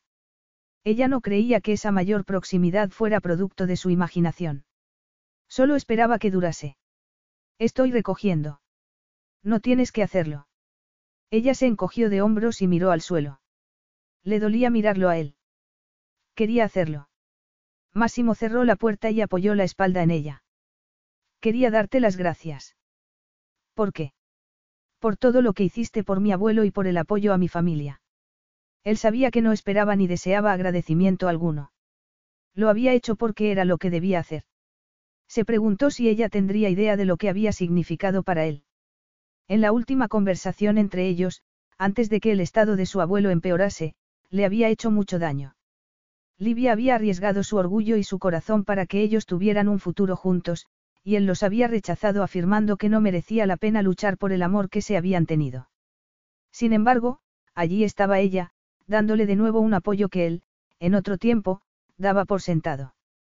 Había olvidado lo bien que se sentía cuando llegaba a casa y compartía sus preocupaciones con ella, que lo escuchaba atentamente, además de darle un masaje para eliminarle la tensión de la cabeza y los hombros. Los errores que él había cometido no eran culpa de Livia, sino exclusivamente suyos.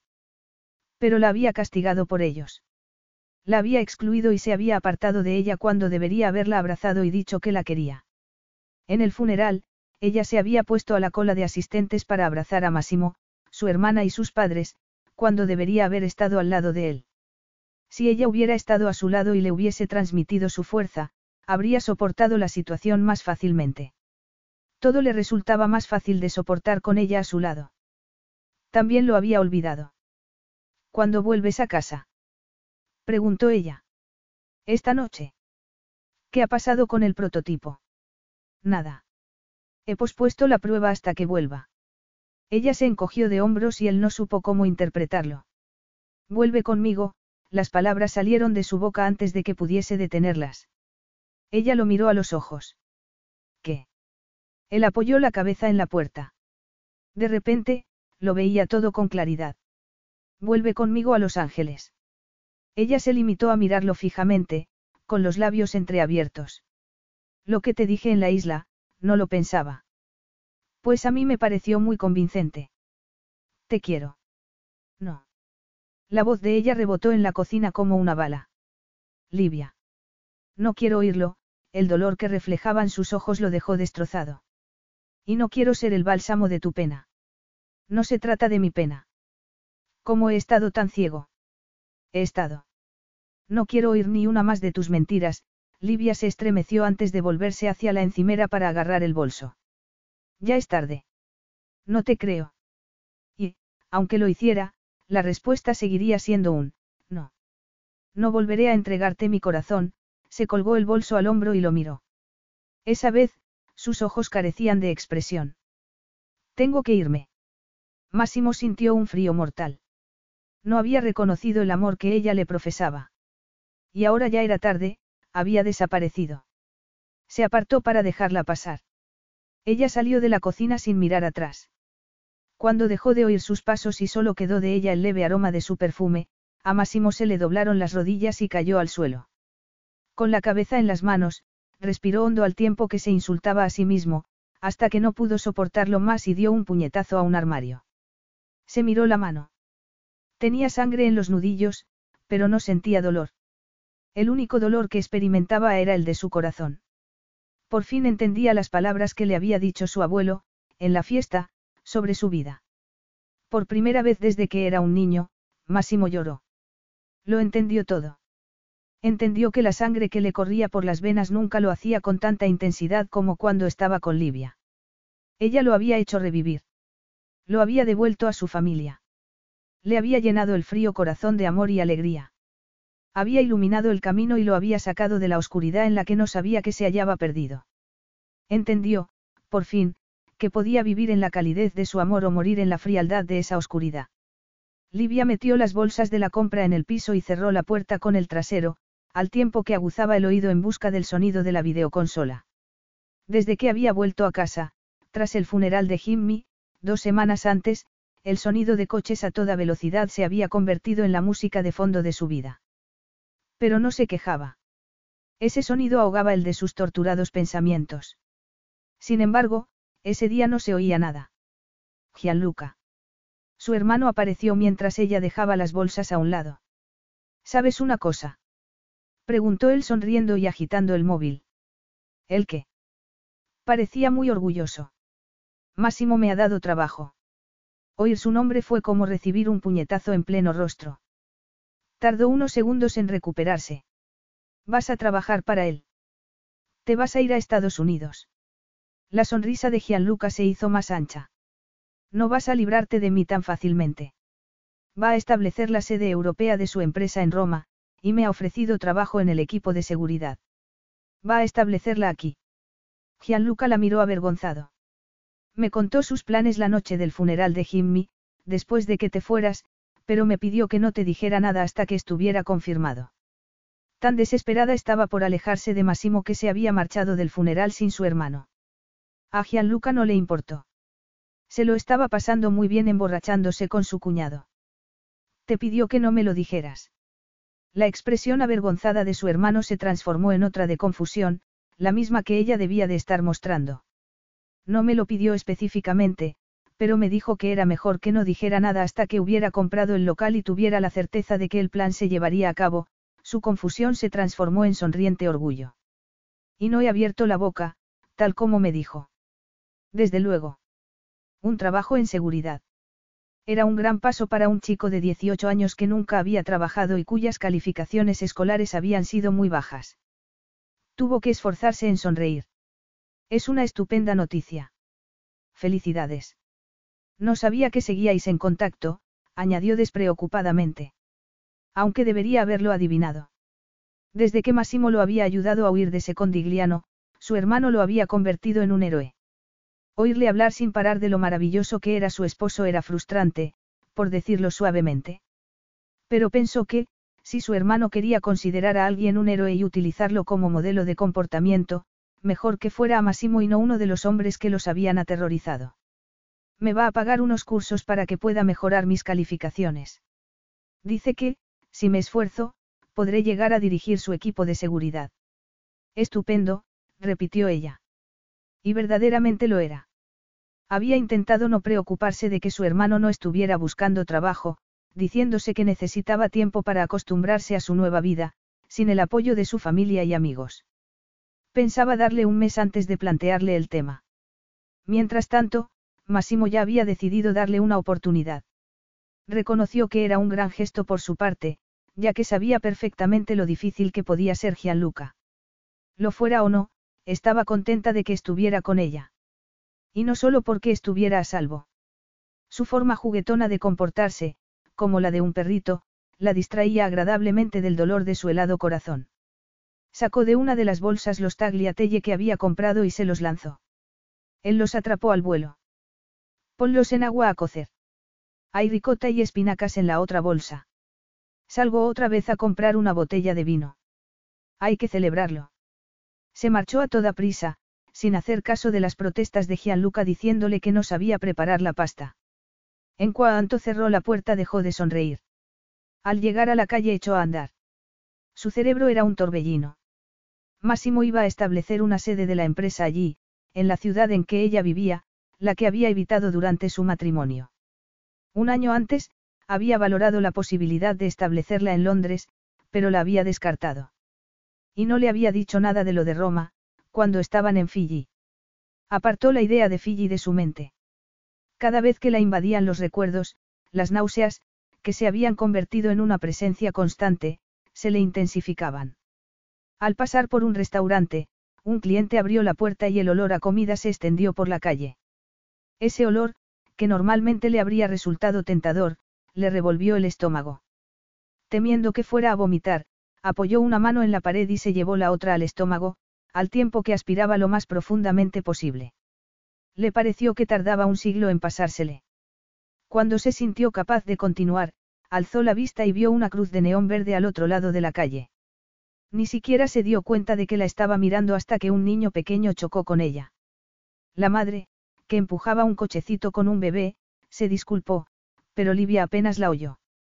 Olvidándose del vino, cruzó la calle y entró en la farmacia. Había dejado de tomar la píldora al abandonar a Máximo. Y en Fiji no habían usado protección. No se le había ocurrido ni siquiera al abrazar a Elizabeth cuando Massimo y ella habían tenido aquella conversación sobre los hijos. Había tomado la píldora religiosamente durante su matrimonio. Quería tener un hijo con Massimo, pero ambos estaban de acuerdo en que sería más adelante. Después, se creó tal frialdad entre ellos que hubiera sido una crueldad tenerlo. Salió dos minutos después, con una prueba de embarazo en el bolso. Veinte minutos más tarde estaba encerrada en el cuarto de baño, tras haber dado dinero a Gianluca para que fuera a comprar vino y comida, ya que había quemado la pasta. Pero el vino tendría que bebérselo él. La prueba era inequívoca, estaba embarazada. La cabeza le daba vueltas, pero hizo la única cosa lógica, sacó el móvil del bolso y llamó a Máximo. Liv. El mero hecho de oír su voz hizo que los ojos se le llenaran de lágrimas. Los cerró con fuerza. Livia. ¿Me oyes? ¿Pasa algo? Ella apenas pudo oír su propia voz, debido a cómo le rugían los oídos. Estoy embarazada. Capítulo 14. Llamaron a la puerta. Si es para mí, no estoy, gritó Livia a su hermano, que estaba jugando con la consola en el salón.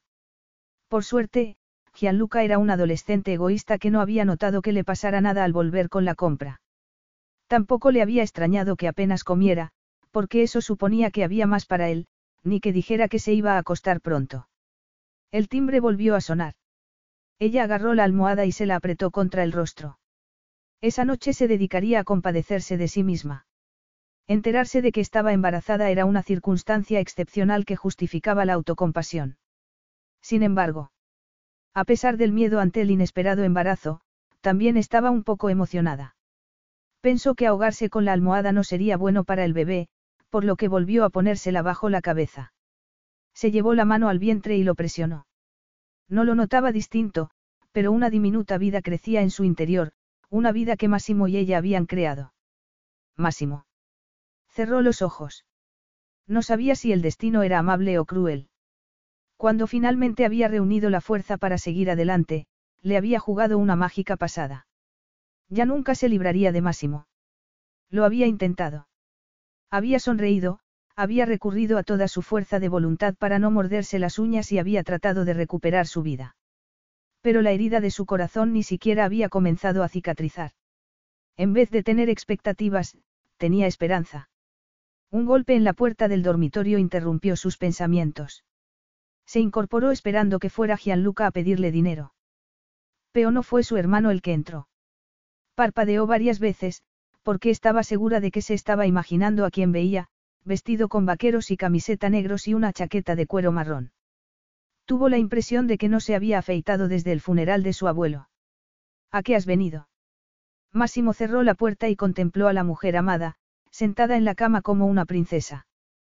Creías que, después de saber que estabas embarazada, no iba a venir. Ella frunció el ceño, confusa. Ahora viajas en el tiempo. Solo hace dos horas que te lo dije. Habría llegado antes, pero no encontraba las llaves del coche y el chofer ya se había ido a casa. He venido andando. Estabas en Roma. No me he ido. Máximo sonrió, se quitó la chaqueta y la colgó en una silla, sin dejar de mirarla. Era maravilloso volver a verla. Estar en la misma ciudad que ella sin poder verla había estado a punto de acabar con él. Dio un paso hacia la cama. Me he comprado una casa aquí. Livia se encogió como si temiera que fuera a tocarla. ¿Cuándo? La venta se completó ayer. Iba a esperar un poco más antes de venir a verte. Venir a verme. ¿Para qué? Para saber qué más tengo que hacer para que creas que te quiero y que puedes volver a entregarme tu corazón. Desde el funeral de su abuelo, había reflexionado mucho. Lo que había dicho Livia sobre él era cierto, excluía a los demás. Livia era la única persona a la que había abierto su corazón, pero, cuando le pareció que ella se le acercaba demasiado, se cerró en banda y la apartó de sí. Estaba tan acostumbrado a hacerlo todo solo, a confiar únicamente en sí mismo, que se había convencido de que era la única manera posible de vivir. Estaba tan acostumbrado a que todo lo que tocara se convirtiera en oro que, cuando cometió los primeros errores básicos de su carrera, automáticamente le echó la culpa a Livia, olvidando que él también era humano. También se había alejado de sus padres. Se había portado como un canalla condescendiente con respecto a las decisiones que habían tomado. Habían elegido la familia en vez del dinero, y él había estado ciego a los sacrificios que habían realizado para que él estuviera seguro. Había dado su amor por supuesto. No había tenido que acompañar a su hermana a la escuela ni hacerle la comida, como Olivia hacía con Gianluca. No había tenido que dormir con un arma debajo de la almohada por miedo. La ropa gastada que llevaba y de la que tanto se avergonzaba la zurcía su madre con amor, y los agujeros de los zapatos se tapaban hasta que se le pudieran comprar unos nuevos. Estaba tan obsesionado con labrarse un futuro que no se había molestado en apreciar lo que tenía, amor, seguridad, cariño, todas las cosas que, unidas, hacían que vivir mereciera la pena. Había estado ciego a todo. Pero Livia lo había visto con claridad. No la culpaba por haber desdeñado su declaración de amor. Además de reflexionar, había actuado. Tenía claro cuál era el camino para recuperarla. Debía volver a ganarse su confianza con acciones, no con palabras. Ella se abrazó las rodillas. Otra vez no, susurró. Te dije que ya era tarde. He pasado página. No es lo que cree la naturaleza, o no estarías embarazada. La naturaleza es un azar. Un azar maravilloso. Ella apoyó la barbilla en las rodillas. ¿Estás contento? De que vayamos a tener un hijo. Liv, solo hay una cosa que podría hacerme más feliz de lo que ahora me siento, y que te diré después. ¿Por qué no me dijiste que ya no tomabas la píldora? Ella se sonrojó. No se me ocurrió. Ni a mí preguntártelo, se quitó la camiseta. ¿Qué haces? Voy a enseñarte algo, Máximo dejó la camiseta en el suelo, se quitó las botas y se subió a la cama. Le agarró la mano y se la puso en el antebrazo izquierdo, mirándola a los ojos. Uno de los significados de las puntas de lanza del tatuaje es la fuerza de voluntad. Me las hice para recordar que debía ser fuerte. Necesité ese recordatorio cuando me dejaste. Si no, te hubiera ido a rogar que volvieras conmigo. Él le desplazó la mano hasta su corazón. Me casé contigo por lo mucho que me atraías. Sabía que mis sentimientos por ti eran profundos, y supuse que lo que sentía era amor. Pero no sabía que podían ser aún más profundos y que te convertirías en la razón de mi existencia. Le apretó la mano contra el pecho. Cuando me dejaste, me sentí liberado de aquella locura y me volqué en el trabajo. Y prefería morir joven a causa del exceso de trabajo que detenerme un momento y reconocer el dolor que tu pérdida me causaba. Le acarició el cabello que tanto le gustaba. Siento haberte apartado de mí, haberte excluido. Siento haber rechazado tu amor y haber degradado lo que significábamos el uno para el otro. Siento todo el dolor que te he causado. Ella abrió la boca, pero él le puso un dedo en los labios. Siento no haber hecho nada cuando sabía lo desgraciada que eras en Los Ángeles. No lo sientas, susurró ella. Mi soledad también era culpa mía. Debería haber acudido a clases de inglés, de arte o de lo que fuera. Clases de arte. Algo para salir de casa, algo que me hiciera dejar de depender de ti para ser feliz. Has estudiado inglés desde que nos separamos. Empecé un curso en Internet. No llegué muy lejos. No tenía la cabeza como para almacenar nueva información. Él le acarició la mejilla. Yo podía haber hecho mucho más para facilitarte la vida y, si vuelves conmigo, te juro que todo será distinto. Voy a volver a vivir en Italia. Ella lo miró a los ojos y él vio en los suyos un brillo que le dio esperanza. Todo lo que me dijiste en la isla es verdad, incluyendo lo de la relación con mi familia. ¿Cómo voy a tener buena relación con ella si vivo al otro lado del océano? Por eso vas a establecer la sede de la empresa en Roma. Él asintió y le tomó el rostro entre las manos. En parte, pero, sobre todo, voy a hacerlo por ti. Tu vida está aquí y mi vida está contigo, si me dejas volver a ella. Es lo único que deseo, estar contigo. He tenido que perderte para ver cuánto te necesito. Una lágrima rodó por la mejilla de Livia.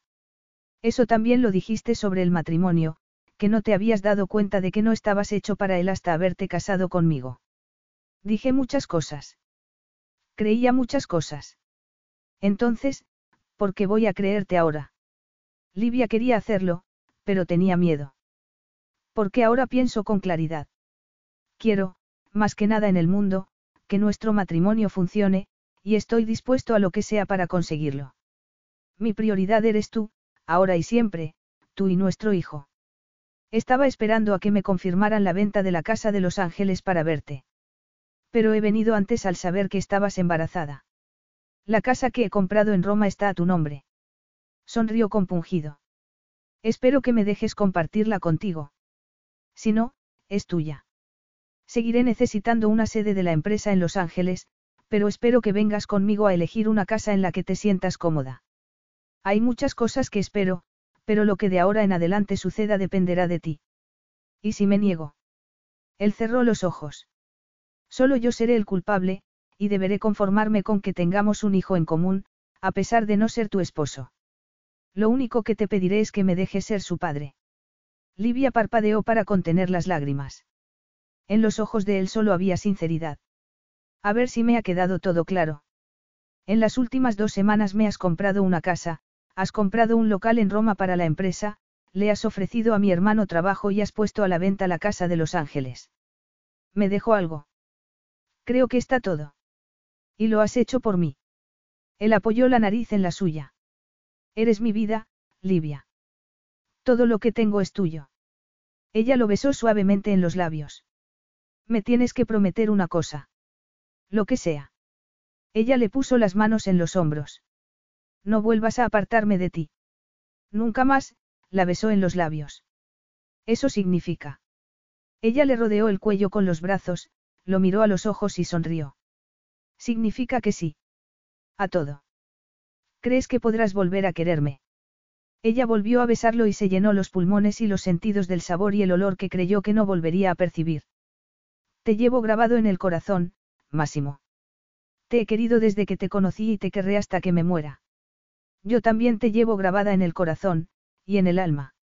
Y, tras esas palabras, sus corazones se unieron para siempre.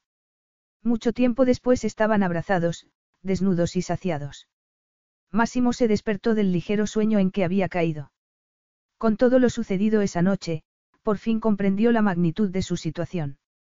Vamos a tener un hijo. Livia se rió y lo besó en el pecho. Sí. Te he dicho recientemente cuánto te quiero. No muy recientemente. Él se lo dijo. Y después se lo demostró. Epílogo. Livia estaba en el porche del bungalow contemplando cómo llovía. Desde allí veía la mayor parte de la isla Seiwa y el mar. Si Sera, su bebé, no estuviera durmiendo, ella estaría bailando bajo la lluvia. Máximo creía que estaba un poco loca porque le encantaba la estación lluviosa, pero la lluvia despertaba los olores de la isla y hacía brillar el verde paisaje. Le sonó el móvil. Era otro de los mensajes bromistas de su hermano. Ella le contestó que debería estar trabajando, a lo que él, indignado, respondió que era por la mañana temprano en Roma y que ni siquiera los pájaros se habían despertado. Ella sonrió, se guardó el teléfono en el bolsillo y siguió contemplando la lluvia. Vio que la cabeza de su suegra asomaba por la puerta de su bungalow y se rió al ver que la volvía a meter a toda prisa. No solo Massimo pensaba que estaba loca porque le gustaba la lluvia. Toda su familia estaba de acuerdo. Ninguno entendía que, sin ella, no habría arcoíris ni ninguno de los maravillosos colores que llenaban su vida.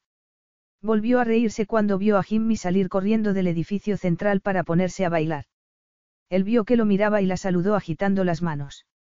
Ella lo imitó, mientras Massimo salía detrás de su hijo de tres años, sonriendo abiertamente.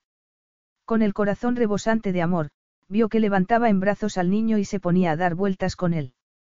Oyó la risa de Jimmy, a pesar de la distancia. Era un sonido que tenía guardado en la memoria. Y el corazón estuvo a punto de estallarle cuando, por encima de la cabeza de ambos, las nubes se abrieron y apareció el arco iris. Parecía brillar solo para ellos. Fin.